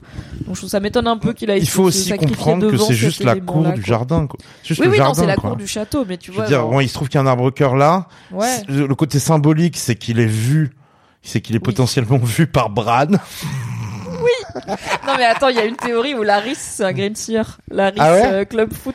Ah ouais. Et du coup dans mes podcasts et tout les meufs elles sont là. Non mais à chaque fois qu'on le voit il y a un arbre cœur pas loin. C'est pas anodin non plus parce que du coup euh, les arbres, les green seers donc c'est des médiums un peu de Game of Thrones qui voient à travers le temps, l'espace, tout ça. Bran Stark en est un et ils peuvent notamment voir à travers les yeux des arbres En général, c'est des éclopés. Du coup, euh, ouais, ce serait Laris qui a juste un genre de caméra de surveillance dans le jardin du château où il habite et qui surveille. Bref. Du coup, il est devant l'arbre cœur, Kristen Cole, et il est en mode Hello Darkness, my old friend. Time to go. Trop long mardi. Il en a marre. Il est là. C'est non. Je n'ai plus rien à sauver. Je viens de tuer un gars devant tout le monde. Et là, la lumière arrive.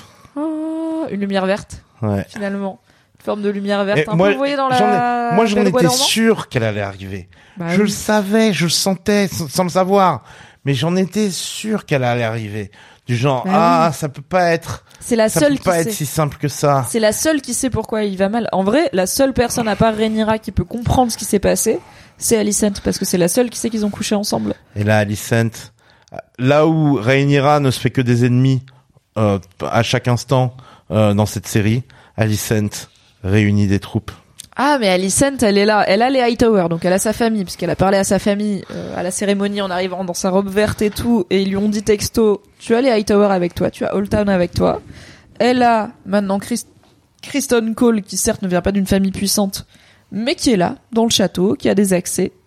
Elle a Laris Piedbeau, qui lui parle. Alors on ne sait pas trop pourquoi, quel est son intérêt pour l'instant, mais il se passe des choses. Alicent, elle noue des liens, et Rhaenyra, elle brûle des ponts. C'est vraiment ça la différence aussi entre les deux c'est que Alicent, elle joue le jeu des trônes, elle joue la diplomatie, et Rhaenyra, elle est là, en fait, je m'en bats la race, et je vais plutôt principalement faire ce que je veux. Et elle est un peu hautaine et un peu désagréable, et encore une fois, elle pense vraiment qu'à elle. Donc, c'est pas un hasard si euh, bah, ces deux euh, ces deux femmes, ces deux visions d'être reines ou régentes euh, vont s'affronter petit à petit. Et c'est la fin de cet épisode de House of the Dragon. Incroyable épisode. On est à mi-saison. On a fait la moitié du chemin. On a encore cinq épisodes qui arrivent. On a ce fameux time jump qui va arriver à l'épisode prochain.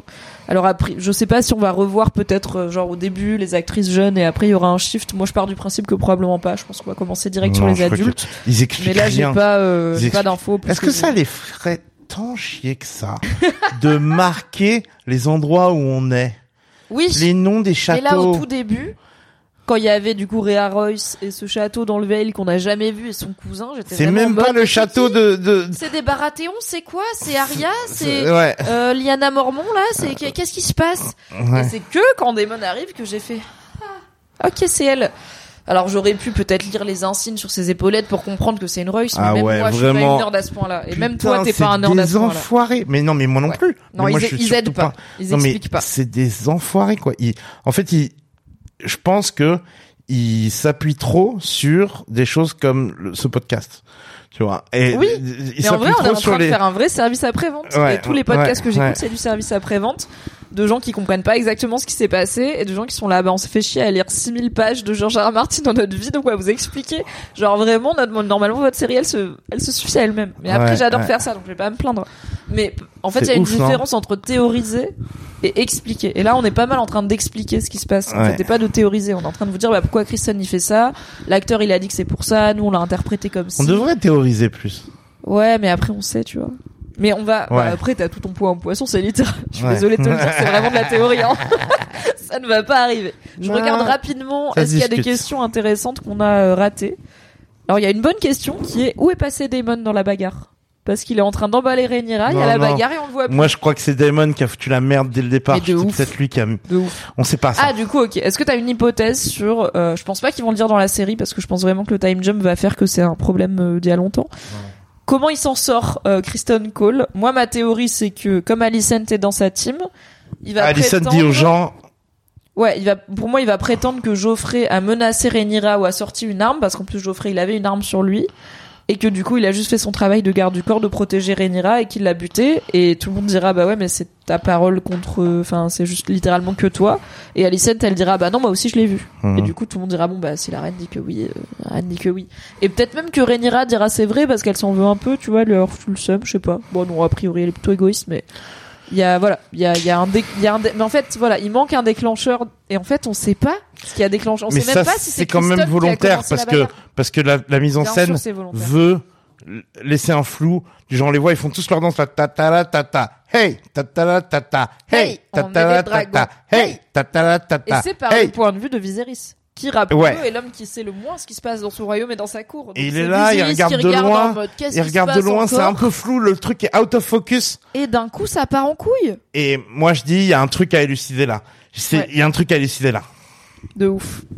Ah, il y a des gens qui me disent qu'ils pensent que Alicent est jalouse de Rhaenyra parce que euh, Alicent aurait des sentiments pour Daemon et du désir pour Daemon, qui est quand même un des hommes épousables euh, d'âge raisonnable et un peu Non, moins. c'est euh, pareil que- C'est pareil que les gens qui chipent. euh, C'est pareil que les gens qui chipent Alicent et, et Rhaenyra. Ça, c'est ça. La série nous le dit jamais. Oui, là c'est, je trouve, euh, la série nous dit clairement qu'il n'y a pas d'amour entre Alicent et Daemon, mais j'ai trouvé l'hypothèse fun. La série nous dit à un moment, elle le regarde, elle fait oh beau gosse. Je- au tout début, tu sais genre. Est-ce que Alicent a du désir pour Kristen Cole Comme le suggère euh, Monsieur Melik sur le chat? Encore une fois, euh, la série nous le dira quand elle aura envie de nous le dire en fait. En vrai, j'aime bien cette théorie. Parce que je me dis, je suis Alicent, je me tape le vieux Viserys là depuis 3-4 ans, je lui ai fait deux gamins. Je vois Kristen Cole qui me dit j'ai niqué ta pote, je serais là en mode. Frère, je suis dispo aussi. hein. Y a pas, viens, y a pas. C'est marrant, j'aime bien théoriser quoi. sur les hommes poissons, sur les trucs, euh, les vieilles, les vieilles euh, civilisations oubliées qui seraient une métaphore, qui seraient en Mais fait euh, l'inspiration sur pour des, des des religions un peu plus tard, etc. Mais sur le shipping, je m'en bats la race quoi. Ouais, je Genre si la série me le dit pas, c'est que ça existe pas quoi. Ok. Heureusement que la série t'a dit que Rhaenyra et Alicent étaient un peu plus qu'amis, au moins dans l'épisode 1. Alright, c'est la fin de ce podcast. On est là depuis trop longtemps, il est minuit 35. Je donne des cours demain, je me lève très tôt. J'ai donné des cours aujourd'hui, je me suis levée très tôt. Incroyable. Merci d'avoir été parmi nous pour ce débrief de House of the Dragon épisode 5. J'espère qu'on vous a aidé à N'hésitez pas à shipper les hommes poissons entre eux. les Euh. hommes poissons avec le dieu noyé, mais aussi les rois des cieux, que sont les Targaryens. Merci beaucoup d'avoir été là. Euh, merci Tequila Tex de venir chaque Merci, mardi. toujours un plaisir. Aujourd'hui, lasagne incroyable. hein. Oui, merci à Nodus qui non seulement a rendu ce live possible, mais qui a aussi fait d'excellentes lasagnes que je vais m'empresser de déboîter car il est minuit et demi. It's time to dîner. Ah, alors oui, on se dit à demain en podcast si vous voulez rattraper ce live en podcast parce que vous aurez raté le début, vous voulez tout réécouter, c'est tous les mercredis en podcast. Il suffit de chercher House of the Dragon, Mimi Tequila par exemple sur votre appli de podcast et vous tomberez dessus. Normalement, nous, on se retrouve sur cette chaîne vendredi vers midi, midi et demi comme d'hab pour un live papote et peut-être du Witcher ou peut-être ce dimanche parce que j'ai commencé The Witcher 3. Vous pouvez soutenir mon travail en sub à cette chaîne ou en me suivant sur Patreon, en vous abonnant à mon Patreon sur lequel vous avez plusieurs forfaits, dont un qui vous permet d'avoir des récaps rigolos de House of the Dragon saison 1 tous les lundis dans votre boîte mail. Et moi, je dirais que si vous voulez m'envoyer des mèmes sur les hommes poissons, euh, Oh oui. c'est @tequilatex sur euh, sur euh, Instagram, sur Twitter, etc. Surtout partout. Merci beaucoup d'avoir écouté nos digressions. Rendez-vous mardi prochain à 21h sur Twitch et mercredi prochain en podcast pour un nouvel épisode. Si vous aimez ce contenu, n'hésitez pas à lui laisser 5 étoiles et un commentaire sur Apple Podcast ou un petit mot gentil sur Spotify, c'est la meilleure façon de le faire rayonner. Pour rappel, vous pouvez aussi retrouver chaque lundi le récap rigolo de l'épisode de House of the Dragon de la semaine sur patreon.com slash mymyhgl. Hey, it's Danny Pellegrino from Everything Iconic. Ready to upgrade your style game without blowing your budget? Check out Quince. They've got all the good stuff, shirts and polos, activewear and fine leather goods, all at 50 to 80% less than other high-end brands. And the best part? They're all about safe, ethical and responsible manufacturing. Get that luxury vibe without the luxury price tag. Hit up quince.com slash upgrade for free shipping and 365 day returns on your next order. That's quince.com slash upgrade. Merci d'avoir écouté cet épisode. Pour soutenir le podcast, pensez à lui mettre 5 étoiles et un gentil commentaire sur votre appli préférée. Vous pouvez retrouver le reste de mes contenus audio sur le flux Mimi Hegel, mais en podcast. M'écouter avec la créatrice de contenu Marie Kigaille chaque mardi dans le podcast BFF et me retrouver tous les dimanches en compagnie de Fabrice Florent dans notre podcast cinéma Le Film Club. Pour les récaps rigolos de séries, ça se passe sur Patreon. Tous les liens sont dans la description. Je vous souhaite une très belle journée et un grand merci à Valentin Nortier pour le générique.